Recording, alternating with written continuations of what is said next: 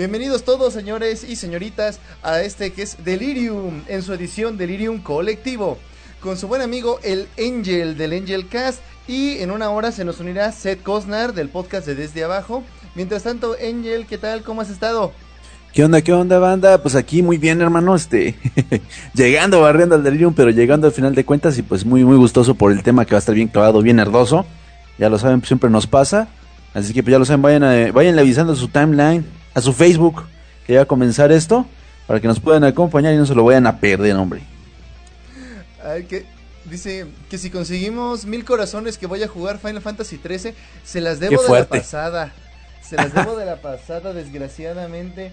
Y las buenas noticias son que conseguí un Play 1 y tengo como jugar Final Fantasy 9 otra vez.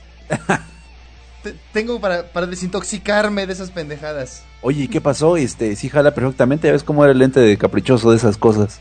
De hecho, el PlayStation jala muy bien. Eh, estoy teniendo más bien problemas para quemar discos. Sí, no, bueno. Tiene chip y estoy viendo que no es tan fácil, es decir, hay que tener cierta calidad de discos, ciertos ROMs específicos que sí funcionan. si no, hay muchos pedos. Y mis discos viejos están muy rayados porque son viejos como la chingada. es que la chingada es viejísima, güey. Es la madre de todos. claro, viejo, desde luego. Oye, qué mala onda. Pero me consuelo también porque junto con el Play me conseguí la leyenda de Zelda A Link to the Past para Super Nintendo funcionando. Excelente. Así que estamos a todas, a todas, a todas el día de hoy. Ya queremos terminar para empezar a jugar. No, no te crees. bueno, vamos a ir diciéndoles a la gente de qué se trata el tema de hoy, pero primero que nada, los saludos para la gente que está aquí desde antes de que nosotros empezáramos el programa. ¿Qué tal? Un saludo a Abigail Mazana, a Mauricio y a Luis Miguel, que también siempre andan por aquí. A Tequino Fider, uno de los hombres con los mejores nicks que jamás he visto. A Cristel Betty, que quiere entrar al programa desde hace Ándale, mucho tiempo. pues. Sí, pero me cae que no se anima al final. Uh. saludos a Bere Bella, a Seifer, a Janus G, que quería saludos hace ratito, ya ahí van. Al señor Jesús Pérez, que dice que se le dificultaba entrarle. Ah, cabrón, no, no, no, no, no, señorita Kira, ¿cómo pues? A medio programa llamando por Skype. Mejor, ah. eh, mejor en el chat, ¿no? A ver qué dice aquí. ah, se está disculpando que marcó sin querer. Ok, ahorita, ahorita le, invitamos mejor al programa, ¿no? Este, tenemos a BK201 y a Cano, que también les mandamos un saludote. Está el Geras, que nada más por el eh, no, no Nick, sino el avatar de Edgar Allan Poe, creo que es el jefe Gus. Muy bien, ¿eh? También un saludo al Ángel Cendejas, al Pimiento, que nunca debe faltar en un buen guiso, y a Pendrake 102. Y por supuesto a la pared, que siempre está ahí escuchando. Ok. Bueno, ¿cómo están ustedes? Y el tema del día de hoy se supone, se llama Vistas al Futuro, porque vamos a ver cómo el arte, dígase el cine, los cómics, la televisión, siempre parecen ir un paso antes que la ciencia misma. Y a veces no tanto. Eh, sobre todo acabo de ver finalmente Inception. ¿Vas a creer, Angel, que no la había visto? ¿Cómo, hermano? ¿Qué pacho? No, pues que pues. No, pero sí tuve que decir, este, Christopher Nolan does not know science. Híjole. la película es muy buena, pero sí debiste haber visto este, cómo estábamos con eso, pero de eso vamos a hablar más tarde. Sin embargo, también y a modo de introducción, vamos a retomar cuando llegue el buen Seth Cosnar un ratito el tema del delirium colectivo pasado, porque sí me interesa mucho saber la opinión del buen Seth Cosnar sobre lo que hablábamos, sobre de cómo ser un buen crítico. Ok, ok. Y a ver quién aguanta y cuánto aguantan, porque este programa no se va a acabar hasta que los locutores digan basta. ok, me late, hermano. Ok, y por supuesto, supongo que no se va a poder evitar que nos empiecen a pedir que hablemos algo de Pacific Rim. Pero de eso, de, eso lo vamos a meter en el tema. a ver si me late. Me late, hermano. De entrada puedo decir algo así nomás de chiste local, hermano. Órale, pues. Este, Marmota, estás completamente equivocada. Ya, nada más. así estaba checando. Sí, no, bueno, de veras, esa mujer no ha dado una esta temporada. A ver, la quiero. rápido, rápido. Pacific Rim, ¿se parece a Evangelion, sí o no? Así rápido. A huevo. sí, no, tiene, tiene, un montón de, de, cosillas este, muy, muy graciosas, dijo que pues, nomás la gente que está así medio mal de la cabecita, así como tu amigo y servidor, este, pues pueden decir, ah, qué loco, qué sutil, ¿no? Pero la verdad, lo dejas pasar. Realmente lo dejas pasar. Digo, no es que yo venda Pacific Rim como, ah, es que está basado como, como lo hacen los posters. Híjole, hermano, los posters. Qué mal se han visto esta, esta temporada también los posters, eh. La verdad, este, han saltado como no tienes idea. No, pero con unas, unas este, teorías así, súper, súper seguros te lo dicen, que es un plagio de Evangelion. Todo lo dicen, entonces es muy, ha sido bastante molesto. He tenido por ahí que dar algunos apps virtuales. Pero no, no, brother, la verdad, este, yo la reconozco, pero tampoco digo, vayan a ver porque se aparece Evangelion. Simplemente ahí están, ¿no? Eh, traté incluso de ser muy, muy sutil con la, con la reseña ranteo, este, comparativo con las caricaturas chinos japonesas, este, ahí en angelgas.com lo pueden checar, pero pues no, no es este, no es algo que yo quiera a huevo venderle a la, gente, a la gente, pero Marmota se pone mal. entonces, de nueva cuenta, te quiero mucho, Marmota, pero estás bien, bien enfermita. No, brother, fíjate, yo la vi hasta el día de hoy y me fijé en una cosa, sí se parece un chingo a Evangelion, pero no nada más Evangelion. Sí, no. Y me encantó, y más sobre todo porque le tenía mucho miedo a esta película, le tenía muchísimo miedo. Yo juraba que iba a ser algo súper simple, eh, mal hecho, y sobre todo pensaba que iba a querer atraer a los geeks con referencias mal hechas. Claro. Y lo que me encontré fueron unas referencias muy chingonas y la verdad algunas sí con cierta sutileza. No voy a decir, puta, no mames, hay que ser un genio para entender esta referencia. Nunca sucede. Pero por lo menos no es tan horriblemente descarada. No, es que no, no es así, es una, es una belleza. Vayan a ver, por favor, banda, porque me estoy enterando que anda, que anda mal en taquilla. Este, entonces, este, vayan a checar qué diablos pasó ahí. Aunque sea, vayan a ver el formato, el, formato más, más normal del mundo, chéquenselo, porque no, es una cosa maravillosa. Yo creo que sí voy a repetir este, esta semana, viejo, o el fin de semana. Todavía no se acababa la introducción de la película, todavía no estaban los títulos ahí, y yo ya estaba te lo juro, estaba chillando de la emoción. Sí, no, es que sí te pasa. Y, quería gritar. Si no hubiera habido dos pinches viejas atrás de mí. ¿Más gritonas? No. Ay, cabrón. Viejillas ya y mal encaradas y con toda la mala actitud del mundo. Cuando deciste, me estuvieron pateando el asiento, ni siquiera porque me callara, porque no estaba haciendo ruido. Nomás porque no se acomodaban en su asiento. Me lo estuvieron pateando la mitad de la función. Y fue la mitad de la función porque se salieron a la mitad. Ve nomás. Y yo con mi cara de, no mames, yo me quería salir cada cambio, ¿cómo te diré? Como cada cambio de acto, pero para meter gente a la sala. Así de, no mames, tienen que ver esto. Sí, no, yo la verdad sí, sí estuve ahí gritando, eh, berreando y aplaudiendo como imbécil, la verdad. Entonces sí, sí estuve muy feliz, viejo.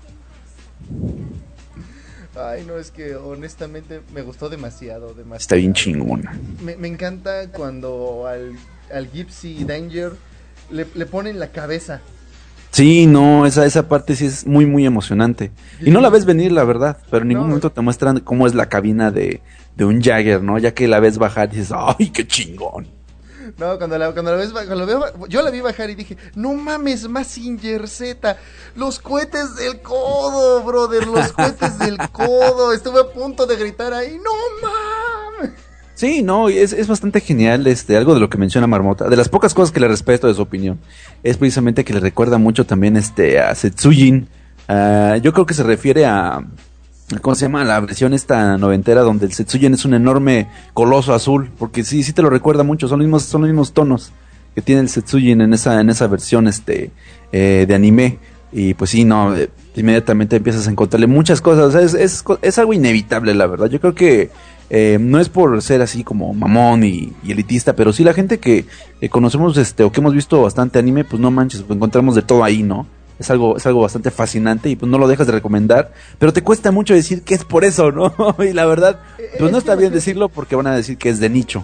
Eh, estaba contando yo las referencias. Primero, dice los Jägers. Y yo, espera, ¿dónde he escuchado esto? Significa cazador en alemán.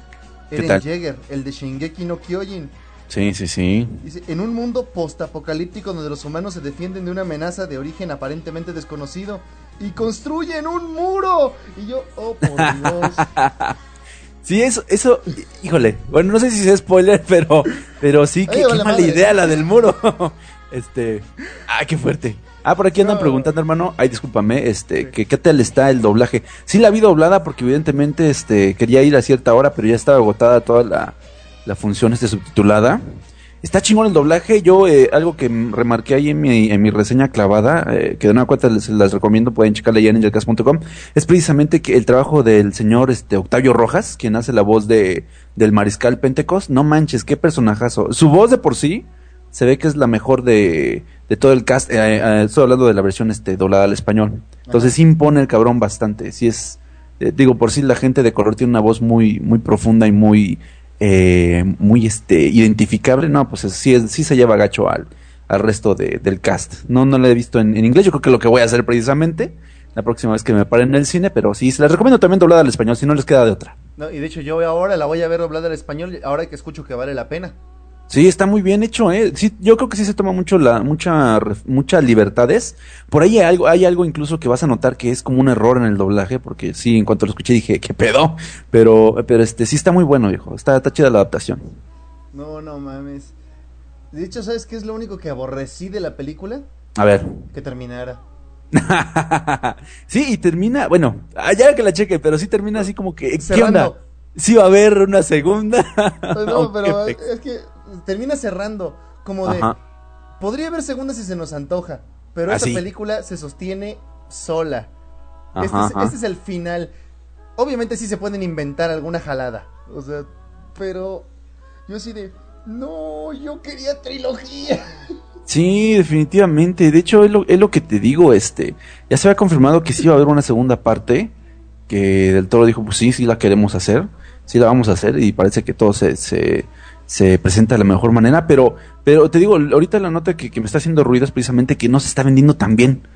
o sea, le ganó en Estados Unidos este eh, eh, esta película. Que precisamente le escuché decir al Cosnar que por culpa de muchos críticos y supuestos analistas que le daban más bien el gane, eh, porque ya, ya está en Estados Unidos, a la nueva película de Adam Sandler como si como si fuera garantía de algo, que para como la segunda parte de una película que en mi opinión fue malísima.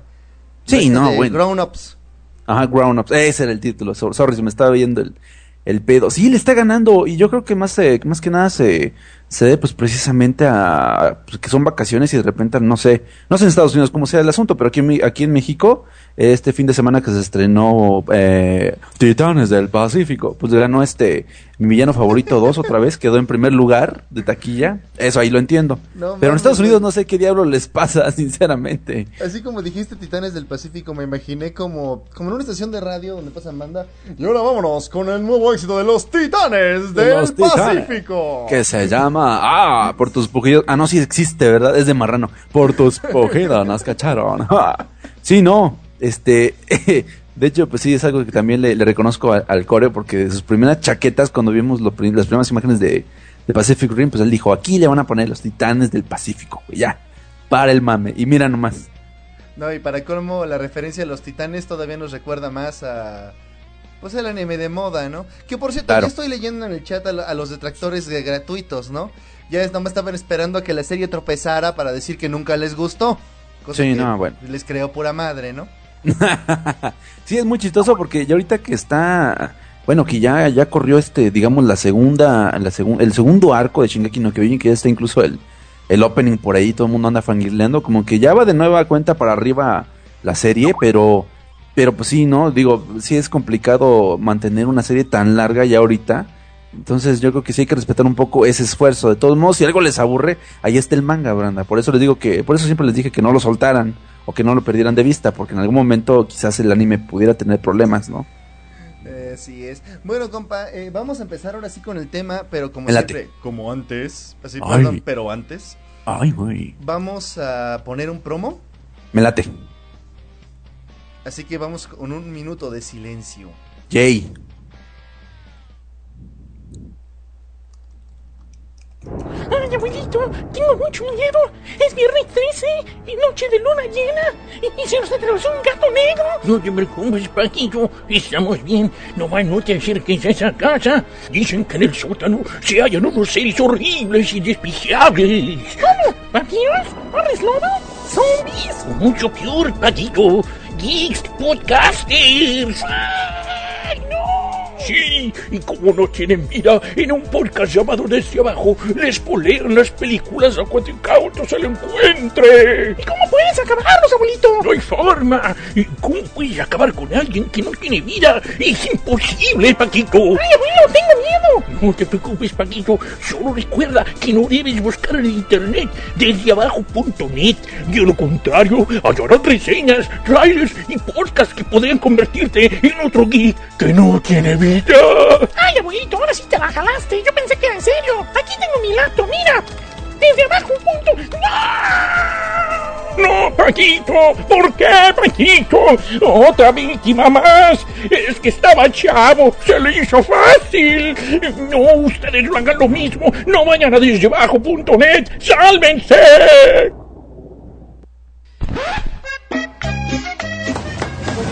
Lléguele, lléguele, mi güero, pasen a los tacos. Tenemos de zorra, de ninja, barbacoa Saiyajin, de nalguita hechi y un chingo de rock para aderezar. Lléguele, lléguele. Ay, cabrón. A ver, a ver, compa, compa. Uno acá de chichita de Zunade, por favor. Hasta, seguro, porque en cuanto le quita el sostén ya se chingó, ¿eh? No, tú échalo, chinga. Gusta, mira acá, mira acá, écheme un orden de cabeza de Vocaloid. ¿Cómo chingados? No, ¿de qué la quiere? ¿De Miku o Kagamine? No, pues échamelos de surtida, brother. Dos a huevo. Sí, hijo de mano, ve nomás. ¿Tú tienes hambre? Pues solo andabas. No, pues Simón, ¿qué recomienda, joven? No, pues pruebes estos tacos de tripa de mi güero, la especialidad de la casa, ¿qué hubo? No, pues chingón, tíreme unos. Y para bajárselos, como ve, una rubia Mitsuko o una Misato oscura. Ay, güey, no, pues tíreme una misato, oiga, es la más sabrosa. Oiga, joven, acá discútase con algo bien frío, por favor. Hijo de mano, pues mira, a ti que te ves así medio teto, pues, un Naruto de naranja, ¿eh? Es que guay está, por joto. Pues chale.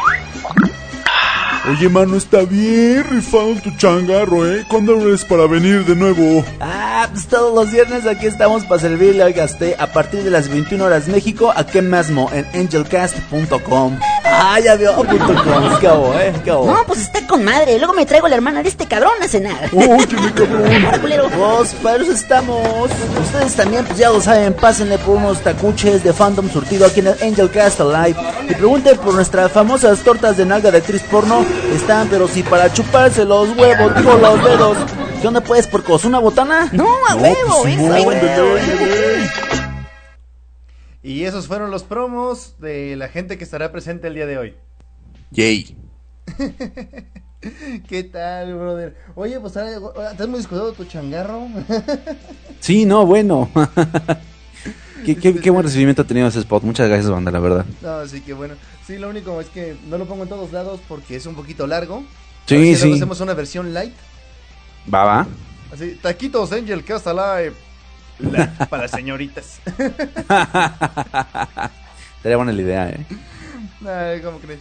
Bueno, ya fuera de esto vamos a empezar precisamente con estas cosas que se nos han adelantado, al menos a la mayoría de los científicos. Y creo que uno de los ejemplos, pues, ¿cómo te diré? Más conocidos es precisamente Star Trek.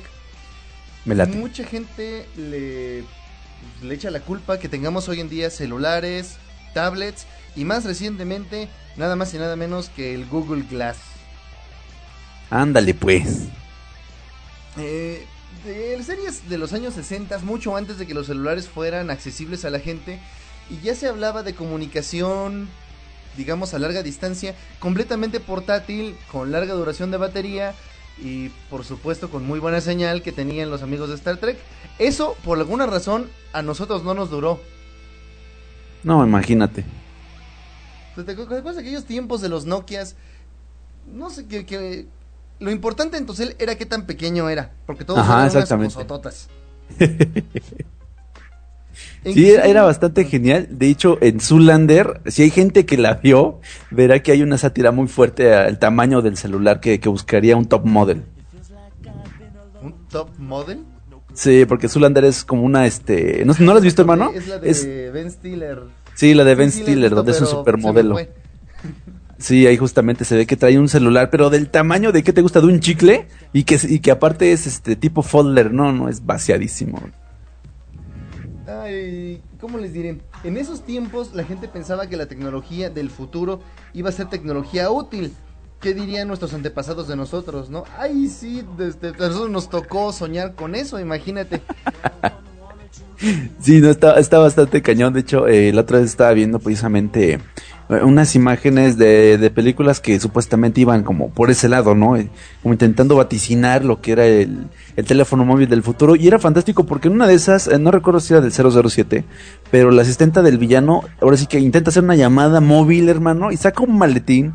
Y el maletín lo desdobla y ahí tiene una terminal así tipo una 486 con un teléfono prácticamente como el de disco, pero sin disco. No, no, no, que dices, no inventes, o sea, en serio esa era la idea. Y no es muy vieja, de hecho, esa color la película. Luego les, paso bien el dato, pero eh, lo curioso es eso, ¿no? Cómo se lo imaginaban. Que incluso ibas a tener que cargar un portafolio y que evidentemente, pues solo que fueras un supervillano ibas a tener acceso a esa, a esa tecnología. Bueno, es que eh, en esos tiempos estaba la guerra de Vietnam y era precisamente la tecnología que utilizaban. Había un cabrón con una mochila gigante y unos radios también enormes que si, si eran atacados los podían usar para desmadrar enemigos. Mejor eso que una pinche granada. Sí, estaba genial. Y a veces funcionaban y a veces ya no funcionaban las chingaderas. Desgraciadamente, pues la tecnología arcaica de la época y pues las baterías, eso pesaban. Eso No, sí, bastante. duraban más que las pendejadas de hoy en día, ¿no? Siguen durando más, hijo. Oh, hijos de la chinga. Mira, lo que pasa es que también pues nos volvimos más mamones, cabrón. Es- yo me acuerdo que incluso los celulares más pequeños de antes, pues la batería le duraba dos, tres días. Y era para tirarles mierda. Decían, oye, tu pinche celular tan chiquito, ¿de qué chingados te sirve si al tercer día ya no tiene batería? y ahorita están de moda puros pinches celulares que, que son para usarlos en tu casa. Sí, no, y estamos hablando de celulares que, que quizás estaban pensados para nada más llamar y mensajear.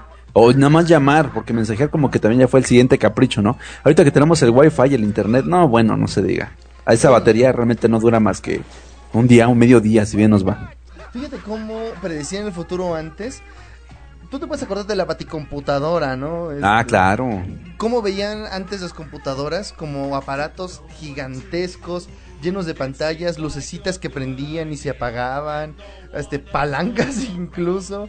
Sí, no, no inventes. Incluso eh, antes de la de lo que es este la la baticomputadora de las películas de Burton, me encantaba a mí el centro de mando del santo viejo, porque era así como dices, "No, bueno, esto tiene que ser la neta del planeta con todos esos ordenadores ahí haciendo ruiditos", porque también pensábamos que las computadoras deberían ser ruidosas, brother. Y ahorita sabemos que eso no lo aguantamos. No, no podemos estar con una computadora, computadora ruidosa, ruidosa, perdón. ¿Qué chingos me pasa?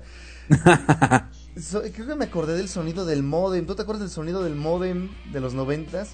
Es mítico ya, bro. Ya hay mucha gente que no nos cree. Este, de hecho, yo creo que en el fondo eh, van a decir que esto es una pinche locura, pero en el fondo todos los que de repente nos gustó un poco el dubstep, como que se nos hizo muy familiar el sonido del, del marcaje, este, por vía telefónica. Yo creo que por eso es que nos, nos llama, nos llama tanto la atención. Dices, no, es, no mames, ese es un tono de, de marcado, ¿no? Para conectar a internet y, y ahí estamos como locos, pero sí es como un pequeño gran homenaje a lo que era esa, esa manera de conectarnos en aquellos días. Dicen aquí que había un modo en que sonaba como si marcaras en el teléfono. Bueno, yo nunca me encontré uno de esos.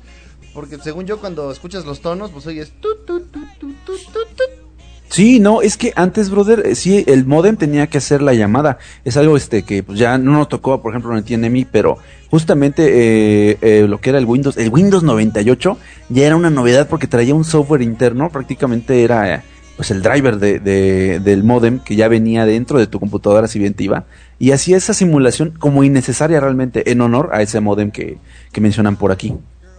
¿Tú te acuerdas de la película El Mañana Nunca Muere de James Bond? Ah, claro, hermano. No, bueno, es que James Bond y sus grandes inventos, viejo, están cabrones. No, muchos se han probado imposibles físicamente.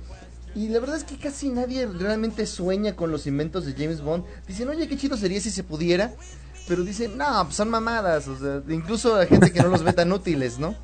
Porque son grandes gadgets, pero para soluciones arcaicas, para lo viejito, ¿no? Porque es una película Claro. pues ahora sí que no tan vieja, pero tampoco tan nueva. Pero me acuerdo mucho de ese emblemático celular con el que manejabas el carro. No, bueno, e- e- era algo...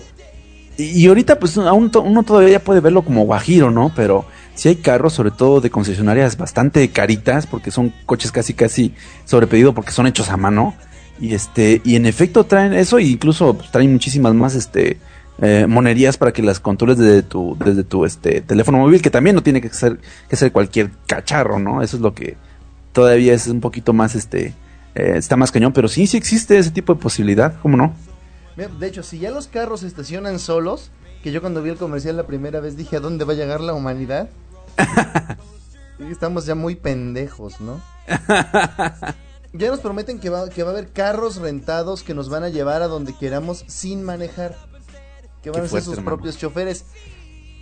Es una propuesta europea y creo que solamente allá va a funcionar. Sí, no, de hecho. Por donde tiene que ir. De hecho, ahorita también ya hay un coche que se está anunciando en el. Em, eh, bueno, prácticamente, creo que lo vi en el anuncio incluso en el cine, o fue llegando aquí a casa, pero lo vi este en la televisión de cable que precisamente tiene esa monería de que se estaciona solo. Y yo dije, pues yo, yo, yo estaba seguro que aquí en México no iba a haber este coches que se promocionaran así. Y no, no porque no hubiera alguien que los pudiera comprar aquí, sino porque de por sí nuestra, nuestros valores cívicos, viejo, para el momento de, de transitar sobre un coche son tan pésimos que si de repente un pinche coche aprende a estacionarse solo, no, bueno. Si de por sí somos descuidados y nos vale madre la vida, ya imagino si, si confiamos de más este, en el coche para que se estacione solo, ¿no?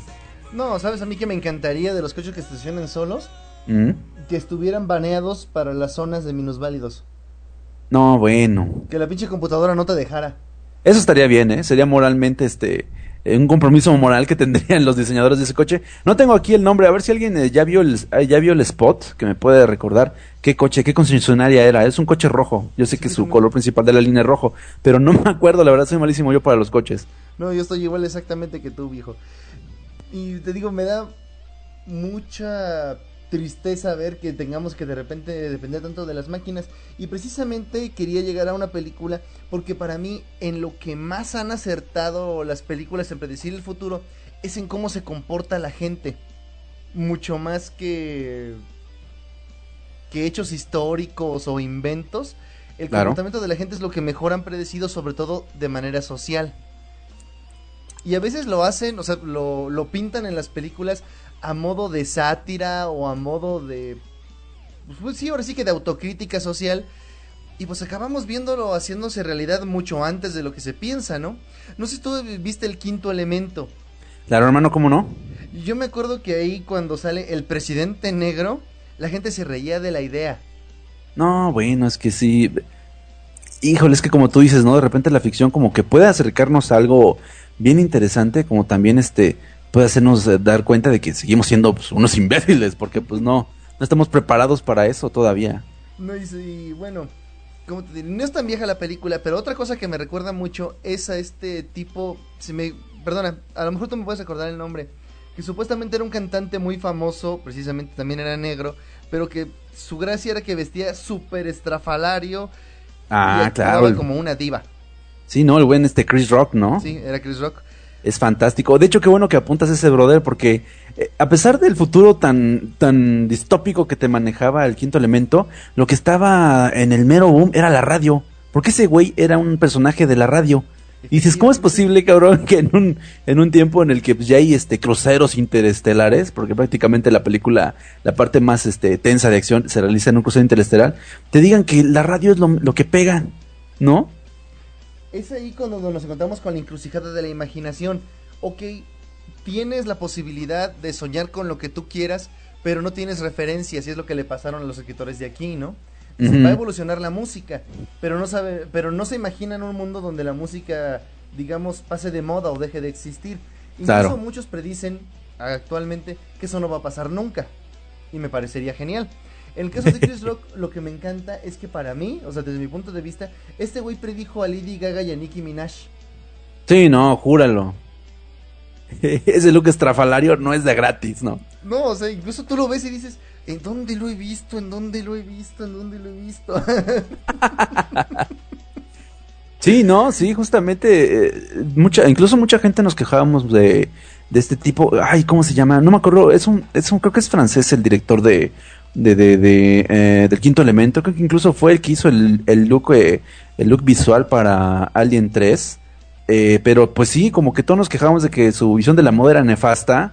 Y en serio, creo que incluso el, el malo este que aparece ahí, el que tiene su, su peinado fantástico con un este, un pedazo de plástico sobre el otro lado del cráneo, ya, ya también este auguraba la presencia estética de Lady Gaga, ¿no? Estaba bien bizarro.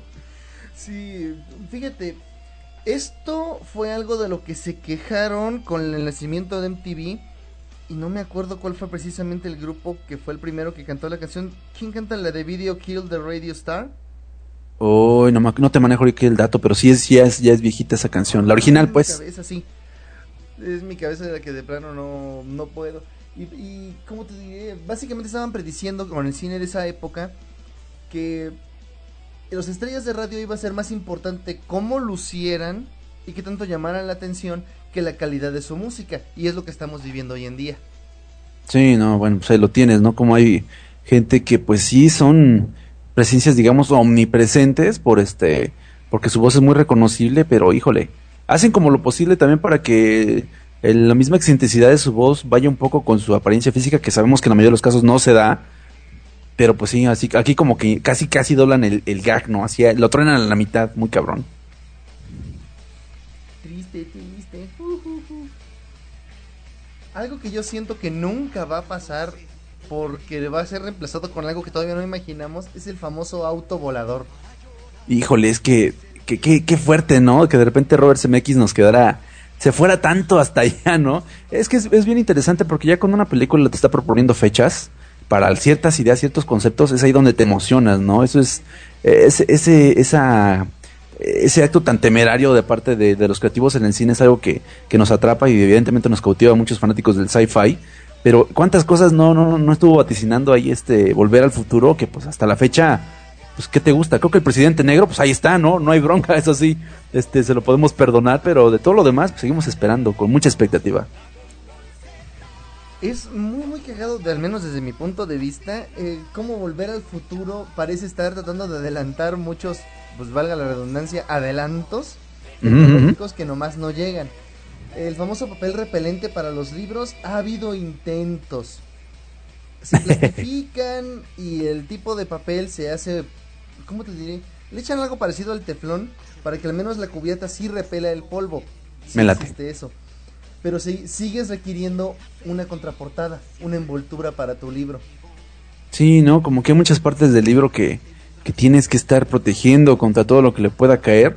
Y pues bueno, yo creo que también algunos este inventos, como este que mencionas de los libros, también este se le anteponen algunas cosas como intereses comerciales, incluso moralidad, ¿no? Eh, eh, pues ya ves ahorita el, el de los libros digitales que todavía eh, hay gente que se fue a lo digital y de repente ya quiere volver otra vez al análogo para ciertos libros. Hay unos como que no le da tanta importancia y es muy chistoso que, que, esa precisamente esa división de mercado, esa división de opinión de una persona que ya que, que estaba interesado en seguir leyendo pero ahora digitalmente, a los este, diseñadores de, de e-readers les, les, llama mucho la atención que aún así los, los libros que más les gustan a, a sus consumidores eh, prefieran tenerlos en físico. Dicen como, ¿por qué no? Yo como lector asiduo te puedo dar unas cuantas razones. A ver. Y una de las que para mí tiene mucho peso es no poder ojear un libro. Ah, es que es, es fantástico. No, no le puedes decir al e-reader, decirle, ábrete en página random. empieza a, suelta el olor de la tinta. No, ¿no? eso, ya, eso ya es algo así que, que sí vamos a extrañar, ¿no? O lo vamos a ver, ay, el olor a e-reader nuevo, ¿no? Sí, no, es que sí, no es lo mismo. Yo creo que incluso en la escuela, desde la primaria, cuando te ibas devorando un libro y que sentías que la parte más pesada ya iba, ya iba en la, de salida en, tu palma izquierda, sí decías, híjole, qué, qué chingón, o sea, sí me lo estoy acabando. Eh, y, y sí, te ponías incluso a hacer una especie de de análisis de qué tanto se te iba, se te iba quedando y también eh, algo que ocurre mucho ahorita es que pues sí hay mucha eh, mucha demanda de libros por alguna extraña razón que por ahí el cine nos vendió y este pero sí la gente está leyendo mucho pero no se le queda gran cosa viejo o también los libros como eh, pronosticaría el, gran Ray Bradbury en su hora Fahrenheit 451 de repente los libros ya son cosas muy muy sencillas muy digeribles tienen que ser de letras muy grandes este porque resumen muchos conceptos es bastante triste, ¿no? Lo que ocurre, porque realmente ya en muchas de las novelas nuevas, incluso de entretenimiento, este, no se le quedan a la gente, que las compra. Es muy triste. Es muy simple nada más ver lo qué tipo de libros son los populares, ¿no? Eh, tenía un maestro que me decía que si una persona te dice que lee o que lee mucho, no por eso es un buen lector. Si tú lees a que los Octemoc Sánchez, a Dan Brown, que los libros de Dan Brown son lo más engañoso para la gente que no sabe leer, obviamente saben leer, pero ustedes me entienden. No es lo mismo saber leer que saber leer. Ay, sí que mamón. Sí, no, pero sí tienes razón porque incluso eh, en las obras de Dan Brown de repente juegan mucho con cosas que a la gente le resultan, son, son muy sensibles para la gente, conceptos que son muy sensibles como la religión. Y hay gente que incluso se casa con la obra porque tiene referencias al catolicismo, al cristianismo o al judaísmo. Y es bien, y es bien difícil eh, de repente este hacer entrar en razón a un fanático de Dan Brown precisamente por eso, ¿no? Porque Eh, realmente la ficción... Con, con Dan Brown, y perdona que te interrumpa. Dime, es hermano. que la mayor parte de las personas que, que lo leen con avidez son gente que no lee para cultivar el intelecto, sino para demostrarlo, para demostrar que tienen intelecto. Se citan las obras de Dan Brown como fuentes de sabiduría, ¿no? Así, no es que no, este libro dice tal y tal y tal cosa. Cuando uno lo lee en realidad está muy digerible, no tiene ningún misterio, solamente pretende hacerte, ¿cómo te diré? Es como material para trolls, hacerte hacer berrinche, Ujú. ser controversial de forma barata, ¿no? Sí, esa es la palabra, es controversial. Así es. Y realmente no es tan interesante. Yo me intenté aventar completo el código da Vinci y a la mitad me aburrí y mejor le seguí para otros libros. Dije, Sí, "Esto ¿no? va a ningún lado. Es que incluso en Los Simpson hicieron una parodia muy acertada a todo lo que es este la conceptología super craneal, super cerebral de, de Dan Brown, porque pues, sí, ya que la ves de lejos, es precisamente como nos lo, lo pintan en Los Simpson, ¿no? Es simplemente eh, de repente quieren hacerte, venderte algo como muy interesante y lo que hacen es enredarlo. Y por alguna razón lo tiene que desenredar este el personaje por eh, eh, algunas habilidades que ya te vendieron que tiene. Entonces eso eso hace clic por, por sentido común, pero la gente pues no lo ve porque como lo está leyendo en un libro, cree que es algo muy serio. El autor popular y el autor bueno son dos cosas diferentes. La gente que lee Dan Brown cree que es bueno porque le han dicho que es bueno. No Ajá. porque realmente pueda formarse una opinión y no pueden formarse una opinión porque tiene pocas referencias. Exacto. Si has leído miles de libros de diferentes estilos, a lo mejor encuentras el que más te gusta y el que consideras mejor, pero también notas más fácilmente los errores y aquellos libros que no son tan buenos. Es como le decía a mis amigos con el anime. Dicen, ¿tú por qué eres tan mamón con el anime? Porque he visto demasiados. No me digas, eh, bueno, yo no puedo decirle a la gente que soy un experto en anime porque no he visto tanto, sobre todo más de los nuevos. Pero he visto ta- tantos, tantos y tantos, al menos desde mi punto de vista, que ya es difícil encontrar una trama nueva o un método nuevo de narrativa. Yo ya no se los perdono, yo ya quiero algo nuevo. Sí, sí, es bien anime se complicado. recicle con las generaciones, como otras muchas cosas, y eso está bien, perfecto, quédenselas de ustedes. Pero no me pidas que me divierta por... Pues yo prefiero buscar mi diversión en otro lado.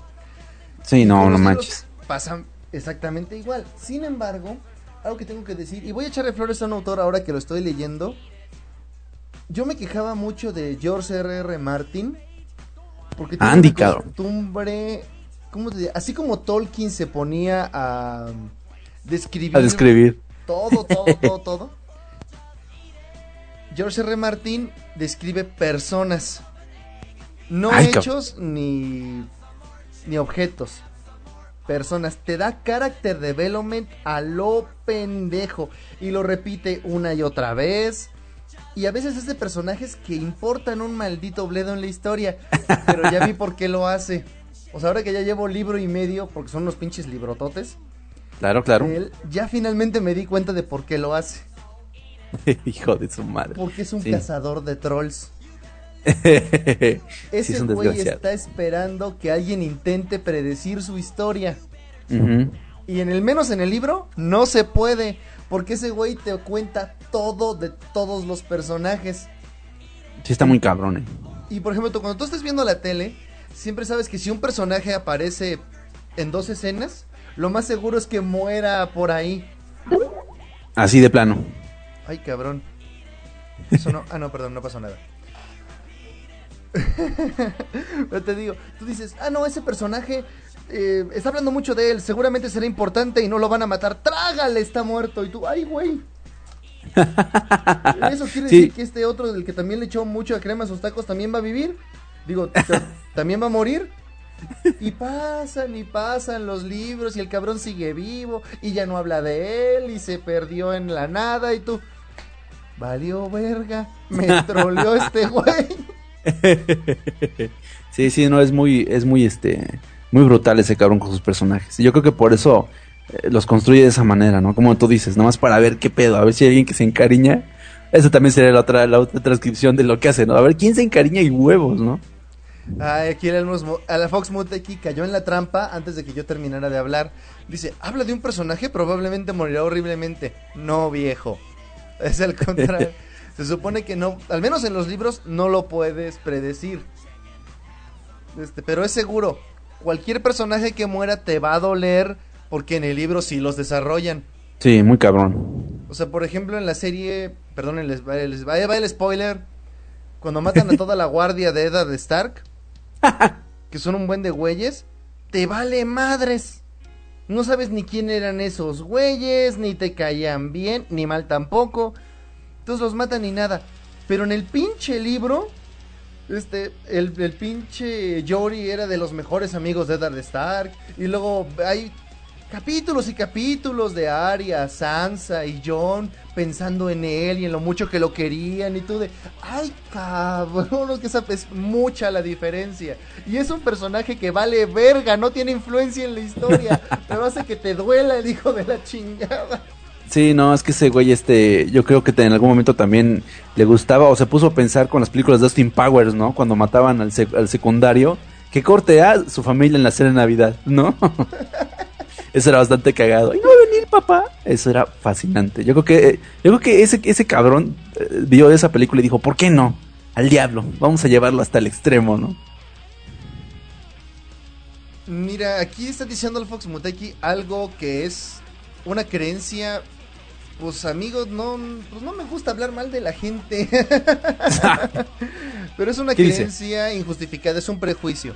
Ah, que dicen que los adultos leen más que los jóvenes. En realidad, leen algo diferente. Sí. Y eso es muy cierto. Y los adultos en su vida han leído más que los jóvenes. Y es también más fácil hacer que un adulto empiece a leer que un joven que no tiene interés. Por bueno, como son los jóvenes. Pero entre los jóvenes hay muchos de los más ávidos lectores, al menos en cantidad. Y ahorita leer está de moda, güey. Sí, no, y ahí Sí, tienes Harry Potter, ¿no?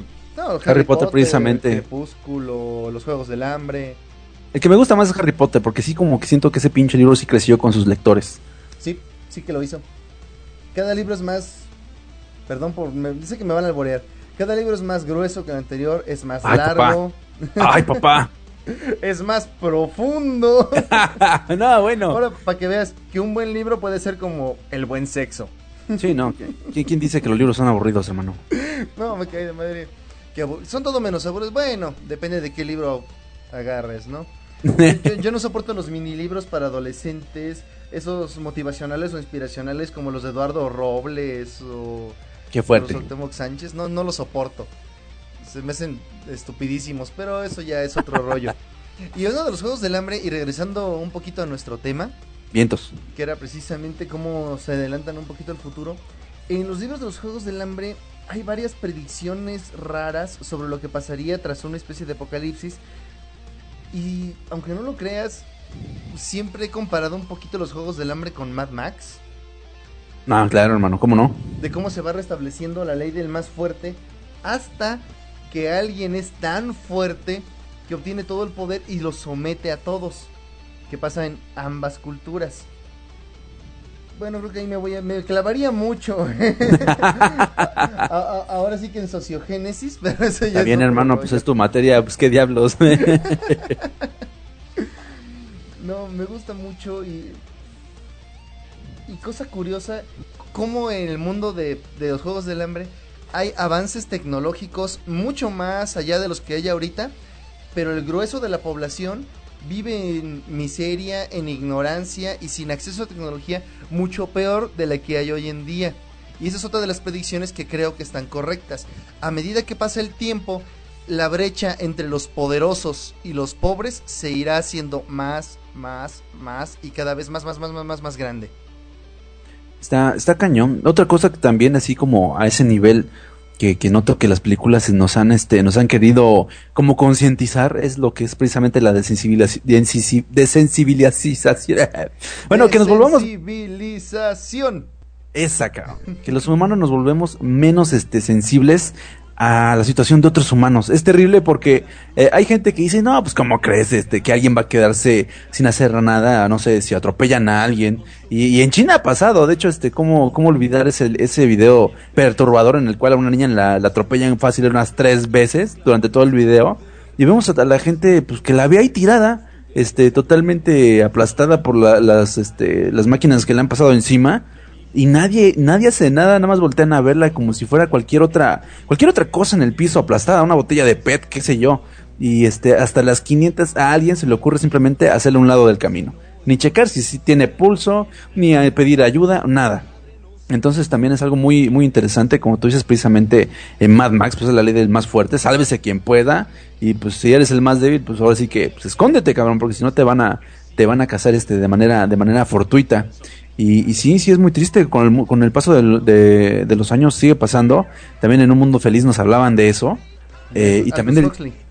Sí, no, bueno, y también lo que es el control autómata de, la, de las masas, ¿no? ¿Cuántas veces no hemos escuchado hablar a la gente muy rojilla, muy revolucionaria, con G, revolucionaria que te dice que, que, todo, que todo está, este, todo está planeado para controlar tu mente y que no sé qué, y que Televisa te vuelve un idiota y, y cosas así, ¿no? Como que de repente muchas de esas cosas ya estaban este, plasmadas de alguna manera, quizás ya al extremo, quizás caricaturesca, pero ya nos hablaban de ese tipo de, de asuntos, ¿no? Y, muchos de, de, esas, este, de estas, este, cosas que nos podrían volver como muy paranoicos, son precisamente pues, cosas que vimos en el cine en algún momento, ¿no? Cosas que se proyecta de ficción muy, muy cañón. ¿Ya leíste Rebelión en la granja de George Orwell? Ah, no, hermano, ¿qué tal? Hijo de su madre. Es la historia de unos animales. ah, te lo cuenta con animalitos. es con animales que un día todos los animales hacen una revuelta, corren a los humanos y como los cerdos son los más inteligentes, este, ellos básicamente administran la granja y todos los animales siguen trabajando. No chingues, el libro tiene todos los medios de control social habidos y por haber ejemplificados. ¿Qué tal? Todos, es una guía para el control de masas, hasta miedo me dio de plano. Sí, ¿y sabes por qué lo prohibieron? Porque sí lo ¿Por qué, mano? Porque lo, en ese tiempo que estaba la Guerra Fría, los rusos se sintieron ofendidos porque los más poderosos eran los cerdos y según ellos mismos, ellos eran los más poderosos. o sea, como que no entendieron el chiste. No, evidentemente no. hijos de Y son rusos, está cabrón, ¿no? Sí, cabrón, si te la dejan caer. hijos de su madre. Pero te fijas, e, esto creo que todo el mundo ya se dio cuenta, ¿no? En casi todas las películas que he visto que tratan de, ¿cómo te diré? Predecir el futuro socialmente hablando, tanto en World War Z, Pacific Rim, cualquiera de desastres naturales, siempre sucede lo mismo. Los más poderosos se ponen a salvo a expensas de los menos poderosos y básicamente hacen con ellos lo que quieren. Sí, sí está, sí es muy triste, brother, sí es muy muy triste. Ah, y justamente ahorita que estás hablando de, fenómenos sociales, también había gente, qué bueno que mencionas World War Z, que justamente en la película, que bueno, no estamos hablando de la gran película hollywoodense, oscariable, simplemente es una cinta de zombies, este, a mucha gente le molestó el hecho de que la gente se ayudara unos con otros de manera gratuita, desinteresada. O sea, no, no sé, no sé ti, este, qué te parezca ahorita, espero me des tu opinión, si eso es posible o no. Pero yo recuerdo que en el 84 todo el mundo habla precisamente de eso. De solidaridad, de pues que evidentemente eh, México siempre ha tenido este gran problema de que pues la mayoría es clase mediero, pobre.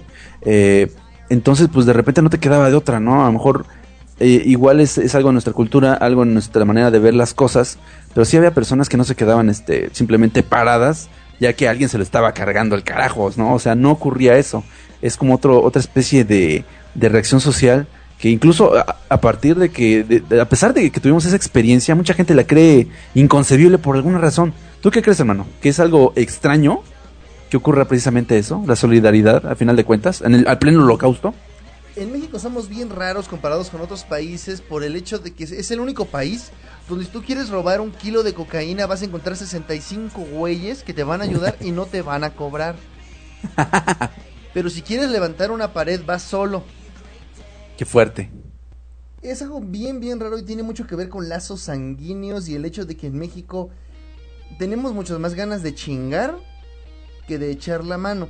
Pero la naturaleza humana tampoco es fija, no es irrompible. Eso de que todo el mundo dice que eres hipócrita, simplemente haz pasar a una persona por una situación extrema y vas a empezar a pues a encontrar otras cosas. Ay, cabrón, alguien intentó meterse en la llamada.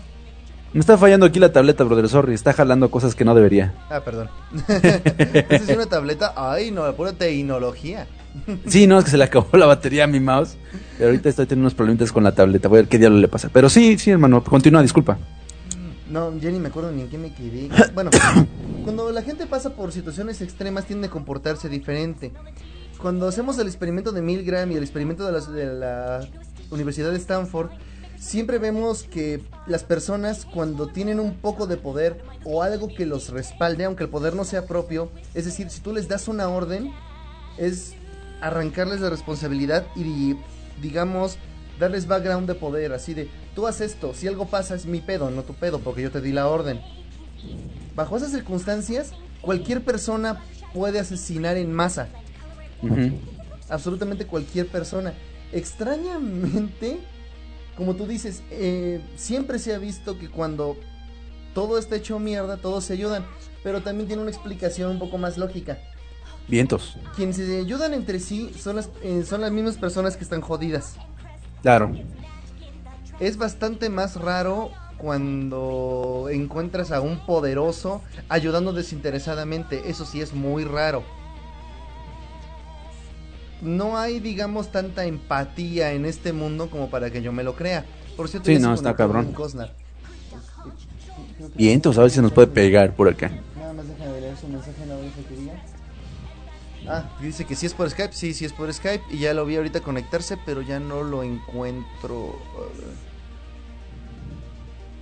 A ver, a ver muéstrame los puros conectados, pinche Skype, por eso me caes gordo. Acá está. Este, añadir a la llamada. Ah, pero es acá. Perdón, brother, es que no me acostumbro mucho al Skype. Muy bien, hermano, no te preocupes. Ah, cabrón. ¿Tú puedes añadir a alguien que no haya estado en la llamada? Aquí está. Sí, brother. Seth Cosnar, añadir, no, ya lo añadí yo. Es que no me aparecía en la lista. Sí, no, mientras lo tengas ahí no hay problema. Ok, pues no suena ni como si marcara, ni nada similar. A ver qué onda. Sí, es que esta cosa es una máquina de fallas. Nomás porque no sé usar el Google, el Google Plus. Digo, el, el Google Plus en sí, en sí, sí lo sé usar, pero no lo sé conectar para que se oiga bien por MixLR. Se nos cayó el Cosnar. Vamos a ver qué tal. ¿Cómo, cómo es lo mientras que, que va checando lo de lo buen Cosnar? Me voy con otro invento locochón, ya yéndonos un poquito al sci-fi. Ah, pues bueno, eh, ahora sí que uno de esos inventos fantásticos es precisamente lo que es este la clonación, ¿no? Que no la, no la ha presentado lo que es precisamente la ficción, la ficción de celuloide. Y es que, bueno, eh, la clonación realmente es un fenómeno referido al proceso asexual, que por el que se consiguen copias idénticas a un organismo a partir de, de su ADN adulto. En el 52 se clonaron ranas utilizando ADN embrionario. En los años siguientes se siguieron clonando distintas especies de animales. Estuvo bastante fuerte toda esa etapa. Siempre a partir de ADN embrionario. Hasta que en el 96, o sea, todavía no nos tocó, yo estaba en la preparatoria creo, se consiguió clonar el primer mamífero, la famosísima oveja Dolly. Utilizando pues ADN de células de otro organismo adulto. En 2001 también se clonó un gato. Ese no fue muy conocido más que por el término copycat. De hecho, precisamente cuando se habla de algo que está plagiando algo o que copia hábilmente a una obra intelectual, se utiliza este, este, esta palabra, ¿no? En, en honor a este gato.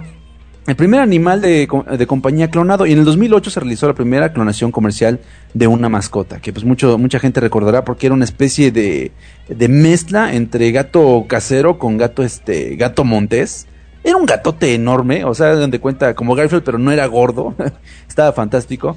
Y bueno, eh, condicionalmente éticos y legales, lo que son las clonaciones, pues este, eh, han tenido, han tenido mucha repercusión, eh, sobre todo antimoralista con lo que es este referente hacia la humanidad, ¿no? Y es que en un mundo feliz, como ya mencionó aquí mi buen amigo, mi buen amigo Río, del 32, o sea, está cabrón, narra cómo el método Bokanovsky, gracias a ese método se consiguen 96 seres humanos, donde antes solo se conseguía uno uno de los mayores instrumentos de la estabilidad social, según este, esta misma esta misma adaptación, ¿no? 96 mellizos trabajando en 96 máquinas idénticas. Eh, es bastante fuerte que de repente en una película nos hablen de clonación este humana. Antes como era cine, pues lo veíamos como algo totalmente ficticio, no hay tanta bronca. Pero pues este, hasta la fecha sabemos que siguen este, los experimentos con, con células madre, que se intentan clonar órganos. Pero pues bueno, eso es lo que nos pueden decir este, a la luz, quién sabe si, si en el fondo ya haya, ya haya alguna clonación humana, aunque sea fallida, que sería realmente aberrante. Pero bueno, seguiremos, seguiremos este, esperando justamente mm, que en otras películas se diera más referencia, más referencia a esto. ¿Tú cómo ves, bro? ¿Tienes alguna historia oscura precisamente de, de eso? Pues mira, deja contar otra historia, pero mientras tanto, hazme un favor. Trata de Dime. añadir tú a Seth Cosnar, tú que tienes la llamada. Me late. Porque a mí nomás no me contesta. No sé por qué. Ahí va, brother. Sí, ahora sí ya se ve el logotipo. Ahí está. ¿Qué pachopas? ¿Qué onda, brother? Buenas noches. ¿Cómo estamos? Muy buenas noches. Bien, bien, aquí llegando del trabajo, todo pestoso, sarnoso y lujurioso. Digo, Excelente. hola. Excelente, ¿Cómo así se tiene que llegar del trabajo. Sí, a huevo. Sobre todo después de una junta con la jefa. Digo, no, pero Ay, está mi mujer Ah, con todavía. razón llegó curioso. Saludos a la Comaye. Ey, no, es que esta mi esposa todavía me va a dar un putazo, un madrazo. Me va a aventar un putazo y no de los chidos, sino me va a aventar a Luis Miguel, güey, no sé, a, a Mika o alguno de esos güeyes. Porque se murió de Glee, güey, aprovechando que está tieso y. ¡Ay, qué rico! Qué bien. Güey, mejor Perdón. ahí párala, porque si te, si te fue mal con esa. Disculpen, ya llegué a hacer desorden. No, ya me voy a callar. Ya voy a estar quietecito aquí en la esquina. Yo nomás vengo a limpiar los pisos. Buenas noches, todos. ¿Qué onda, qué onda, hermano? señores, presentamos a gran Seth Cosnar del podcast desde abajo. Que viene llegando de, trabajar, porque él sí chambea, no como. No como los anfitriones. no, brother, ¿cómo estás? ¿Qué estuviste escuchando ahí del podcast? Llegando, de hecho, me voy conectando. Apenas tenía como dos minutos cuando llegué. Este, pero aquí estoy bien entrado viendo lo de los clones y todo. Y ahorita vamos a dar más ejemplos. Pero estaba interesante lo que estaba contando Angel. No sé si le quiere continuar con eso. Ah, bueno, este, justamente eh, hay un, hay, bueno, a ver, por ejemplo, otra, otra película que nos habla precisamente de esto, películas viejísimas, banda, porque eso de la clonación pues, es una fantasía de hace muchísimos años. Eh, en otra película, eh, en español se le conoce como La invasión de los ladrones de cuerpos, de Don Siegel del 56, de esas bonitas este, películas de ficción súper jaladas de los pelos. También los humanos eran sustituidos por copias exactas, ¿no? Simple y sencillamente para realizar una pequeña invasión este, bajo el agua. Y justamente hay otra película, a ver si mi buen amigo Cosnar la conoce, y ahorita no, no recuerdo el, el título, sigo aquí googleando, eh, donde, te, donde te proponen la idea de que, de que muchas veces han matado al presidente de los Estados Unidos y que lo ha venido a suplantar un clon. O que incluso el, el presidente es el último que, que tiene algo que ver en sus presentaciones, porque siempre mandan un clon. Y si en algún en el caso de algún atentado, pues siempre van a tener una reserva eh, para, para cualquier este emergencia. No sé si tú ubiques una película que, se- que, que va de esa trama. No acuerdo cómo se llama, la vi hace, hace tiempezón precisamente por esa... Hay varias. Eh, Es que de hecho ese tema ha sido muy usado, sobre todo cuando fue lo de la Guerra Fría, por lo de, la- de- de todo lo que es la amenaza roja, de todo el susto de Red Scare. Desde allí vienen todas esas novelas también de lo que es el, el Body Snatcher, que es lo que estabas mencionando ahorita. Ah, porque estaba la famosa. eh, eh, primero estaban de moda los monstruos, que era realmente eh, el miedo a lo extraño. Y venía la amenaza de otro universo que no conocías. Y los monstruos eran totalmente distintos a ti. Cuando empiezan los años eh, en, lo, en lo que es la, eh, la Guerra Fría y lo que es Red Scare comunismo, es que cualquiera podría ser un comunista o un espía del comunismo, el tu vecino, inclusive tu mejor amigo o inclusive tu propia familia. Entonces ahora el enemigo es alguien que se ve como tú, alguien que se ve como eh, la persona que tú conoces, que podrías estar confiando en toda tu vida, y lo disfrazan por medio de ciencia ficción, porque recuerda que en esos tiempos no podías escribir nada que fuera, se saliera de las normas o lo aceptable, entonces Claro. por tanto usaban la ciencia ficción por eso, y lo que es Body Snatchers, eh, los usurpadores de cuerpos, vienen de eso, Puppet Masters también, ah, porque realmente pues, era sustituir a una persona y todo siempre empezaba las novelas o las historias empiezan con el es que es que esa persona que es no es mi esposo él no se comportaba así o sea el cambio de imagen que también lo vemos en una buena adaptación muy muy fría eh, perdón muy floja pero en el aspecto de que está no tan no tan clavada con la novela pero pues lo que es The Faculty Robert Rodríguez y que Kevin Williamson muy buena que a mí me gustó mucho también que es básicamente una adaptación de Body Snatchers. Ah, hay varias, de hecho eso de que del presidente que lo sustituyen es como eh, era un tema muy cliché en Dimensión Desconocida y en The Outer Limits, ¿eh? o sea, no crees que es nomás una obra, dos, es un montón de, para de contar, te podría dar como dos o tres títulos y no le voy a atinar tal vez al que tú quieras porque fue una historia muy recurrente. El candidato de Manchuria también, más que, aunque más bien allí agarraban a soldados, les lavaban el cerebro para después este, que ellos llevaran a cabo una misión de espionaje o de asesinato al, al presidente de Estados Unidos. Es una película muy vieja, después le hicieron su remake donde sale Denzel Washington y Lee Chever, ah, donde otra vez la amenaza es aquel el que tú confías, ¿no? Eh, y, el mejor asesino es el que no sabe que es un asesino. Qué bonita paranoia, ¿no? Mira, pues, Oye, oh, preguntar, Cosner, eh, con respecto a esto que dices de la Guerra Fría, yo había visto tres tipos de acercamiento a este tipo de obras. Uno es, como dicen, el, usurpar el cuerpo. Otro es el control mental, la hipnosis. Hay una película que creo que tú es la que estabas mencionando, de un doctor que hipnotiza a la gente para que responda a un estímulo y asesine a una persona en particular. Qué fuerte. Candidato Manchuria. Efectivamente. Y la última era el reemplazo de personas, pero ya no con monstruos o reemplazándole su cerebro, sino con androides. Ah, de esos tenemos eh, la, colección de las, híjole, de las mujeres de Stepford, que tiene varias secuelas, de hecho, eh, empieza con las esposas de, Stepford Wives, eh, esa es la historia original. Ah, ustedes a lo mejor van a encontrar más la de Nicole Kidman con Matthew Broderick, que es una versión cómica, la originalmente está, está gacha la original, porque también no solamente estaba atacando el miedo de la, de la amenaza roja, ya no era por allí, sino era miedo al feminismo. Eh, en esta obra al, es una familia que se muda a un pueblito muy placentero y empiezas a notar que todas las esposas son muy sumisas, así como en los años 30. Toma cuenta que esta historia de los 70 ah, algo que caracteriza mucho de esta película también es que ninguna de las actrices principales lleva brasier, sobre pezones a todo lo que da. Muy Se puede ver ¿eh? que hace frío. Muy bien, no, no, por eso te mantiene entretenido la película, güey. Eh, hablamos de ella en lo que es lo especial de Hardfire desde abajo, pero aquí les voy a decir otra vez rapidito. Al final te das cuenta que los maridos de esas familias están llevando sus, a sus familias a vivir a este pueblito para que después el jefe de, la, de esta sociedad la sustituye por un androide, por un sintesoide que es totalmente sumisa y que hace lo que el marido quiera, y así, que es que por los valores y porque la mujer cuando está liberado se está perdiendo todos los valores de la sociedad americana, bla, bla, bla, bla, bla. So, esta cura porque los personajes al principio no se dan cuenta y poco a poco van agarrando al grupito de amigas, las van sustituyendo y quedan al final las dos que son las más perpicaces y al final nomás queda una cuando ya se da cuenta todo, ya se ve que su copia ya viene y la ataca. So es, es eh, bastante tétrico, de hecho, y le sacaron varias partes, pero las demás no tuvieron tanto éxito. So esa sí recomiendo que la vean, por White, la original, es de los 70, está un poquito lentita, pero si tienes paciencia es muy buena, te paga muy bien. Y no vean la de Nicole Kidman, por favor, no, esa no. Saca de onda. Eh, ¿Me das chance de hacer el contraste con la realidad, con lo que ha pasado el día de hoy, con respecto a, esta predicción? No manches. Sí, sí, va, no hemos llegado todavía a la tecnología para reemplazar a los seres humanos con androides, más que nada porque ya llegamos a esa extraña curva en el diseño de los robots en que primero nos parecen muy bonitos o muy agradables sus formas, pero cuando se acercan peligrosamente a parecer humanos de repente nos dan repulsión. Se ven es una curva que muy pocos autores han superado. Algunos parecen chicas sexys, pero la manera rara de mover sus caras hace que la gente les den miedo, estos maniquíes caminantes es un gran problema para los que pretenden reemplazar al mundo con androides, porque lamentablemente todavía se notan mucho. Sin embargo, la sustitución de seres humanos, o mejor dicho, de sus funciones sociales, ya está en pleno auge, particularmente en Japón, con el rol de la esposa. Tenemos cada día menos matrimonios y pues no es por así como por alabar a nuestros amigos los otakus.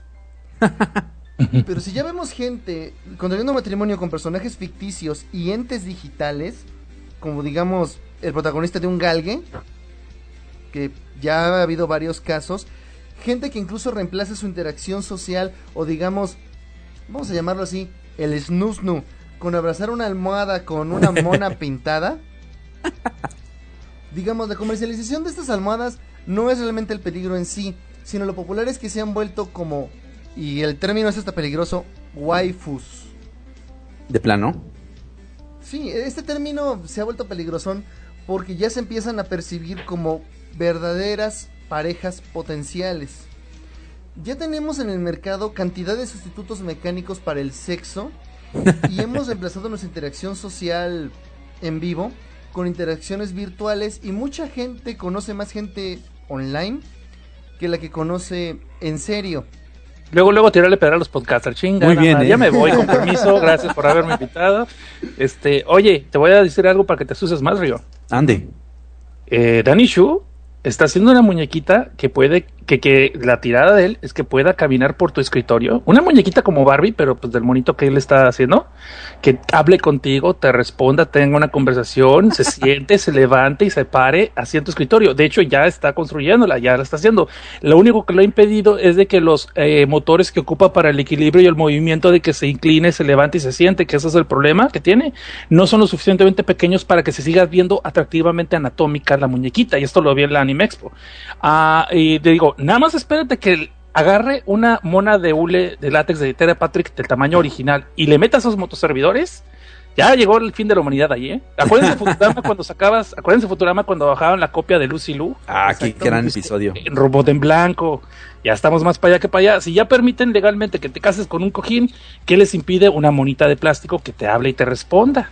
Sí, sí está fuerte. Como ¿eh? para que vean que no es algo tan distante de nosotros mismos. Dicen, no, esa es gente loca que vive en Japón.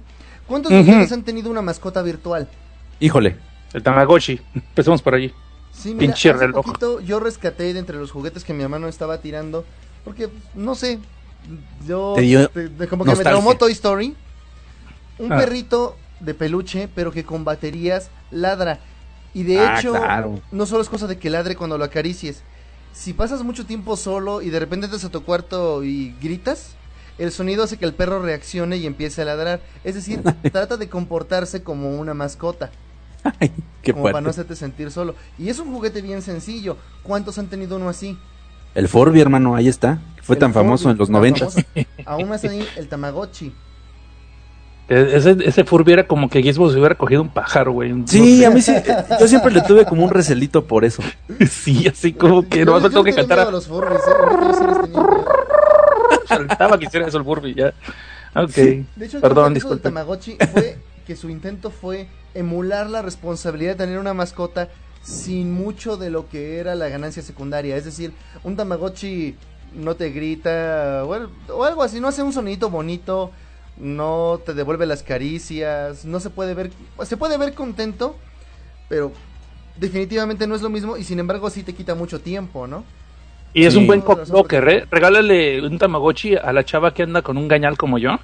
Y vieras que pinche, siempre a la hora del frap frap nos andaba interrumpiendo porque se lo había regalado a su sobrinito y lo tenían que cuidar por él. Ajá. Cockblocker Maximus, güey.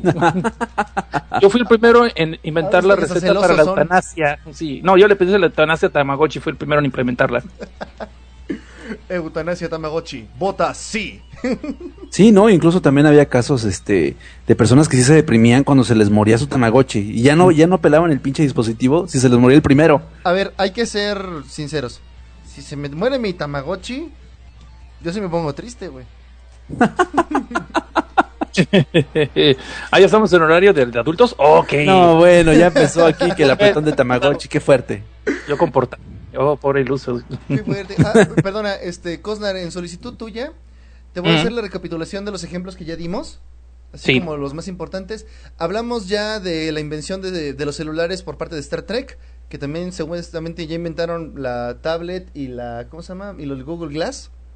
Y, los- eh, y las películas del santo también decían que el reloj celular, acuérdate. ¿Y esto es cierto? Ah, claro. Este, Se va. eh, Hablamos ya del celucarro del 007.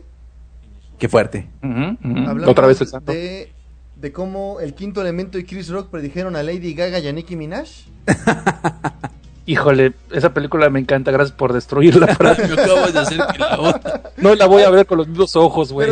De por sí eso del elefante, eh, de por sí eso, de por sí esa escena donde sale un animalito como elefante y que te dan a entender que es como un juguete sexual, me dejó medio enfermo esa película. Ahora pones Lady Gaga, ¿no? Ya terminaste de joderme, gracias.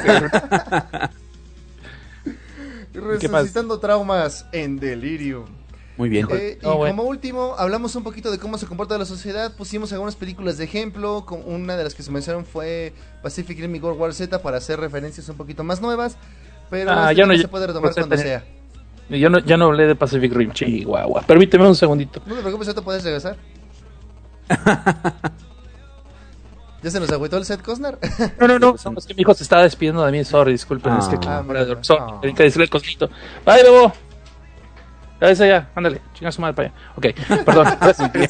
¿Y qué íbamos? No, sí, yo los quiero mucho. Este, ok, mira, lo que te puedo decir, no me digas que no hablaron del ejemplo más sencillo. A ver. ¿Cuál, hermano?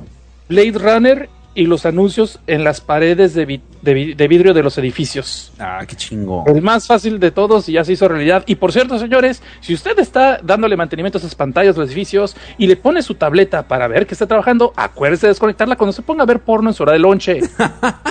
Un saludo al empleado de China que no lo hizo la semana pasada. Muy bien. Porno en? HD. No, lo puso en HD, fueron cuatro minutos de porno hasta que le llamó a alguien, estúpido, ¿qué estás haciendo? Pues nada, joven, aquí en mi hora de lonche. ¿Ya te fijaste que tu tablet sigue conectada? ¡A la ma! Y eso es cierto. True story, chequenlo ahí en las noticias porque no puede ver. Bueno, Buenísimo. es Ah, qué fuerte. Sí, no. De hecho, ahorita que menciona de los, los, los, me- los mega anuncios proyectados, eh, bueno, para la, la banda que está mal de la cabeza como yo, pues acuérdense que precisamente lo que fue el tráiler de Q, lo proyectaron en un edificio así enorme allá en, en Japón. ¿De Q? ¿Cuál Q? Eh. Evangelion Q. Ah, güey, me asustaste, güey. Visitor Q, dije yo, no más, esa Takashi. Si no la han visto, vean el tráiler y van a ver por qué me hubiera trabado yo. No, no, Evangelion. Evangelion no es bronca. Bueno, también es un problema psicológico ahí en desarrollo, ¿no? Está cabrón. Pero sí, sí. de eso más tarde, pero más tarde. pero sí quiero dar otra película ahora que me recordaste lo de la publicidad, Cosnar. A ver. Ustedes Ujú. imagino que vieron Minority Report. Sí. La publicidad personalizada que te sigue a todas partes. Qué fuerte. La gente que tiene un iPod ya la tiene, donde quiera que vaya.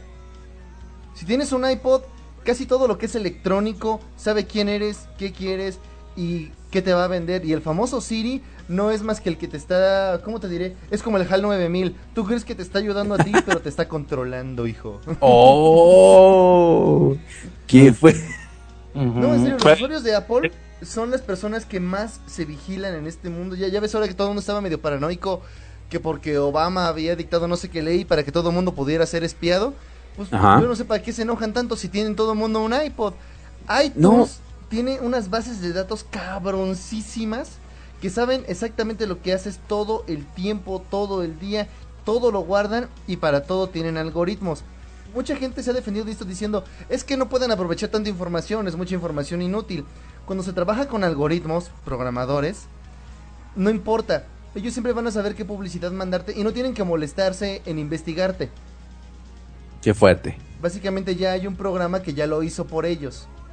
De hecho, de hecho tengo una teoría de la conspirancia, hermano, ahorita que hablas del iPod, que precisamente con todas estas este, facilidades que tienen de saber dónde vas, cada cuándo vas, de dónde bajas qué cosas, o dónde vas y haces tu check-in en Foursquare, también Eh, este, también la gente, es una teoría, eh, nada más de su, de su amigo Angel que está medio mal de la cabeza, también la gente que se empieza a hacer de productos de Apple, comienza a frecuentar lugares muy comunes, güey, entre sí.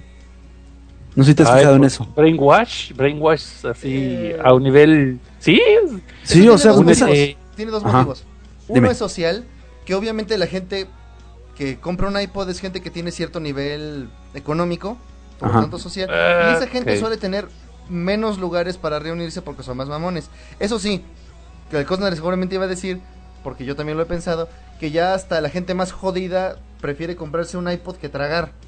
Sí, no, y te digo, eh, precisamente como se empieza a estudiar tu modus vivendi, te empieza a hacer recomendaciones, güey. Y hay gente que sigue es esas recomendaciones. Y de repente iPod por- le pagan porque tú Ajá. vayas a esos lugares. Y precisamente si te das cuenta, hay lugares que son como muy. Es clásico que alguien este, de repente haga un check-in en Foursquare. Y, te des cuenta que está en un Starbucks o que esté, eh, no sé, en una en un Cinnabon, eh, lugares que son como muy comunes y ahí encuentras a todo el mundo con su iPod o su tablet. Ahora, eso- esos lugares también tienen en común que todos tienen Wi-Fi. Ajá, también. Eso es Ujú. otra cosa. Es decir, no es, no es tanto como Coco Wash, pero sí los están concentrando y sí es a propósito. Es casi casi que por... Es por intereses comerciales y, y ellos vienen por necesidad. Como tienen un aparato que les cuesta un chingo y a lo mejor no pueden pagarle un plan telefónico de internet, pues se reúnen donde haya wifi. Ah, y también supuesto, este. ¿Qué mejor lugar para sacar un iPod o un iPad y presumirlo que un Starbucks? Y pues desde luego la gente que es más pudiente también este tiene aplicaciones que le recomienda qué outfit sacar. Y también, o sea, ya, ya estamos eh, llegándonos como a lo más escabroso, ¿no? Eh, y también de repente notas que mucha mucha de la gente que asiste a estos lugares también se viste igual. Entonces sí es así como que, chale, cabrón, esto A- a lo ver, estoy el- imaginando, está pasando, ¿qué pedo? De lo que acabas Yo de decir, tengo quiero que algo hagas memoria poquito. ¿Te acuerdas del primer tráiler del proyecto Natal que acabó llamándose Kinect? ¿A huevo? Yo Una tengo algo peor. característica con la que lo anunciaban era que ibas a, a poder decirte qué vestir. Qué fuerte. Lo peor del caso es de que tú lo estás adquiriendo por tu propia voluntad, nada más para sentirte que perteneces a un lugar o a un grupo. Está cabrón. El gobierno no tiene que hacer absolutamente nada porque tú lo estás pagando, tú lo estás consumiendo y tú lo estás presumiendo. Queremos una identidad. que, ah, no, y estás presumiendo aparte que no, es que con esto puedes saber dónde estoy yo a todos lados y todos me puedes encontrar y podemos socializar. Sí, también te puede encontrar cualquier persona, inclusive los del gobierno cuando te quieran buscar y tú Sí. les estás ayudando. Eso es uno de los grandes aciertos del- de lo que era el remake de Total Recall, que fue uno de los pocos aciertos de la película de Total Recall. Acuérdate de los celulares que lo están rastreando por medio del teléfono que tiene implantado en la, eh, en la mano. Y después, ¿qué pasa? Le pasa el teléfono a otra persona y se le echa encima a la policía al otro güey. ¿Te acuerdas de eso? Sí, entonces te digo, eh, es lo que te digo. Y estamos presumiendo todavía con Foursquare y estábamos presumiendo todavía con miles de aplicaciones que estamos adquiriendo que realmente no ocupamos. Se nos olvidó que el teléfono era para pues, llamadas al principio. Pero eso ya es cosa de cada quien. Y no nomás es la Apple. Aquí no, yo no soy seguidor de Apple. Pero también Android tenía muchas aplicaciones que también están haciendo lo mismo, nada más que vienen simulados. ¿No se acuerdan ustedes de hace dos años el escándalo fue de que las personas que estaban consiguiendo las listas de todos los celulares, de números y toda la actividad que estaban teniendo, que le estaban vendiendo en los tianguis, güey? Al mejor postor. Hace apenas dos años, años y medio. So, la base de datos y todo lo que se estuvo vendiendo, so, realmente eso que se le ponen de manos al gobierno, yo creo que el público no se pone de manos porque el gobierno lo está haciendo, se pone de manos porque lo está haciendo el gobierno por ellos y no ellos voluntariamente. Cuando realmente lo están haciendo, ya hasta están pagando las aplicaciones. Pero ese soy yo. Muy bien. ¿Ok? Ya nos pusimos de pres. Río. No, pero Río. estaba aquí contestando un comentario. Ah, ok. Ah, o sea, cuando yo hablo no me pelas, gracias, Este, eh. No, sí te escucho. Sí te escucho nada más que era medio importantón. Ah, Me están invitando a ver Pacific Rim otra vez. Ah, qué importante. Podían hacerlo en otro momento. Que como vengo Otra, cada rato la al neta. pinche programa. Es Pacific Rim. Está muy chingona. Sí. Así nomás.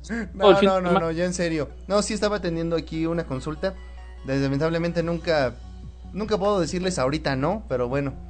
Eh, con respecto a lo que estábamos diciendo sobre cómo te envuelve la publicidad, como tú dices, tú lo presumes, tú lo compras, tú lo usas, tú le das toda tu información, tú la publicas, tú te haces vulnerable.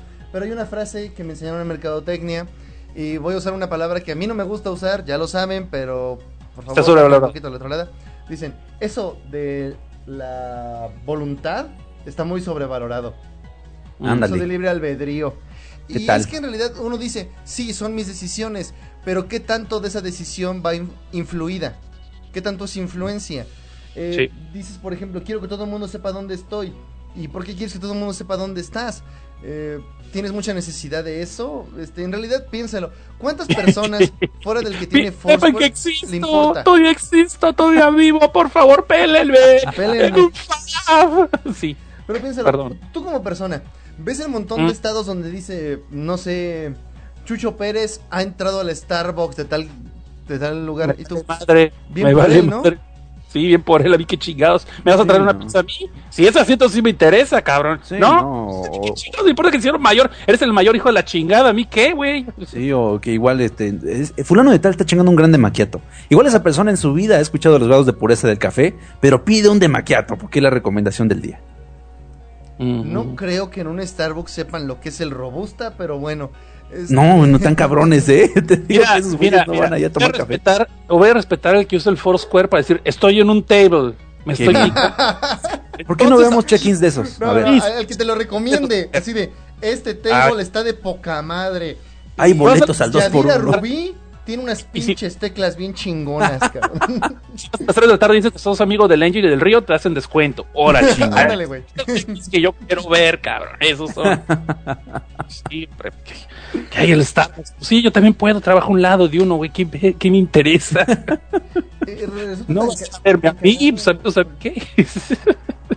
Estoy amargado. ya me proyecté. Como dice Para el pues, el café, a mí que me gusta mucho el café, me caga el de Starbucks porque en serio. No me vengas que es por- el peor ¿Cómo? café que he tomado y he ido a Sanborns, Híjole. Ah, donde te lo ¿qué venden a quieres decir? 13 pesos. pensé que ibas a decir, es que tú no sabes cómo explotan los campesinos y los chingados. No, no, No, no. te- Ok, Eso pero donde es- quiera, el café es una industria muy culera donde quiera que lo consuman, pero yo no puedo evitar consumirlo. Ah, no, es- Yo intenté dejar la, ca- la- la cafeína por. No, son los primeros siete días más cabrones de tu existencia, güey. Eso es dolor y no pendejadas. No, sí. Sí, inténtenlo. ¿Sabes Que, que la cafeína, la única razón por la que no está incluido en ningún manual de psiquiatría como una adicción es porque es tan fácil de conseguir que nunca cumple un criterio que es el que tienes que empezar a hacer cosas escondidas o cosas que vayan contra la ley. Si haces ¿Qué esas cosas, ya es definitivo que eres adicto. Con el café jamás tienes necesidad. Está demasiado disponible, pero en realidad todos los demás criterios sí los cumple. Sí, no, bueno. Precisamente es lo que hablamos de marco de la de legalidad de ciertas cosas, ¿no? Aquí lo que te dicen de que, pensé que pensaron que ibas a decir, y yo he tomado café del Oxxo. Andy, cabrón. Ándale, qué fuerte. Oye, Ahí está. ¿ya llamo en pedo? Está bien Sí. bueno el del Oxxo, te voy a decir. No. No, yo, pues yo Es no que estoy en me acabo un, de acordar que una de mis peores experiencias con un café fue en un Oxxo. buen café. Qué mal Se las pedo. voy a contar, ya le he contado. Sí, ándale. Yo aquí me voy a poner a chatear así como tú lo hiciste hace rato. Digo, perdón, sí, dinos, Sí, no cuéntanos, pedo. Río. No hay pedo casi siempre que estoy y ni siquiera están escuchando. Eh, No venidos a descargan mi ya que... ok. No, ¿Cómo creen? Digo, Eh, que la banda diga si le está gustando el tema, si no nos regresamos, empezamos Sí. a hablar de Pacific Rim o algo, no sé. Sí, me cae de madre. No, no, no, a ver, cuéntanos lo de la experiencia. Ya me dejaste con, el- con, con la curiosidad. A ver, a ver, dale. Mira. Vengo de regreso del Distrito Federal por la carretera y ya ves que de- también hay Oxos extras, pendejadas por la carretera para que compres tu cafecito. Claro. Y pues yo me estaba preparando mi café porque ya me sentía de la vil chingada. Le echo su azuquitar. Y estaba yo viendo que el lugar no era precisamente el más limpio del mundo y tomándome el café pensando, ¿qué onda? Qué, qué bueno que tomo café que es con agua hervida porque si no a lo mejor me pasa algo malo. Y de repente siento como que no moví bien el café. Ya ves que a veces quedan como grumitos. Qué fuerte. Y a mí Me eso nunca me miedo. gusta tragármelo, siempre lo escupo. Escupo en una servilleta y es una puta mosca. No manches, que fue. O sea, ya la había hasta degustado, así de... Ah, ya le había chupado así de. Ah, qué rico. Ay, mira, canela. Mm, le habían puesto canelita. Qué mala onda, güey. Oye, No, yo hubiera ido reclamar. Y entonces, ay, ¿qué tanto se pudo haber tomado la mosca, joven? No sea mamón. No, pues la, la neta sí me duró bastante el asco. Fui al baño ahí, di dos o tres vomitadillas. Este. eh, Quería bueno, aparte querías conservar la figura, ¿no? Aparte de eso. Este, básicamente lo que hice fue dejar el café ahí mismo, irme a vomitar. El pinche dueño de tienda ni dijo nada porque tampoco quise hacerla de pedo. O sea, no le dije, me encontré una mosca, no voy a pagar este café. Simplemente no lo pagué y me largué de ahí. Muy bien. Ujú. Que dice la mosca, no se la cobré. Hijos de la chingada. Sí, algo así, algo así te hubiera dicho, ¿no? Y dice, al menos no fue una cucaracha. Uy, te contaré historias, compa. Bueno, Híjole. Dicen aquí, dice un compa que no ha visto que limpian las máquinas del Oxxo. Yo sí, lo limpian con el café y eso es lo que te sirven. Pero bueno, hay, pues, eso, inclusive como aceite, ¿no? En algún, cuando es muy espeso lo usan como aceite para este afinar los patines. Qué fuerte, ¿no? Bueno, No, incluso no. bueno, ya que estamos hablando de comida, de cosas Sí. que te comes sin querer, también hay algunas, este, algunos alimentos que como que han predicho las, eh, las películas de ficción que si dices, no mames, cabrón, ya estamos en eso también aquí, ¿no? Ujú. Como por ejemplo, no sé, eh, me viene el caso, eh, ustedes, muchos de ustedes alguna vez han de ver, este, bebido leche de un tetrapack actualmente, ¿no? Si alguna vez se les ha podrido una de esas cosas en el refrigerador, al momento que ustedes la vacían en el fregadero, sale una masa verde casi fluorescente, cabrón. Soy dices, ¿cómo es posible que esto sea, que esto haya sido leche, no? Ya te venden cualquier cosa diciendo que esto sabe a leche, no es de leche. Igual los chocolates, que te dicen, este producto tiene sabor a chocolate. dices, ah, chingado, entonces Ah, qué cabrón. chingados estoy tragando, ¿no? Ay, güey. Pues sí, sí, sí. Ah, pues creo que sí lo platicamos en el programa que hicimos precisamente sobre la conspiración de la comida. Y me puse a leer la lista de alimentos transgénicos que publicó ¿Al pedo? Greenpeace. Ajá. Y resultó que el Nutella, uno de los pinches productos más comerciales y aparentemente dañinos que se podrían comprar, sí, más gringos, más artificiales, no, es completamente orgánico. No manches. No contiene ni un producto transgénico. Yo, ok. No, todo este veneno es natural, joven. Exacto. no, no, no, está cabrón. ¿Y cómo se le ha hecho popular el Nutella últimamente? ¿eh? Sí, todo, está. todo el mundo ahí, ahí, ahí van lo que se están metiendo en su organismo, órale. Ay, Perdón, déjame tomarme mi, mi soda Pepsi Light este con fósforo y no sé qué madres que hacen, causan Asperger. Al cabo me va a causar Fenilalanina. Asperger. Se, me va a olvidar, güey, no hay bronca. Que se chupa bien chingón, ¿no? Se me va a olvidar con el Asperger, no hay bronca. Al Alzheimer, güey, no, no mames. Sí, no, bueno, en qué fuerte. No, qué fuerte, muchachos. Sí, No, no, ah, películas, cierto, es- comida del futuro. Comida del futuro, en películas. Mm. La que sí yo espero que... Sí, no, el sol en verde es el que le tengo miedo cuando sí lleguemos a ese mundo, güey. Ese, está, ese sí va a estar cabrón, güey. O sea, porque, pues, imagínate, ahí sí, invitar a cenar a tu jefe va a ser muy distinto, cabrón. No, no, no, está cabrón, Ah, sí, qué bonito. Sí, ah, ¿qué te iba a decir? De la película así de futuro, de comida. Es que de hecho la comida, si te fijas, lo que menos han manejado más que con cosas muy exageradas como eh, con deshidratado como al Futuro 2. Ese estaría Ajá. chido. Ese estaba chido. pues, que, que es realmente el paso más lógico, yo creo. El problema es que concentrar tanta... esa, esa masa de tal forma está cabrón. Ah, pero pues ya ves, tenemos las sopas de vaso desde hace mucho tiempo. Sí, la verdad, hace mucho tiempo no te imaginabas que algo con calentarlo se iba a ver apetitoso, ¿no? Ujú. Dices Es que que sabemos que no es alimento, no es alimento, pero bueno, nos ayuda a sobrevivir. no sé. Me acuerdo que ¿Eh? otra en La Fortaleza 2, Mm. así se llamaba la película, que todos los alimentos ya eran pastas de diferentes colores. Simón. Y que los No colores básicamente eran para que, digamos, tienes que equilibrar tu dieta. Así, que vegetales. Lunes pasta azul, martes pasta verde, así. No sabes qué chingados tenían, pero eran unas pinches pastas. Y también para allá vamos. No te ves tan lejos, Matrix, el famoso Tolito. Ah, claro. Era todo- eran, eran todos los nutrientes que realmente ocupabas. Y lo que realmente sí, yo creo que a veces el, el sabor de la comida es nada más para que te crezca el apetito y lo consumas, no necesariamente porque es importante el sabor, pero es nada más para hacerle diferencias y tengas antojo de. La prueba está que si puedes hacer este espinacas con sabor a pollo, estoy seguro que todo el mundo sabe ser vegetariano. Ah, Evolutivamente, el sabor siempre ha sido importante para el ser humano. Porque todo lo que no está disponible, lo que hay muy poco, pero tu cuerpo lo ocupa, es lo que mejor sabe. El pedo es que ahorita está por todas partes, lo que es la sal, el azúcar y la grasa. Esas cosas son las que mejor saben porque conseguirlas en la naturaleza está de la chingada. Pero Mm. pues, hoy en día están en todos lados. No, no vamos a hacer un especial de bullshit, ¿verdad? De, de- de- de- de comida rápida. No vamos a empezar a fusilarnos todos los artículos porque va a estar cabrón. dos de esos, ¿no? Este, Sí, por- con por el eso te niño. estoy diciendo, yo, yo no, yo me quiero lavar las manos de ese artículo. No, Es y así. hablando de eso, Pues, este, y también para poner freno y regresar a temas viejos, porque a mí me interesa mucho la opinión de aquí del buen Seth Cosner sobre el programa Ah. pasado, sobre lo que era cómo ser un buen crítico. No sé si tienes Ah. algunas impresiones que decirnos. Sí, váyanse a chingar a su madre ustedes dos. No, no es cierto. Mis primeras impresiones. No, no, ya hablando en serio. Ah, aquí sí me voy a poner un poquito serio, ya en serio. Eh, sí, creo que andamos teniendo un pequeño de problema de que andamos haciéndonos muy soberbios, y ahí me incluyo yo. Estamos llegando al momento donde tenemos que acordarnos que pues hacemos esto por gusto, o, eh, o hacer el pretexto al menos, ¿no? Esa era nuestra excusa, ¿no? Para, así como los fansubers. Eh, lo hacemos por el puro gusto nada más, y- pero últimamente estoy viendo así como que mucha mala vibra y mala onda. Una cosa es ser carrillero, otra cosa es ya es mala vibra, y discúlpenme, pero así ya no juego, no me es como, no es como me habían dicho. Y pues nomás, chavos, sigan chidos, si no cambian, si son culeros, ya bájenle de huevos. Es lo único que lo estoy diciendo. Ahora, lo que es la opinión de cada quien, pues mira, nos, el problema es que nos la estamos tomando muy personal a veces cuando no te gusta Pacific Rim, es que eres un pendejo. No te gusta World War Z, eres un pendejo. ¿Y por qué, güey? O sea, yo soy bromeo y he hecho carrilla y soy bien carrillero. O sea, yo admito, soy el primero en admitir, pero también aguanto la carrilla. El problema es cuando no aguantas la carrilla, te gusta tirar carro y ya estás mal. Ese es el primer problema. Segundo problema que hay, este, eso, este, aquí se lo voy a decir a alguien, no puedes tratar a tu audiencia de pendejo. No va, no vale, no vale, compa, está mal.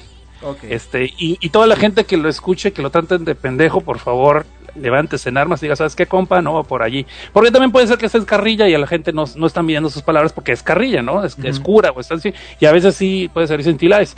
Pero hay que saber diferenciar cuando ya hacen mal plan y cuando nomás es carrilla. Eso es, eso es lo que puedo yo decir así, en, lo que me atrevería a decir. De fuera, no soy quien para decirle a quién hacer como las cosas. Hay veces que inclusive es mejor cuando no te gusta el programa de alguien, porque a la larga si, lo, si te pones un poquito, eso no sé si les pase a ustedes, si te detienes un poquito y le das chance a unos dos episodios, puede que no te guste, pero vas a aprender algo que no se te había ocurrido a ti. Otra opción. Y todo se reduce a eso. si a todos nos gustara lo mismo, no habría nuevas opciones, no habría nuevas alternativas, no habría nuevas rutas, nadie estaría buscando otro efecto.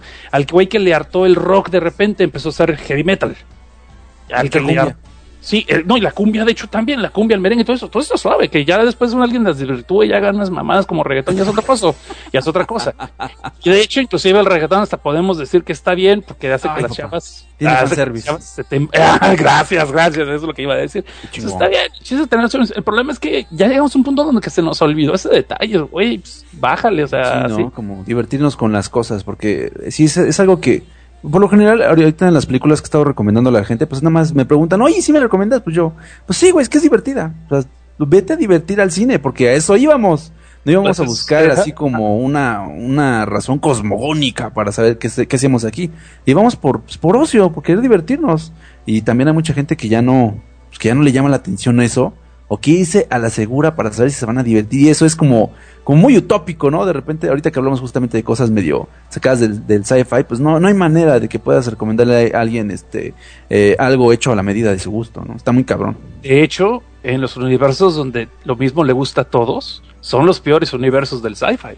Y los, y los gobierna Ned Flanders, según. Sí, no, para allá vamos, sí, entonces no, no, créeme, no quieren eso, de hecho, eh, eh, es mejor es eso. No tienes que coincidir, por ejemplo, si a Angel no le gusta desde abajo, no pasa nada, no le gusta, se acabó, no pasa nada. Yo no voy a dejar de hacerlo. ¿A Angel hago- no le gusta desde abajo? No me cae que No mames, Está llegando, está llegando una llamada, deme un segundo. No, más cuando comenta, más cuando comenta es para decir que no le gustó, cabrón. Estoy pasando por un túnel, espérenme. Sí, está bien. Va, va por el túnel lo que sea.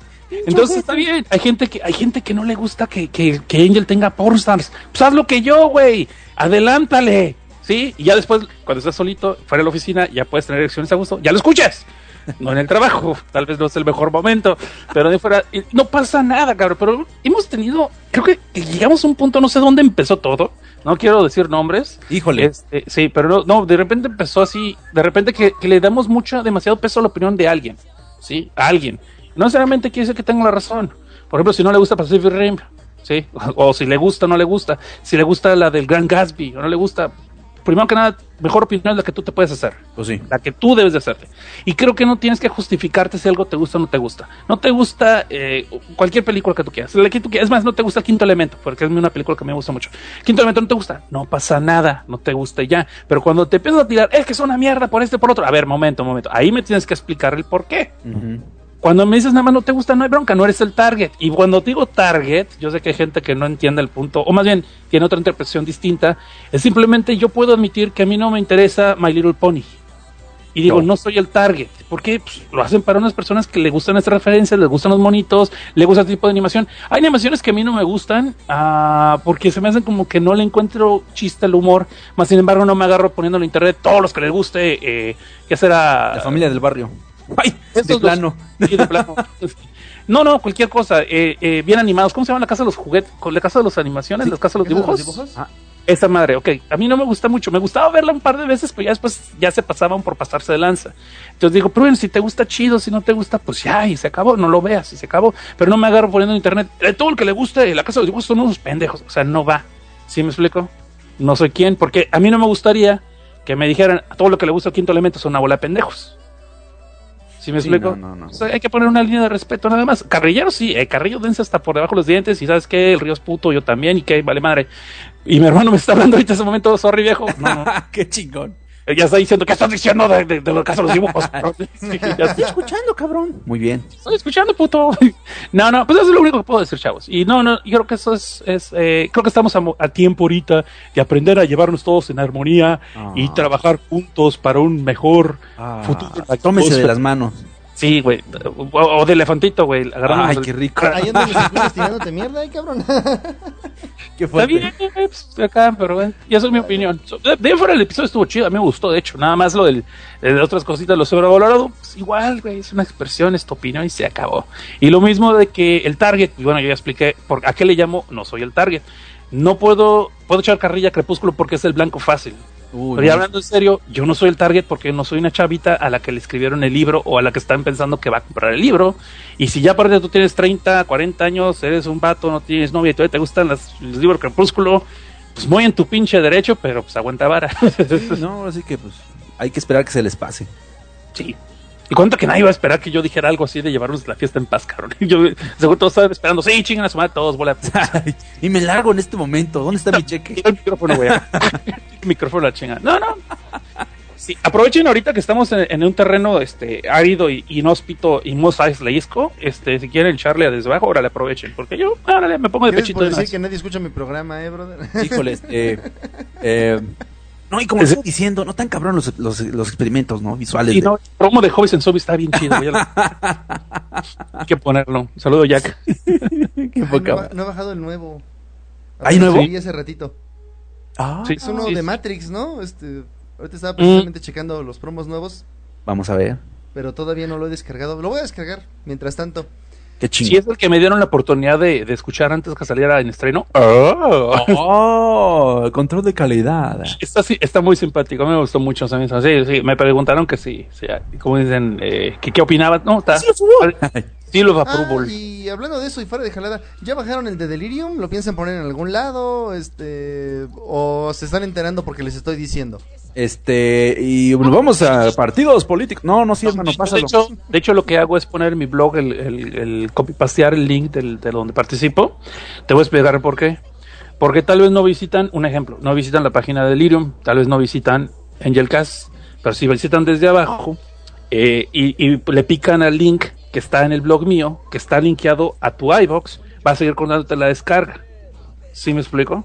Muy Para bien. estar del lugar original. So, eso también te incrementa el karma y por tanto con el karma te van a descubrir los otros podcasts que están ahí alrededor. ¿Qué tal? Lo que ya estoy haciendo consejos aquí, perdón. No, Eh, también, está bien. Podcasteando con Cosnar. Bienvenidos a este super Ah, chinga. especial de. ¿Por qué se oye doble Ah. o triple allá? Es el promo de, de, de Jacobo. Sí, lo ando bajando, pero me trolea bien gacho.